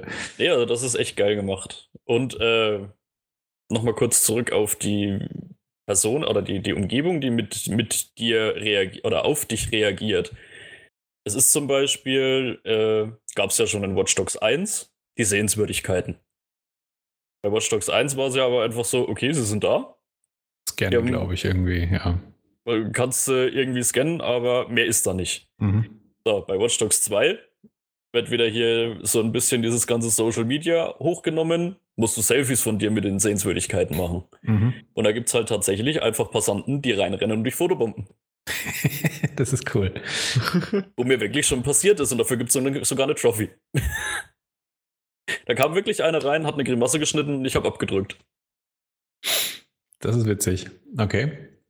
Ähm, zur Karte an sich noch, äh, jetzt nicht nur mit den, mit den Passanten oder Autos oder wie auch immer. Ähm, Sammelobjekte ist ja auch immer so ein schönes Thema bei Ubisoft. Ich habe hier das Gefühl, sie ist gut befüllt, aber nicht überfüllt. Wie es bei vielen Ubisoft-Titeln einfach der Fall ist. Mhm. Also es gibt zwar an vielen Ecken, wo du, was weiß ich, Geld einsammeln kannst, wo du aber einfach nicht sammeln musst. Ist zwar da, wenn du eh gerade dran vorbeiläufst oder gerade nichts Besseres zu tun hast, sammelst du das halt ein, aber es gibt auch andere Arten, das Geld an Geld zu kommen. Beziehungsweise gibt es auch keine Trophäe, glaube ich, dafür, dass du alle Geldspots einsammelst. Also das wird nicht so aufgezwungen. Was ich auch äh, als sehr positiv herausstellen würde. Hast du es durchgespielt schon? Nee, nee, noch nicht ganz. Also, was heißt noch nicht ganz? Also, ich bin sehr viel äh, momentan mit Nebenmissionen und äh, Nebentätigkeiten beschäftigt, dass ich momentan so die Hauptstory irgendwie so ein bisschen vernachlässige, so was wir ja vorhin schon mal geredet haben, dass die Hauptstory so ein bisschen in den Hintergrund drückt bei, bei Open-World-Spielen. Aber ich muss ganz ehrlich sagen, bei Watch Dogs 2 macht es mir einfach unheimlich Spaß, durch die Gegend zu fahren und einfach das zu erledigen, was da ist. Ja, also ähm, das sind so zwei Aussagen, die, äh, die mich auch echt äh, überrascht haben und aufhören haben lassen, dass ähm, bezüglich dieser, dieser, dieser offenen Welt. Die Möglichkeiten, wie man sich beschäftigen kann, zwar vielleicht nicht so vielseitig sein wie bei moderneren GTA-Titeln, mhm. aber dass es ähm, auf jeden Fall so ein bisschen in die Richtung kommt, dass es der erste ähm, Open-World-Titel von Ubisoft wirklich sei, in den man damit wirklich Zeit verbringen kann und es auch Spaß macht und nicht nur, wie du selber sagst, dieses blöde Abklappern von Zeug, das man halt hat, sondern es wirklich einfach Spaß macht, irgendwelche Scheiße anzustellen. Ja, vor allem, es passt halt einfach in diese ganze Szenerie. Habe ich ja schon erwähnt, zum Beispiel äh, hier bei irgendwelchen Sehenswürdigkeiten die Selfies machen. Oder halt, man hat ja auch als ja, Hilfsmittel diese Drohne. Und da gibt es dann halt zum Beispiel auch Drohnenrennen, wo du durch irgendwelche Checkpoints fliegen musst und halt eine gewisse Zeit erreichen musst. Mhm. Es passt halt einfach alles in dieses Gesamtbild. Oder zum Beispiel kannst du in der Bucht irgendwelche Segelrennen, musst du dir vorher ein Segelboot kaufen, kannst du dann am Segelrennen teilnehmen. Okay. Oder was ich am allergeilsten finde, ist so diese, du hast ja quasi dein Handy, mit dem du alles hackst, wo du dir selber auch aus dem App Store Apps runterladen kannst. Und da gibt's äh, eine App, die heißt Driver San Francisco. Das ist so ein bisschen Pendant zu BlaBlaCar wow. oder sonst nicht was. Und das ist so geil. Das ist echt richtig geil. Da kannst du halt wirklich einfach, sitzt in einem Auto, sagst, okay, ich möchte jetzt diese Person abholen, holst die ab und fährst die durch San Francisco, wo sie hin möchte. Das sind können, also die, die sind dann farblich gekennzeichnet, blau, sind einfach ganz normale Kunden. Da ist wirklich einfach nur, okay, bring mich von A nach B und dafür kriegst du Follower und Geld. Da passiert aber nichts. Oder es gibt die VIP-Kunden, die sind orange, das sind eigentlich die wirklich interessanten Sachen. Da ist wirklich immer eine kleine Story mit dran. Die erzählen dir dann während der Fahrt irgendeinen Blödsinn oder es ist halt, was weiß ich, eine Braut muss zu ihrer Hochzeit schnellstmöglich gebracht werden. Oder du fährst irgendeinen, ja. Crazy Taxi ein bisschen. genau. Und halt auch kriegst dann teilweise so ein bisschen zu spüren, dass die Taxiunternehmen das nicht so toll finden, was du da machst und lauter solches Zeug. Das ist wieder eine geile Reaktion von der Welt auf das, was du machst, ja. Ja. Also das ist sau cool. Also das, das mache ich zum Beispiel momentan sau gern. Einfach dieses, ja, Blablaka. Also Watch Dogs, der Taxi-Simulator. Ja, es ist cool. Es ich ist hätte, einfach echt Ich hätte cool. eine Frage. Darf ich kurz einkrätschen, weil du gerade Follower erwähnt hast? Ich weiß noch, auf der Gamescom hat der Typ 50 Mal, der das vorgestellt hat, äh, gesagt, ja, und dann bekommt ihr dadurch mehr Follower und da mehr Follower und hat aber nie erwähnt, warum man überhaupt Follower braucht. Und als ich ihm gesagt, äh, gefragt hatte dann, Warum? Ja, das dürfen wir noch nicht sagen. Warum ähm, braucht man Follower? Ja. Ist ein relativ wichtiger Bestandteil. Ist ja bei Watch Dogs 1 schon so gewesen, dass man Ich weiß nicht, was bei Watch Dogs 1 genau noch war. Ich glaube, da waren es wirklich einfach nur Erfahrungspunkte und damit hat man sich seine weiteren Fähigkeiten freigeschaltet. Bei Watch Dogs 2 ist das Ganze eben ein bisschen mehr in diese Welt einverpackt. Du sammelst quasi Follower für DedSec, die sich die App von DedSec runterladen und somit ihre Rechenleistung ihres Gerätes dir zur Verfügung stellen. Und damit hast du mehr Rechenpower, um größere Hacks durchführen zu können. Umso mehr Follower du hast, umso mehr Hacks kannst du machen. Also damit Okay, also wertest du, quasi halt deine Fähigkeiten ja. auf. Genau. Mhm, okay. Es ist halt einfach nicht, okay, du hast Fähigkeitenpunkte, dafür kaufst, kaufst du dir jetzt deine Fähigkeiten. Es ist halt, du brauchst Follower. Für um so und so viele Follower kriegst du Fähigkeitenpunkte, die halt quasi einfach dadurch erklärt sind, sie geben dir ihre Rechenpower ihres Gerätes dadurch, dass sie die App installiert haben und dadurch kannst du einfach bessere Hacks ausführen. Ja. Ich finde es schöner verpackt. Ist eine coole Idee. Im ja, Endeffekt ist mal was ist, Besseres als XP, ne? Ja, im Endeffekt ist es nichts anderes. Ich finde es einfach nur schön verpackt. Ich meine, du machst irgendwelche, irgendwelche öffentlichen Sachen und kriegst dadurch einfach deine Follower. Machst irgendeine Aktion, kriegst Follower. Gehst irgendwo hin, machst ein Selfie von dir, kriegst Follower dadurch. Geht das aber auch innerhalb des ähm, Missionsdesigns, also dass du wirklich, also die Hauptstory, oder musst du dann wirklich so äh, Nebenmissionsquatsch machen, um neue Follower zu bekommen? Nö, also du kriegst die definitiv auch in den Hauptmissionen. Bei den Hauptmissionen ist immer äh, damit verbunden, irgendwas öffentlichkeitswirksam zu machen. Ah, okay. was dir quasi wieder Follower bringt. Ich wollte auch mal eine Frage stellen. Martin. Ist vollkommen in Ordnung. War sehr gut, ja. Hau rein, das, wenn dir, wenn dir da noch mehr kommen. Das war's für heute. Stand auch auf meiner Liste, dass ich das erkläre. Okay. Ich meine, du hast es im Prinzip vorhin auch schon angeschnitten, aber ähm, die Hauptstory ist im Prinzip jetzt nichts, was einen da tatsächlich reizt. Also das habe ich auch schon so gehört, dass das im Prinzip tatsächlich das schwächste Element im Spiel sei und sich deswegen eben wunderbar in das Thema, das wir vorhin hatten, einfügt ähm, dass die eigentliche Hauptstory eigentlich ja so das, das schwächste Glied in, der, in dem ganzen Spiel ist. Mm. So krass würdest du es nicht sehen? Würde ich gar nicht so krass sehen. Also es ist jetzt nicht so, dass er die, die, die größte Bedeutung für mich in dem Spiel hätte. Jein, es ist, es ist cool, die Hauptstory zu verfolgen. Ich drifte momentan einfach nur sehr gern ab weil einfach wirklich viel da ist, was wirklich viel Spaß macht. Aber so an sich, auch wie die Hauptstory erzählt ist, auch wie die Charaktere gezeichnet sind, finde ich eigentlich, dass Ubisoft da eine gute Arbeit geleistet hat.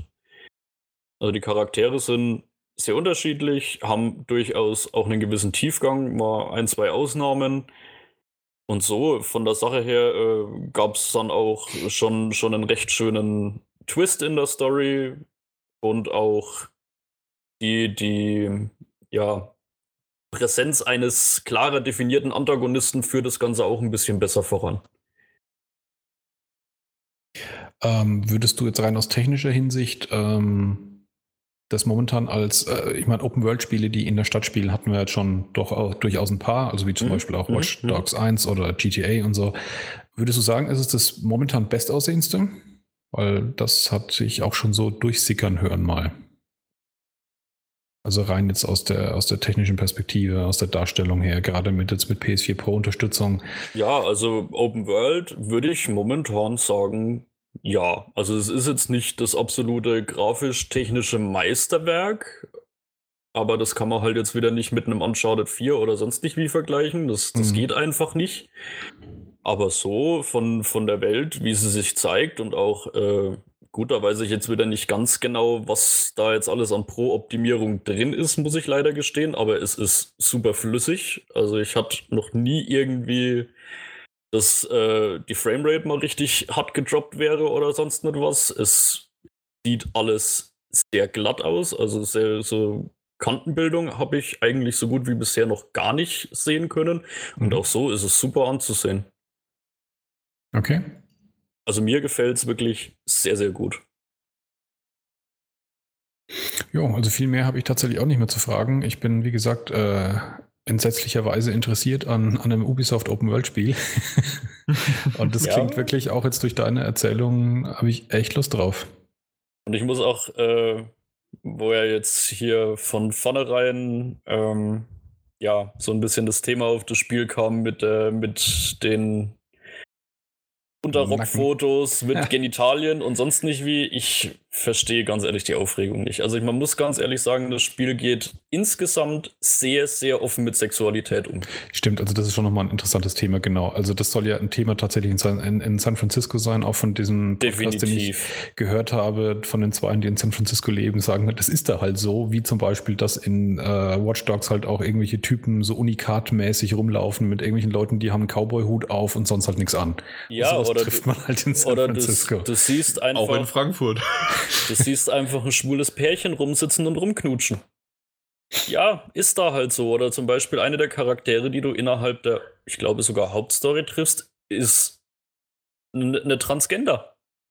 Mhm. Dieses Spiel geht unheimlich offen mit Sexualität und Nacktheit um. Ich weiß nicht, warum da so ein Riesentatz drum gemacht wurde. Das ist ja ganz in, ehrlich sagen. In San Francisco ja sowieso. San Francisco das, ist ja quasi das Köln Deswegen haben sie das Amerikas. ja, deswegen haben sie das ja so offen eingebaut. Was ich gut finde. Ich verstehe auch nicht, warum die Spielekultur damit immer noch nicht umgehen kann. Das ist nicht nur die Spielekultur, das, das ist, leider, äh, ja, ich denke aber nicht nur USA. Das, hier ist es, äh, in Deutschland oder Europa ist es äh, weniger die Nacktheit, als aber immer noch ähm, das Transgender oder wie heißt diese hm, GLBT-Kultur? Ja. Genau, das Zeug da. Ähm, also nein, diese Buchstabenkombination, nicht das. Ja, ja. Auch, ihr, ihr, versteht mich schon. Deswegen würde aber nichts zensiert werden. Äh, nein, das regt aber manche Leute auf, weil genau, sie damit klarkommen. Aber ja, aber wird das denn zensiert? Wird ja nicht. Doch. Ja, ähm, das, also das mit den äh, das, weibliche, ja, weibliche genau. Genitalien werden jetzt äh, rausretuschiert. Wie das dann aussieht, ob die dann so Barbie-Doll-mäßig rumlaufen, keine Ahnung. Aber das also das wurde definitiv nachgepatcht, was definitiv äh, nicht also gepatcht also ohne wurde. Patch also spielen. Brüste sieht man immer noch. Kann ich sagen, ich war während der Hauptstory auf einem Festival, da waren überall Brüste. überall. Überall. Ja, also ich finde es eigentlich auch echt äh, krass. Und es waren nur Männer. ja, Männer, Männerbrüste waren da auch. Weil es wirkte mit diesem, mit diesem Bild, äh, das da halt rumging, wo dieser eine Spieler dann ja zeitweise dann sogar ähm, äh, entsprechend Geblockt gesperrt wurde. wurde ähm, wirkte das halt wirklich wie so ein, so ein, ich weiß nicht, so ein, so ein Easter Egg-Bild oder irgendwas, was halt so durchgesickert ist. Aber ich habe es dann auch später erst mitbekommen, dass man im Prinzip äh, ja Nacktheit, komplette Nacktheit, äh, sowohl männliche als auch weibliche im, in dem Prinzip in dem Spiel halt an allen Ecken und Enden sieht. Und wie man sowas jetzt wieder rausschnippeln äh, kann und will, finde ich auch. Wie gesagt, krass. ich, ich verstehe die Reaktion. Ich weiß, wir, ja. wir, wir sind jetzt an einem Punkt, wo es ist ja keine sexuelle Gewalt oder sowas. Äh, ja, wo aber wo irgendwie vergewaltigt wird oder so. Weißt ja. du, Gewalt kann so weit zelebriert werden, dass sich das mhm. Innerste komplett nach außen kehrt. Ja.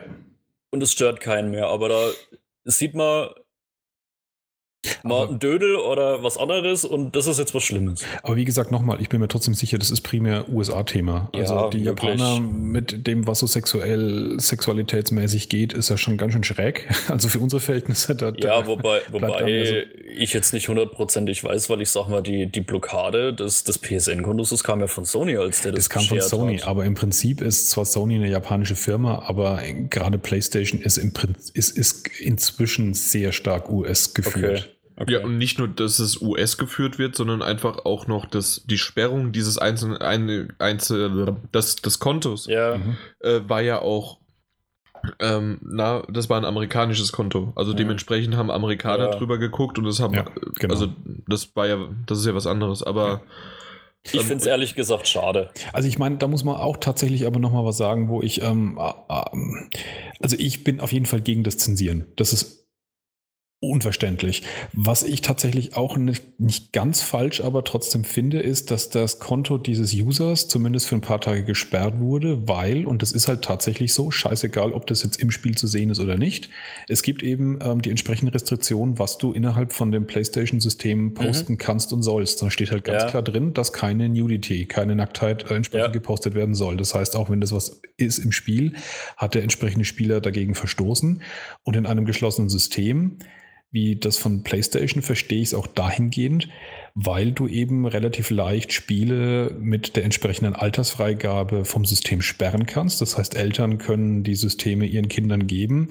Wenn die dann aber Zugriffe natürlich aus dem, aus dem äh, PlayStation 4 auf Screenshots-Galerien von anderen Usern haben und dann halt sofort sich solche Bilder plötzlich einsortieren, ist es natürlich doof. Ja, oder What's New? Da Genau, wird genau. ja auch dann. Genau, das ist dann mit drin, genau. Genau. Und deswegen Ah, ist aber- es schon, ja, Aber ähm, da, da würde ich argumentieren, dass es halt auch die, ähm, na, die Gewalt einfach bei einem ab 18 Titel darfst du dann auch nicht mehr hochladen. Also, dass da du würde ich dir auch recht geben. Ja, Ja, stimmt. also irgendein dann Ballerspiel oder. Doom oder sowas darfst du dann auch nicht mehr. Das stimmt, ja. ja. Und das steht auch, also eine Gewaltverherrlichung ja. äh, steht auch in diesem Absatz drin und nicht nur Mhm. Nudity. ja, das stimmt. Und wie Ja, so viele ist Call of Duty wieder- Headshots äh, findest du oder Battlefield oder was habe ich alles schon hochgeladen, ja? Ja. Ja, absolut richtig. Nee, also da ist dann schon auf jeden Fall wieder eine ganz schöne Portion Scheinheiligkeit und, und Doppelmoral. Ja, äh, wie gesagt, ich finde es einfach schade, weil ich es eigentlich schön finde, wie offen das Spiel damit umgeht. Es ist auch tatsächlich lustig, wenn du ein schwules Pärchen zu lange angaffst, dass sie dich blöd anmaulen. das ist auch Warum schön, du so gaffst? Äh, ja, auch ich mache mir da dann teilweise immer einen Spaß. Äh, wenn man Menschen anrempelt, kommen die unterschiedlichsten Reaktionen. Die einen sagen, oh, so- sorry, meine Schuld und wie auch immer. Es gibt aber auch andere, die dann einfach hergehen und dir eine, eine reinhauen. Bei denen mache ich mir immer den Spaß. Es gibt so einen lustigen Hack, äh, dass man seine Personalien quasi umändert und ihn als Gesuchten der Polizei markiert. Wenn mir so einer blöd kommt, klack, wird von der Polizei gesucht, anonymer Hinweis, Polizei kommt, sagt ihn ein. Ah, ich mag solche Menschen nicht. ja. Das ist auch schön. Rempeln durch die Stadt randaliert und dann aber, wenn einer blöd kommt, zack, eingebuchtet. Eingesackt. Mhm, natürlich. Ja, was hätte ich noch? Äh, Ich habe mir mal ein bisschen was zusammengeschrieben. Das ist nicht mehr großartig, was, was noch zu erwähnen wäre. Das, das Klettern und ja, Parcoursystem, was ja quasi der Markus auch beherrscht, ist Ubisoft typisch nur ein Knopf. Also Mhm. nicht mal unbedingt das, was sie in Assassin's Creed irgendwann eingeführt haben, dass es zumindest für hoch und runter zwei unterschiedliche Knöpfe sind. Es ist wirklich wieder nur noch ein Knopf. Ja, kann man, kann man bemäkeln, stört mich jetzt nicht äh, riesengroß, weil das Spiel meiner Meinung nach nicht so auf diesem Parcoursystem aufbaut. Also nicht so extrem wie in Assassin's Creed. Mhm. Äh, Nochmal zum Thema Lustigkeiten. Das ist halt immer wieder schön, diese Anspielungen auf die realen großen Datenkragen, die es halt so in der Welt gibt. Also gibt halt das Ingame-Pendant von Facebook und Google. Google benannt zum Beispiel Noodle inklusive Noodle Maps, was dein Navigationssystem ist. Mhm. Ja, und ähm, was ich jedem empfehlen könnte, äh, im Hackerspace, also quasi im Hauptquartier, steht ein 3D-Drucker, mit dem man sich quasi seine Gadgets drucken kann. Unter anderem Waffen kann man in diesem 3D-Drucker drucken und äh, auch diesen, diesen kleinen fahrbaren Roboter, den sogenannten Jumper und auch die Drohne. Ähm, den Jumper kriegt man am Anfang kostenlos. Die Drohne kostet einiges an Asche, lohnt sich aber sehr stark. Einfach nur, um die Gegend zu erkunden, beziehungsweise teilweise höher gelegene Sammelobjekte einzusammeln. Dann muss man sich nicht mehr irgendwelche Wege suchen, selber raufzukraxeln, sondern kann die Drohne schicken. Also für Leute, Okay. die sammelwütig sind oder wie auch immer, Drohne relativ frühzeitig holen. Dadurch beschleunigt man das Ganze ein bisschen und ja, das Sammeln wird ein bisschen vereinfacht. Ansonsten, wenn ihr keine weiteren Fragen habt, wäre ich dann so mit dem, was ich mir mal so ein bisschen aufgeschrieben habe, auch durch. Ich glaube, das war's, ja. Also insgesamt kann ich echt sagen, ich habe momentan mit dem Spiel so viel Spaß wie wirklich schon lange nicht mehr mit am Spiel. Also ich habe richtig Laune drauf. Es bringt mich sehr oft zum Lachen oder einfach nur zum Schmunzeln. Ich finde es echt cool geworden. Dieses, ja, dieses, ähm, was so ein bisschen in den, in den Trailern anfangs rübergekommen ist, was du meintest mit dieser super coolen Szene, das ist gar nicht so extrem. Ja, ich habe auch inzwischen gehört, im Prinzip, dass der Hauptcharakter, den man spielt, ja gar kein super cooler Nee. Typ ist, sondern ein Nerd. Ja, Und dass So er auch so dargestellt wird und dass das ganze Hauptquartier irgendwie auch hinten dran von einem, von einem Brettspielladen ist. Genau. Von, von, von, einem, von einem Nerdladen eigentlich. Und das kam halt alles in den Trailern überhaupt nicht raus, finde ich, Nee, diese, diese die, Art von, die, Star, die, von die, Stil. die Trailer haben sie meiner Meinung nach ein bisschen schlecht gemacht. Im, ja. zu dem, was das Endprodukt. Also ich muss ganz ehrlich sagen, ich war zum Beispiel jemand, der GTA San Andreas schlimm fand, allein wegen dieser Hip-Hop-Szene. Mhm, ich, ja. fand das, ich fand das übertrieben, ich, mir hat es nicht so, das, das liegt mir einfach nicht. Mhm. Und da hatte ich so wirklich ein bisschen die Angst, dass das so ein bisschen in diese Richtung abdriftet. Mhm. Aber das ist überhaupt nicht so. Also wirklich überhaupt nicht. Also da, die, die, die hocken sich zusammen hin oder auch wenn es wieder um diese, diese Ubisoft League äh, Mission geht, die unterhalten sich dann über, über, über Telefon miteinander. Hier, wie wär's denn? Ich hätte da gerade Informationen über den großen Spielehersteller da, da ein Video zu liegen und dann kommt halt zurück, oh ja, äh, von wem? Das gibt uns jede Menge Follower und er dann so, ja, wie wär's zum Beispiel mit Ubisoft? Oh Gott. Bitte sag mir, dass das war, also du brichst mir das Herz, wo du halt richtig merkst, das sind einfach nur Nerds. und das kommt einfach richtig schön rüber. Okay, ja, das ist echt gut. Keine weiteren Fragen. Euer Ehren. jo, dann aber für Müllhalde. Genau. Deponia. Ähm, es gibt wahrscheinlich ein paar, was ist ein Point-and-Click-Adventure-Fans da draußen, die auf dem PC äh, schon längst diese Reihe gespielt haben. Es gibt vier Teile da draußen. Und ähm, jetzt seit dem 15. November gibt es endlich auch auf der PS4 ein bisschen wieder ja, Point-and-Click-Adventure-Futter. Obwohl in letzter Zeit habe ich immer mal wieder was. Also auch ähm, dieses Army Croc und ähm, was war davor noch? Da habe ich noch irgendeinen Point das, das, das, das, dieses Apokalypse-artige, ich weiß nicht, wie der Name heißt, aber das, also es kommt immer mal wieder Point-and-Click-Adventure äh, daher. Und auch ähm, King's Quest ist ja auch eine Art von Point-and-Click-Adventure. Ähm, was jetzt gerade die fünfte Episode rausgekommen ist und dementsprechend kommt immer mal wieder was daher, finde ich. Und ähm, ich weiß nicht, wie du dazu stehst, Martin Alt. Ich weiß, früher warst du totaler Fan davon, aber irgendwie in letzter Zeit nicht mehr so viel gespielt, ne? Ähm, ja, nicht mehr so viel gespielt, was aber halt primär dem Problem geschuldet ist, dass ich allgemein äh, viel zu wenig spiele im Moment. Ähm, aber nicht, dass irgendwie eine Faszination für das Genre nachgelassen hätte. Ich finde Point-and-Click-Adventures immer noch super gut.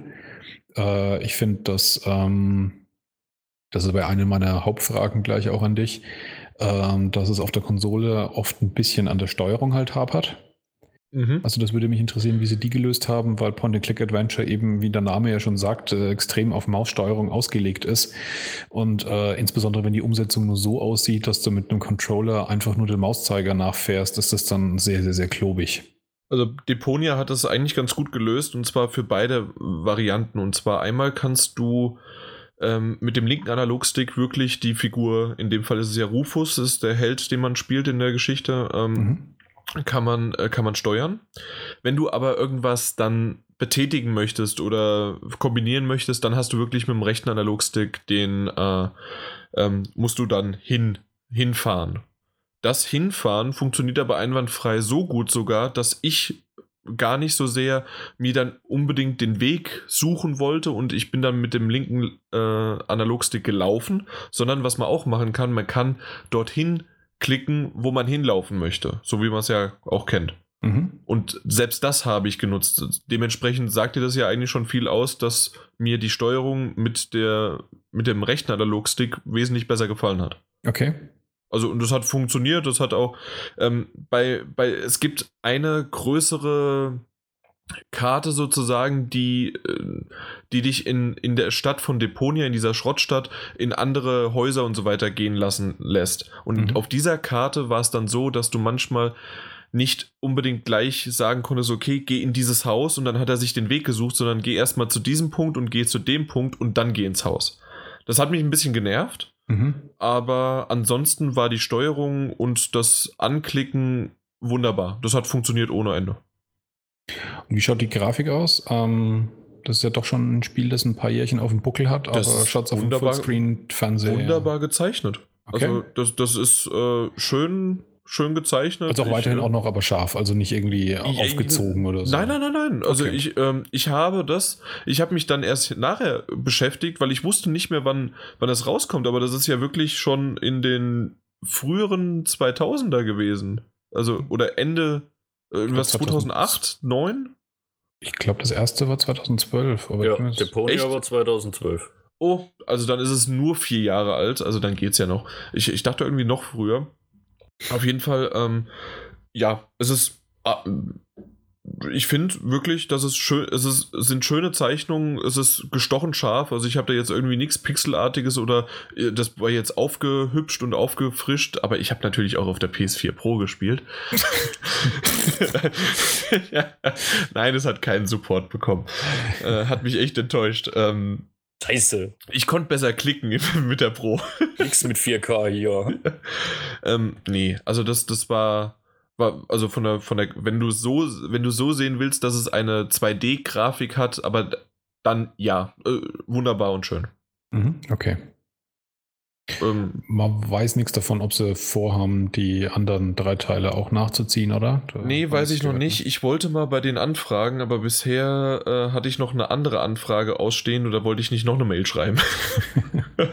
Dementsprechend, nee, äh, ist ja, noch nicht draußen will ich doch dann mal hoffen, dass sie die noch nachschieben. Ich denke, das wird ein bisschen drauf ankommen, wie gut es halt läuft, weil ja, ich glaube, äh, Point and Click ist halt doch schon gerade für Konsolenspieler ein Nischen, äh, Nischengenre. Ja, vor allem, zu das und zum anderen, wie wir schon gesagt haben, ne, das Ding äh, ist trotzdem vier Jahre. Das letzte kam letztes Jahr? Oder war das noch dieses Jahr, das Doomsday? Das Doomsday kam März, März 2016. März, genau. Das ist der Hammer, wie sehr ihr euch damit noch beschäftigt, weil ich, ich bin derjenige äh, gewesen, der sich zwar gerne mit Point-and-Click-Adventures beschäftigt, aber nur, wenn sie halt in meinem Ökosystem rumfleuchen und das ist halt die PS4.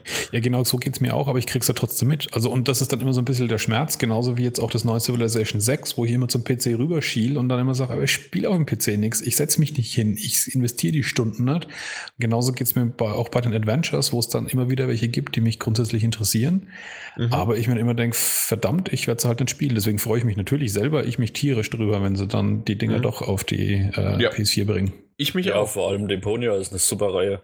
Ja, also ich fand den Witz sehr gut. Ich die ähm, die ja äh, die die die die Rätsel waren schon ziemlich knackig, finde ich. Also ähm, ich, ich, habe auch noch mal extra eine andere Review mal gelesen und da hat einer, der, denke ich mal, weil er auch noch vom PC her gekommen ist und so weiter, ähm, noch ein bisschen besser, ein besseres Verständnis für Point-and-Click-Adventures hat als ich, der die eher für die Geschichte und für die Stimmung mag, als für ihre Rätsel selbst. Und ähm, der, selbst der hat gesagt, also als Veteran sozusagen, also da gab es schon doch die ein oder andere Sache, die wirklich, ja, ähm, die, die ziemlich knackig war. Was ich anmerken würde, wäre, dass sozusagen, du kannst zwar die Welt frei erkunden, äh, also diese Stadt in dem Fall, aber es hält dich doch schon sehr, gerade mit deinem Inventar und so wie du ähm, so wie das Ganze aufgebaut ist und wie die Geschichte vorangetrieben wird, hält dich das doch sehr innerhalb eines kleinen Mikrokosmos sozusagen. Also es gibt zwar eine große Welt, aber du bist jetzt nicht, dass du wirklich von Punkt A nach Punkt D laufen musst, um dann an Punkt B vorbeizukommen, um endlich äh, Item C zu bekommen oder sowas, sondern es ist schon eher, du bist in A und gehst vielleicht noch nach B mal kurz gegenüber ins Nachbarhaus, aber ansonsten bleibst du schon eher in deinem, in deinem mhm. Bereich. Mhm. Ja, es gut, gibt das ist dann das, das ist, äh, unterscheidet dann immer die, die gut oder besser designten Adventures, äh, dass du die Sachen mehr oder weniger vor Ort lösen kannst und nicht zu weit weg musst. Ist das gut oder schlecht? Das ist gut. Okay, dann äh, guck, da, da, so, so bin ich noch äh, ein Point-and-Click-Adventure-Noob, dass ich das noch nicht mal genau weiß. Aber ja, ist doch schön. Also mir ist es aber aufgefallen. Also das, das, äh, da, da war so ein, ja, ein Monkey Island oder irgendwie was anderes, auch ein äh, Days of the Tentacle. Äh, sind natürlich die Klassiker und die haben richtig Spaß gemacht. Aber da bist du wirklich um die ganze Welt gefahren, quasi.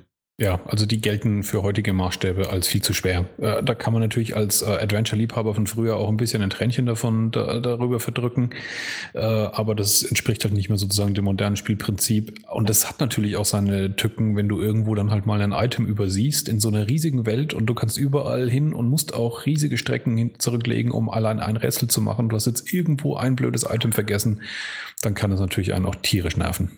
Und es war natürlich auch noch so ein bisschen, äh, natürlich wieder Kombinationen aus mehreren Gegenständen. Und das fand ich ziemlich schön. Ich denke, das ist nicht zu viel gespoilert. dass nicht, also das hatte ich bisher das erste Mal, dass, oder? zumindest jetzt gefühlt, dass es nicht nur irgendwie ein oder zweimal eine Kombinationsmöglichkeiten gibt, ähm, nein, nicht Kombinationsmöglichkeiten gibt, sondern dass du das machen musst, sondern es geht ja noch weiter und weiter und weiter, sodass du dann irgendwie kombiniere das mit dem und das mit dem und das mit dem und das mit dem mhm. und vielleicht vorher auch noch zwei andere Sachen, die erst kombiniert werden müssen, um dann mit dem fünften zu kombinieren. Ähm, das, das war sozusagen, da bist du wirklich mal fünf Minuten beschäftigt in deinem Inventarsystem, um alles Mögliche zu kombinieren, wenn du alles gefunden hast. Und das war für mich jetzt auch relativ neu. Also ich weiß nicht, ob es das so häufig gibt, aber zumindest für mich war es neu. Ja. Also dementsprechend, das hat echt, es hat Spaß gemacht. Die Geschichte äh, ist auf dem Platt re relativ schnell erzählt, aber wie sie ausgeschmückt ist und ich mag den Hauptcharakter bis zu einer, ja, bis zu einem gewissen Punkt. Ab einem gewissen Punkt finde ich ihn manchmal grenzwertig. Das soll er zwar von der Geschichte so sein, aber da hätte ich mich eigentlich gern anders entschieden, aber das ist halt einfach dann so vorgegeben und dann muss, muss man halt da so durch. Ja. Aber äh, zum Schluss ähm, ist, glaube ich, jetzt kein offenes Geheimnis, wenn es ein offenes Ende hat, wenn es noch äh, drei andere Teile gibt danach. Ähm, und ja, ich bin mal gespannt, wie wir schon gesagt haben, ob es da auch vielleicht noch Teil 2, 3 oder 4 auf die Konsole schafft. Mhm, ja. Ist von einem deutschen Studio, Dedelic, vielleicht genau. nochmal erwähnt. Und die haben jetzt auch gleichzeitig ähm, für die PS4 auch Silence rausgebracht, was ja auch noch ein so ein Oh, das kam für die PS4? Das kam für die PS4, ja. Oh, krass. Und das ist, ähm, das habe ich noch nicht gespielt, möchte ich aber gerne noch, äh, kam ich aber noch nicht dazu. Das ist ähm, ein 3D Point-and-Click-Adventure, so ja, wie ich es verstanden habe. Gleichzeitig auch der Nachfolger von The Whispered World, was aber nur auf dem PC kam. Ja, okay. Aber ja, das kam auch raus und dementsprechend mal gucken, wie das dann irgendwann mal wird. Aber dementsprechend, äh, sagen wir es mal so, die da draußen kauft das Zeug, damit die weiteren Point-and-Click-Adventures von Dedelic auch kommen. Vielleicht sogar nicht mit vier Jahren Verspätung. ja. Irgendwelche Fragen oder war das ja. eigentlich, ich denke, ganz gut. Fertig. Ja, an sich kenne ich die Deponia-Reihe eh. Genau. Also Hast du es auf dem PC gespielt? Äh, nicht selbst komplett gespielt, aber ich habe einen Kumpel, mit dem ich mich da öfter drüber unterhalte. Der spielt mehr PC und der hat auch die komplette Reihe. Na dann. Aber mit ja. dem habe ich mich da intensivst ausgetauscht. Ja. Und auch so ähm, positiv. Also wenn er die ja, komplette Reihe gespielt hat, ist definitiv. er ja nicht beim ersten. Definitiv. Ja. ja, der ist sowieso wirklich noch alte Schule, Sam Max dort. also der hat es auch alles äh, durchzelebriert. Gut, habe ich früher auch. Ja, okay. Apropos durchzelebriert, wir kommen zum Feedback und wir wurden vom Timmy ziemlich zelebriert und das war so ein schönes, eigentlich Eigenlob stinkt ja und wir haben ja nicht äh, dann uns selbst gelobt, sondern der Timmy und normalerweise liest man das auch nicht vor, aber das war so schön, dass ich dachte, wenigstens den ersten, die ersten acht Absätze. So, äh, Hayan und allesamt im Podcast-Team, das betrifft euch auch zum Beispiel, ähm, war wieder schöner, war wieder schöner Cast, war wieder ein schöner Cast. Ich vervollständige mal hier beim Timmy was. Wie immer fünf Sterne und ein Fleischbienchen. Das wurde sogar heute auch wiederholt, äh, ohne dass ich das vorher gelesen hatte. Äh, lasst euch nicht beirren, der spielt darauf an, dass halt vorher ähm, dass darum ging, dass der Podcast mal wieder zu lang ist und so weiter. Von wegen, wir machen den jetzt einfach doppelt so lang. Wie, äh, kommt ja heute noch eine halbe Stunde was dran. Plus zwei Stunden, plus acht Stunden.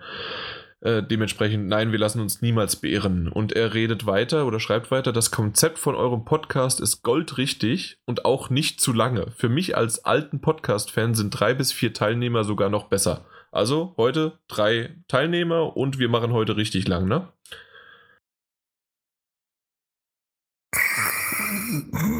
Zu diesem Zeitpunkt ist Jan leider alleine. Die weiteren Teilnehmer sind geflohen. Genau. Und äh, im Grunde war einfach nur noch, das finde ich noch schön, wem es zu lange ist, soll die Pause-Taste nutzen. Kleiner Tipp, die zwei Rechtecke oder der Pfeil, der nach rechts zeigt. Jo. Das jo. war's auch schon. Ja, tatsächlich eine interessante Diskussion, die ich auch habe mit jemandem in meiner Umgebung, der äh, auch sagt, er würde ja die Podcasts sich gelegentlich anhören, wenn sie nicht so furchtbar lang wären und ich mit ihm auch diese äh, unendlichen Diskussionen über das Thema habe, dass man doch so einen scheiß Podcast pausieren kann. Aber irgendwie, ich verstehe es auch nicht so ganz. Ja, also ähm, schön finde ich immer noch, dass äh, ich weiß gar nicht mehr, wer es geschrieben hat. War es der Sascha, der Frechdachs oder sowas? Das, ähm, ja genau. Wer kann denn bitte in der Zeit vier Anmoderationen von Jan überleben, wenn, wenn man nur eine Stunde macht? Und, äh, also dann vier Stunden, äh, ja, geteilt in jeweils eine Stunde und dann wären es ja vier Anmoderationen. Das stimmt, da hat er absolut recht, ja. Ja, dementsprechend seid froh, dass es nur so ist. Ja, und vor allem, wenn man die Gesamtmenge an Content äh, auf, die, auf die Wochen ansieht, wie oft wir einen Podcast machen, dann sind wir bei weitem nicht die, äh, die am meisten da produzieren. Also wenn man sich zum Beispiel das, den gesamten Output von äh, Auf ein Bier anschaut, was die inzwischen in einer Woche produzieren mit den Bezahlkanälen, äh, da kommt da mehr als drei Stunden pro Woche zusammen. Exakt. Und, und äh, wir kommen ja nur zwei wöchentlich. Genau. Also und dann kann man es ja, man kann es ja verschieben und, äh, und äh, pausieren und alles Mögliche. Ich benutze zum Einschlafen, höre manchmal nur fünf Minuten oder in der Bahn ist halt dann irgendwann mal, ja, dann bin ich auf der Arbeit und dann mache ich Pause und höre dann erst wieder auf dem Weg zurück weiter oder so. Ja. Äh, Monty19 sagt das auch. Den übrigens schön, dass er mal schreibt, weil Monty19 habe ich bisher noch nie gehört, dass er in einem Podcast drunter geschrieben hat. Vielleicht kann ich mich aber auch irren, dann tut es mir leid. Aber ähm, die fast vier Stunden sind oft kurzweilig und wie ich finde auch gut gefüllt. Und was ich schön finde, Jan und Martin, und das ist egal welcher Martin, also beide Martins gerade, sind vom Hören und auch was vom Verständnis untereinander angeht, die beste Paarung. Außer heute, wenn ich ein paar Witze zu viel mache. Nicht wahr? Ich habe keine Witze gehört, da war nichts witzig. ah, doch, doch, doch, doch. Also Capcom fand ich schon cool. Ähm, ah. äh, doch, doch. Also da, da, da waren Jan? schon da waren Highlights dabei. Jan, kurze Erklärung. Ja, ja. Nur weil man selber drüber lacht, ist es noch lange nicht witzig. Ich habe sogar noch, ich habe nur geschmunzelt, aber ich weiß, der kommt da draußen bombenmäßig an. Aha. Ich hätte bitte gerne Kommentare, die das Gegenteil beweisen. Aber nur das Gegenteil. ja, Alles andere nicht. Beipflichten fällt aus. Okay. Sascha, du weißt, was du zu tun hast. So, dann können wir doch einfach direkt zu Was hast du zuletzt gespielt gehen, oder? wollen, wollen wir mit dem alten anfangen? Ja, das geht einigermaßen äh, zügig. Ich wollte gerade äh, sagen, kommt noch eh eine bei rum. ja, ähm, ich habe es im Prinzip vorhin schon erwähnt, äh, was ich ähm, jetzt vor kurzem erst tatsächlich durchgespielt habe, war Until Dawn Rush of Blood bis zum letzten Level, aber ansonsten auch mhm. immer wieder nochmal äh, neue Ründchen, ähm, immer wieder mal durchgefahren. Ähm, ja, also das ist und bleibt, glaube ich, ein Dauerbrenner. Das macht einfach echt Spaß in NVR. Ich habe immer noch nicht dieses fucking letzte Level geschafft auf Ultra Hard. Okay, auf Ultra habe ich es nicht probiert. Ich hab ja, ich, ich habe es ja von Anfang an auf. In, ach, du, das hast du gar nicht. Doch, das doch, hast du Insane mitbekommen. hast du irgendwo geschrieben, ja, genau. Ja, ich habe es ja. auf Insane und nur das letzte Level. Ich schaff's bei diesem zweiten Arm nicht. Okay. Ich habe es ja, nicht hinbekommen. Das war tatsächlich das erste Mal oder das einzige Mal, wo ich auf Normal überhaupt mal gestorben bin, das letzte Level. Insofern, ja, da kann ich mir vorstellen, dass es ein bisschen äh, heftiger wird. Ein bisschen. Ähm, ein bisschen. Dann habe ich tatsächlich wahrscheinlich äh, sogar eventuell als einziger in unserer Gruppe ähm, Trackmania VR gespielt.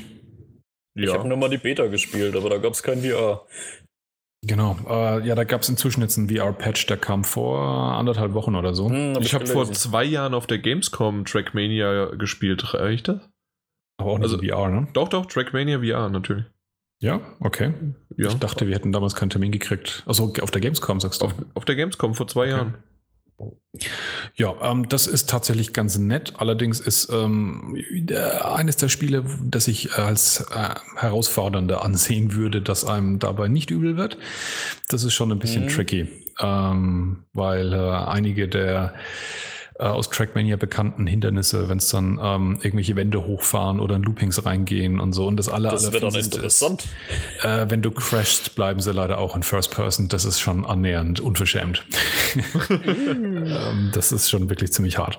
Aber trotzdem macht Spaß. Die, ähm, es sind jetzt nicht wahnsinnig viele Strecken. Ich habe es heute gehört von einem Kollegen, ich glaube 40 hat er gesagt, sind es ähm, in VR. Und vor allem Trackmania-Strecken sind ja schnell. Also die fährst du, um die Goldzeiten zu schaffen, so im Schnitt mit 20 Sekunden ja. äh, pro Strecke. Strecke, also das ist nicht, nicht langes Zeug. Ähm, aber es wirkt auf jeden Fall trotzdem relativ gut. Und das einzige Nicht-VR-Titel, den ich momentan intensiv spiele, ist Deus Ex. Da arbeite ich mich Stück für Stück durch. Jetzt eben, wie gesagt, auf der PlayStation 4 Pro. Ähm, sieht nett aus, ist ein, ja, wenn man Deus Ex mag oder auch solche Spiele wie Dishonored, rein vom Gameplay her, ist es ähm, ein Spiel, das man auch genauso mag. Es ist halt vom Setting her natürlich ganz anders, eher Science Fiction, äh, gesellschaftskritisch, einige äh, Parabeln zu aktuellen Zeiten, ähm, zu Rassismus und ähnlichen Themen und das Ganze eben aber ähm, sehr stark halt mit dem mit denselben Gameplay-Elementen im Prinzip wie bei Dishonored. Also das heißt fließender Wechsel zwischen offensiv gewalttätiges Vorgehen oder sehr sneaky, je nachdem, was halt gerade besser klappt, kann man wechseln, funktioniert auch gut. Ähm, ja. Ist, Und ist äh, das bessere Spiel als Dishonored 2. Hast du auch Mankind Divided gespielt? Ja. Er hat okay, das sogar damals professionell im Podcast äh, abgede abgedeckt. Ja, okay. Das war auch in einem VR-Podcast dann wahrscheinlich, ne? Hm, das war Ist schon länger her? Das war davor, ja. Okay. Ja, Okay, ja, ich bin halt ein bisschen hinten dran. Ja, aber, als, als ähm, es halt rauskam, das ist doch schon vor 20 Jahren rausgekommen. Jetzt hat er nicht doof. Das war es schon, was ich gespielt habe. Jetzt nicht mehr. nee, keine Ahnung, das, das war mindestens in den äh, 130ern oder sowas. Ja, ja. L locker. Der nächste. Ich weiß, ich, ich weiß, gar nicht mehr, wann kam das raus, egal. Soll ich weitermachen? Ja. Ja, bitte. Soll ich mich noch einmal verkleiden? Ähm, ähm, Kleiden? Ja. ja, ist egal. Äh, was schon ein bisschen länger her ist, aber trotzdem ich kurz erwähnen möchte, ich habe die komplette Bioshock Collection gespielt, also quasi 1, 2, 3 inklusive aller Story-Add-ons. Wow. Okay. Hat mächtig Laune gemacht. Der erste Teil war wieder grandios nochmal durchzuspielen. Den zweiten Teil, muss ich ganz ehrlich gestehen, habe ich damals gar nicht komplett gespielt. War dennoch überraschend gut, auch wenn nicht genauso gut wie der erste Teil. Ähm, ja, da dann noch das, das Add-on dazu war nicht schlecht, aber hat mir jetzt nicht so extrem viel gegeben. Bioshock Infinite bin ich ja einer der wenigen, glaube ich, hier im Cast, der das schon von vornherein gut fand. Und da, da muss da, ich. Ja. Ja, was? Also, äh, ich fand's gut. Ich fand aber die Geschichte bis zum Ende gut, aber nicht passend auf das Gameplay und das Ende finde ich überhyped, ist, ist nur gut. Also ich fand gerade das Ende wirklich cool. Ich, ich finde es halt überhyped. Und, und ich wusste ich es nicht vorher. Definitiv von Infinite sagen muss, wer die früheren Teile mehr gemocht hat, sollte sich definitiv die Add-ons von Infinite angucken. Das haben wir auch schon mehrfach gehört, dass die Add-ons wirklich äh, ziemlich geil sein müssen. Ja. Die sind richtig krass und machen einen unglaublich geilen Bogen von was ist mit Infinite passiert zum ersten Teil zurück. Also da wird wirklich die Story miteinander komplett verknüpft. Und das ist krass. Das ist richtig krass. Okay, ja, ja, dann habe also ich das noch. Das war Infinite, ja. Genau. Ähm, dann habe ich noch World of Final Fantasy. Spiele ich immer noch. Okay. Und das ist, bis auf dass es teilweise Karies erregend süß ist, ein echt cooles Spiel. Es ist so ein bisschen eine Hommage an die alten Final Fantasy Teile, wo ich ja eh der große Befürworter bin. Es hat ein rundenbasiertes Kampfsystem. Ja, es funktioniert. Es ist wunderbar taktisch, es macht unheimlich Spaß und es ist noch zusätzlich gemischt mit einer weiteren Erfolgsformel, die momentan auch wieder sehr groß hypt. Pokémon. Man sammelt quasi äh, die Monster aus Final Fantasy, um sie für sich selbst kämpfen zu lassen. Mhm. Wie gesagt, sehr süß gemacht. Man bildet dann Kampfstapel mit diesen Monstern und hat dann eben die Fähigkeiten dieser Monster und auch die Schwächen und Resistenzen und wie auch immer. Also da kann man wirklich äh, sich taktisch richtig, richtig lange auslassen und funktioniert einfach gut. Aber da gibt es ja auch äh, den langen geschriebenen Text bei uns auf der Seite, dem ich definitiv beipflichten kann. Hat, glaube ich, eine, eine 9 gekriegt. Ähm, ja, und der Rest, den ich gespielt habe, war Dishonored 2 und Watch Dogs 2. Und darüber haben wir ja ausreichend geredet. Ja. Äh, bei World of Final Fantasy kann ich gleich anhaken, dass ich Final Fantasy 15 die Demo gespielt habe. Ähm, jetzt auch die japanische, die neue, äh, also quasi dieser Autoschub-Simulator. äh, Gerade am Anfang äh, schiebst du ja einfach nur ein Auto durch die Gegend. Und ich finde, so vom Stil her und wie das Ganze aufbaut und mit diesem eher Free-Flow-Kampfsystem kann ich mir vorstellen, da doch jetzt Ende des Monats doch mal eher reinzuschauen, als ich in andere Final Fantasies reingeschaut habe. Es hat mir irgendwie besser zugesagt. Also deswegen die Demo, die gibt es, glaube ich, bisher immer noch nur im Japan Store. Aber entweder schaut man die sich mal an oder guckt nochmal die, äh, die allgemeine, die, die es ja überall gibt. Es gibt ja jetzt zwei verschiedene. Und dann für die PS4 Pro wurde die optimiert oder ist optimiert gewesen, die Demo. Und das war schon ordentlich, was die da gezeigt haben an Grafik. Ja, und dieser, ähm, es ist, äh, glaube ich, nur ein CGI, nur in Anführungszeichen CGI-Trailer, aber rein von der Stimmung her und von dem, was es zeigt, dieser äh, Omen-Trailer, der kam, ja. glaube ich, vor zwei, drei Wochen oder so raus. Den äh, fand ich durchaus auch lecker, ja. Der kommt nach der Demo. Okay. Der wird dadurch freigeschaltet sozusagen. Ah, okay. Ja, ich muss sagen, trotz der Tatsache, dass ich eigentlich ein Verfechter der älteren Teile bin, also das 15er reizt mich trotzdem. Also das sieht echt gut aus und ich bin auch trotzdem relativ angefixt auf die Story, muss ich sagen. Ja, ich bin da auch mal gespannt. Ich, in, auf Japanisch habe ich jetzt nicht so viel verstanden, aber ja, mal gucken. Ja, nee, aber das äh, kurz nur wegen, weil du Final Fantasy erwähnt hattest. Ähm, ich habe Skylanders, Imaginators, Imaginators. Äh, das habe ich tatsächlich mir genommen, weil Crash Adventure das Crash Bandicoot Adventure. Es gibt jetzt ah, Crash ah, ja. und ähm, na, wie heißt der nochmal? Der, der, der, der, ach Gott, oh Gott, oh Gott, äh, der, der Rivale. Tox, Neox. Wie ist denn der? Verdammt nochmal. Doktor, irgendwas mit Doktor heißt der auf jeden Fall. Wie heißt der denn?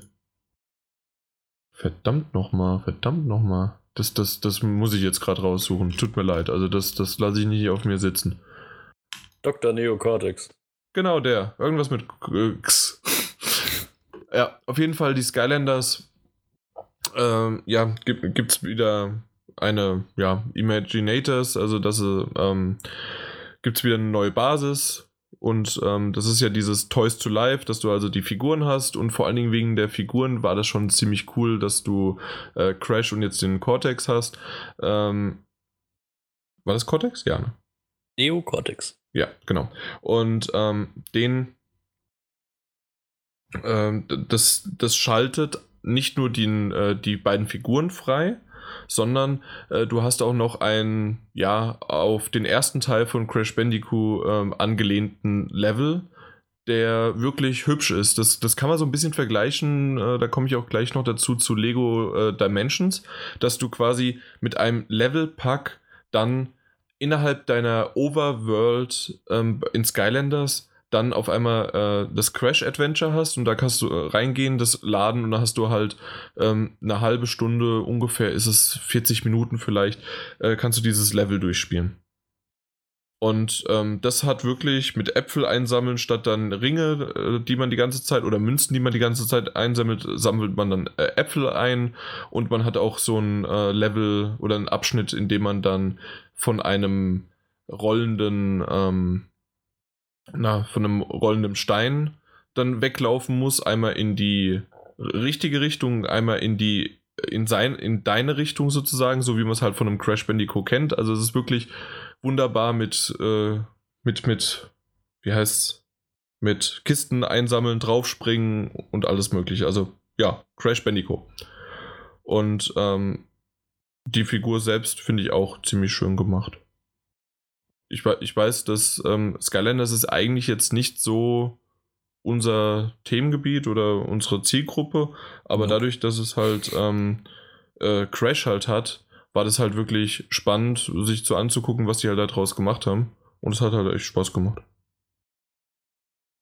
Ähm, obwohl ich sagen muss, ja, es, äh, das, das war in Ordnung, aber für halt wirklich eine halbe Stunde, 40 Minuten ist halt, ich, ich äh, ich weiß gar nicht, ich, ich habe das in diesem Zusammenpack gekauft, aber wie viel kostet das einzeln? Ich glaube 30 Euro, 35 Euro sind zwar zwei Figuren, das ist halt wieder dieses typische, ja, ist es einem wert oder nicht, ne? Ja, bei mir ist halt immer noch dieses, ja, ja, diese, diese Sammelspielchen da, das ist mir immer noch irgendwie zuwider. Ich meine, ich habe auch schon öfter vor Lego Dimensions gestanden und dachte mir so, oh, irgendwie das ist schon, schon cool. geil. Aber dann ja. bin ich doch wieder zur Vernunft gekommen und dachte mir so, oh nö. das ist das richtige Wort an der Stelle, ja. Ja, es ist, es ist mir immer noch zuwider. Ich, ich kann es nicht ändern. Das Nee, mag, äh, mag ich, cool ich gebe dir da vollkommen äh, äh, recht. Gerade auch, ob Lego Dimensions, aber jetzt auch noch bei Skylanders, wenn du da ähm, dann über die Map läufst und du hast einen aus, ich, ich sag's jetzt einfach mal, äh, das ist Feuer und du hast Wasser und äh, Crash Bandicoot ist jetzt dann Pflanze. Ähm, und du brauchst dann aber, was weiß ich, du brauchst dann den gelben oder sonst irgendwie was und dann musst du erst eine Figur kaufen, um dann halt weitere Levelabschnitte freizuschalten. Ähm, das muss man halt vorher wissen und das wissen halt natürlich mittlerweile Skylanders ist jetzt die vierte Variation davon. Und man muss es halt einfach wissen, worauf man sich einlässt. Und wenn man sich aber darauf einlässt und wenn man darauf Bock hat, dann ist das schon geil. Aber es kostet. Mhm. Apropos Kosten, Lego Dimensions. Jahr 2.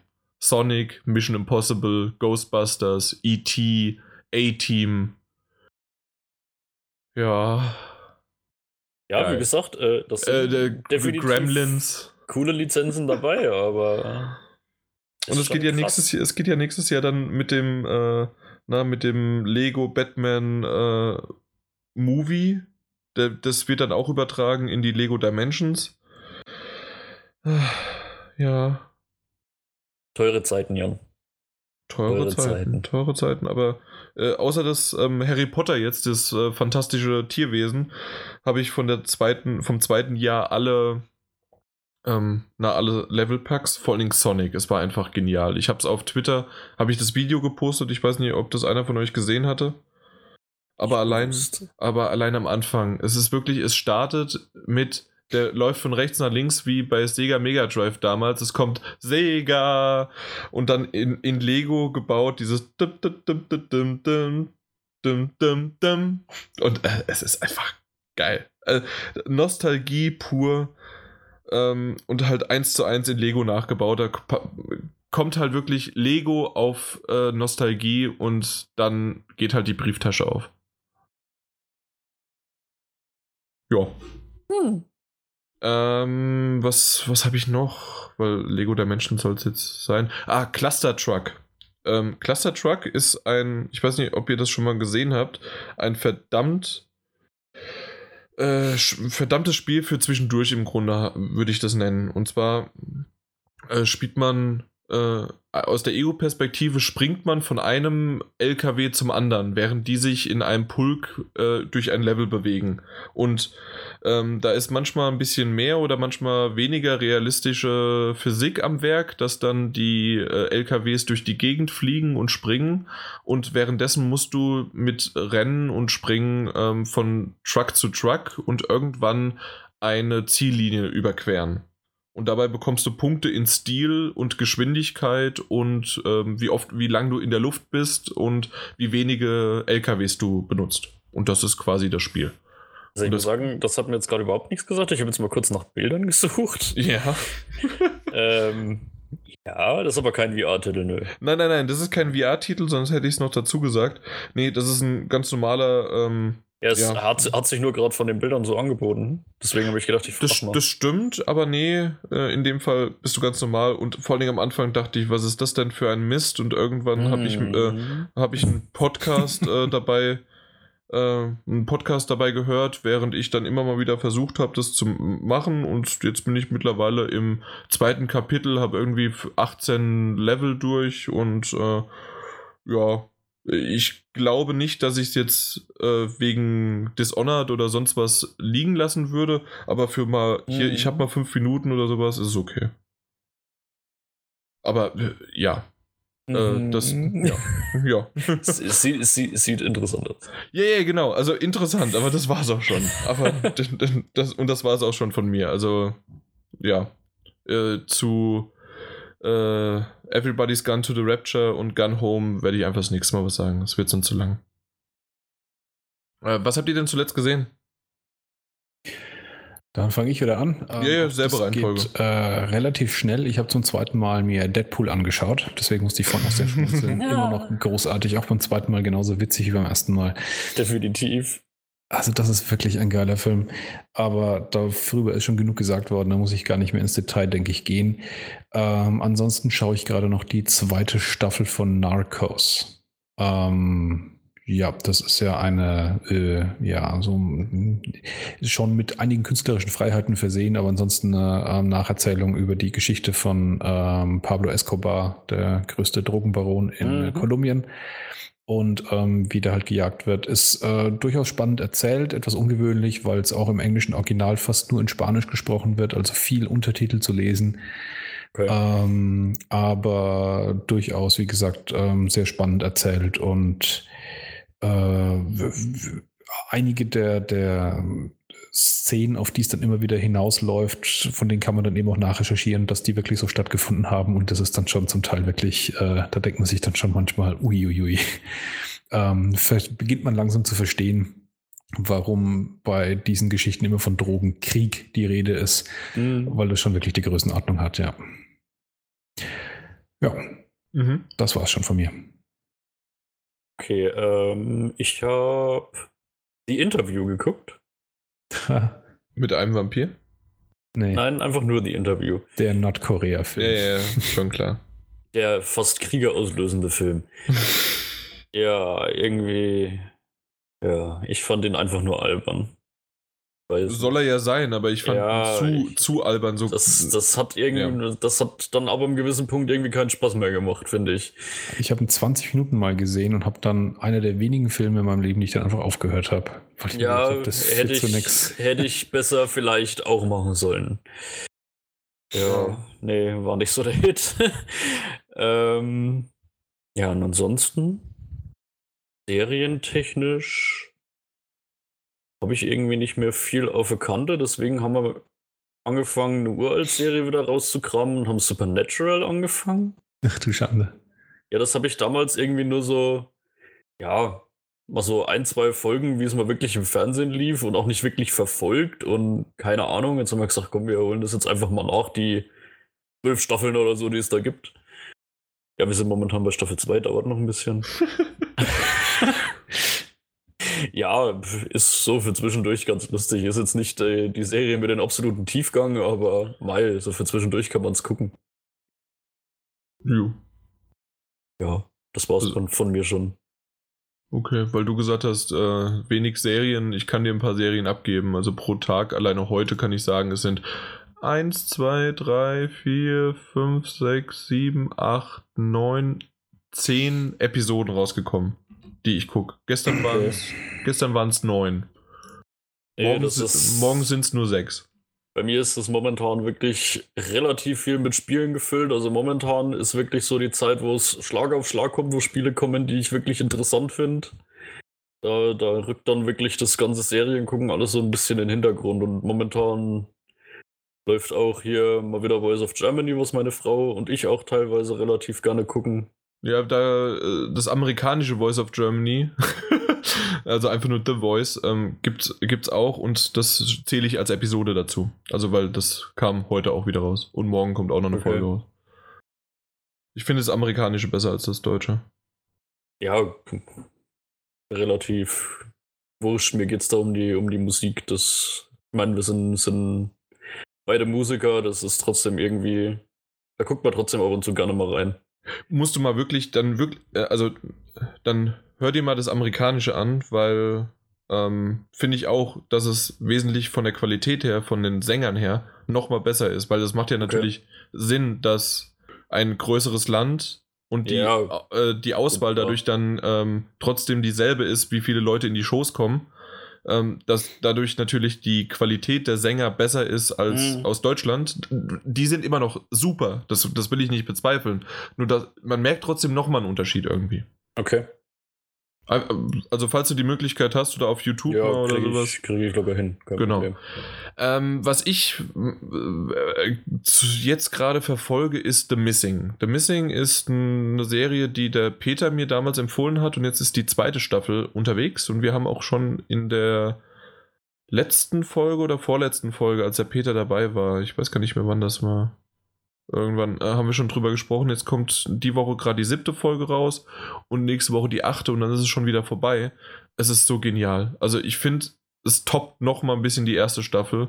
F für euch gerne unbedingt mal reinziehen. Ähm, das ist wirklich super. Sind nur acht Folgen und ist ein Drama mit äh, Zukunft, äh, also nein, mit, mit Gegenwart, Vergangenheit, Sprüngen und immer wieder Stück für Stück werden in der Gegenwart Dinge schon erwähnt, die in der Vergangenheit noch nicht eingetreten sind, die wiederum dann aber verknüpft werden und dann findest du wieder was aus der Vergangenheit raus, was in der, äh, in der Gegenwart noch nicht da war und dann gibt es noch eine Zukunft. Also die springt sozusagen damit und ähm, es geht meistens um, also in der ersten Staffel ging es um Kindesentführung und ähm, wie dann sozusagen der Polizist oder der De Detektiv äh, das dann aufklärt, wie die Eltern damit umgehen, was die Eltern dann machen in der Vergangenheit und in der Zukunft und so weiter. Und das Ganze ist jetzt in der zweiten Staffel nochmal, ich finde es bisher sogar fast noch besser gemacht worden. Mhm. Und, und, die erste war schon ziemlich stark. Klingt kompliziert. Äh, ja, man denkt viel mit und das finde ich aber schön. Also, dass es mal nicht nur ja. so Sitcom-mäßig ist, was ich ja so, sonst immer gern gucke aber das ist mal was, nochmal was anderes. Braucht man zwischendurch auch. Eben, genau. Wenn, wenn man mal denken möchte. Äh, Lights Out ist, ne, ist ein Film, ein Horrorfilm, den hatte ich auch bei uns in die WhatsApp-Gruppe mal reingepostet. Und zwar ist es ein Horrorfilm, der nicht unbedingt jedes Klischee erfüllt und der hat mir echt gut gefallen. Und zwar geht es halt darum, dass ähm, ja nur in der Dunkelheit sozusagen. Nee, das ist eigentlich auch schon viel.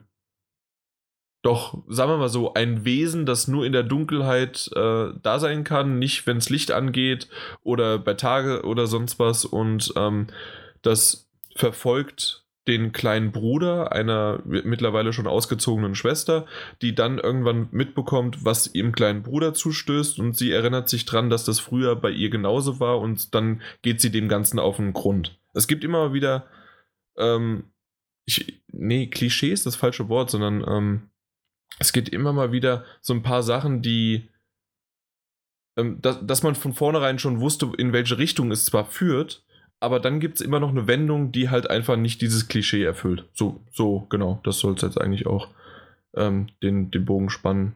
Lights Out heißt der Film. Mhm. Und ich weiß noch, das letzte Mal, als ich das erwähnt hatte, da ging es ja um Penn und Teller, ähm, die beiden Magier. Da hatte ich zwei, drei Leute, die mich angesprochen haben, ja, wo kriege ich das oder wie kann ich das sehen? Und ähm, es gibt jetzt eine neue Serie, The Next Great Magician. Und da ist es quasi eine Castingshow für Magier. Die ganz ich cool in Amerika war gerne geguckt abends auf dem Zimmer. Penn und Teller meinst du? Mhm. Ja, genau. Okay. War ganz lustig. Ja. Ja, finde ich auch. Also dieses Fulas, oder? Ja. Genau. Genau. Jo, das, das war's, das war's. Nee, nein, nein, nein, nein, nein, nein. Äh, ich bin durch, äh, durch ähm, VR bin ich auf die äh, schon etwas längere Videoreihe auf YouTube gekommen und zwar Clueless Gamer. Sagt das euch was? Ja. Conan O'Brien, der mhm. so teilweise ja, so tut ja. oder teilweise wirklich keine Ahnung hat ähm, von Spielen und setzt sich hin. Das ist so fünf bis zehn Minuten zusammengeschnitten und sind aktuelle Spiele, die er da spielt. Und selbst alte Spiele, äh, auch Watch Dogs 1 oder Fallout oder sonst irgendwie was, äh, es macht richtig Spaß, ihm dabei zuzusehen, wie er das ziemlich mit Humor äh, wiederbringt. Und gerade auch die VR-Version ist richtig geil gemacht. Also da habe ich so die letzten paar Tage immer wieder abends noch im Fernsehen, so, äh, im Fernsehen, im Bett, noch so ein paar Folgen davon geguckt. Ja, das war's. Clueless Gamer. Und das beschreibt unseren Podcast eigentlich auch ganz gut und damit hören wir auf, oder? Das sind gute letzte Worte, ja. Ja. Einen kurzen Einwurf habe ich noch. Bitte, bitte, bitte. Deus Ex wurde in der Podcast Nummer 139 am 30. August 2016 veröffentlicht. Na also, sage ich doch in den 30ern. Knapp. Das ist echt so lange schon wieder her, das ist unglaublich. ja, habe ich, hab ich gerade auch nicht gedacht, deswegen, das hat mir gerade noch auf den Nägeln gebrannt, das zu recherchieren. Kacke. Ja, ja kannst mal sehen, wie langsam du bist. Ja. Na gut, dann bis zum nächsten Mal. Wir freuen uns, dass ihr uns zugehört habt. Ähm, ja, bitte eine Rezension hinterlassen. Falls es euch zu lang geworden ist, äh, gebt uns trotzdem 5 Sterne und schreibt hin, war zu lang. Aber 5 Sterne bitte in, äh, auf iTunes am besten oder ihr gebt uns im Forum einfach einen Post mit 5 Sternen.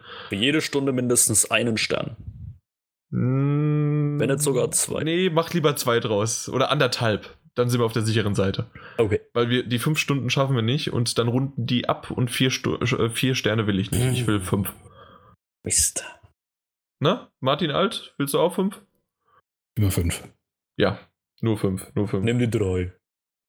Na gut, vielen, vielen Dank dann, wenn ihr es gemacht habt, weil das hilft uns wirklich sehr, damit nochmal zwei, drei Leute zuhören und Mundpropaganda ist auch immer wieder schön.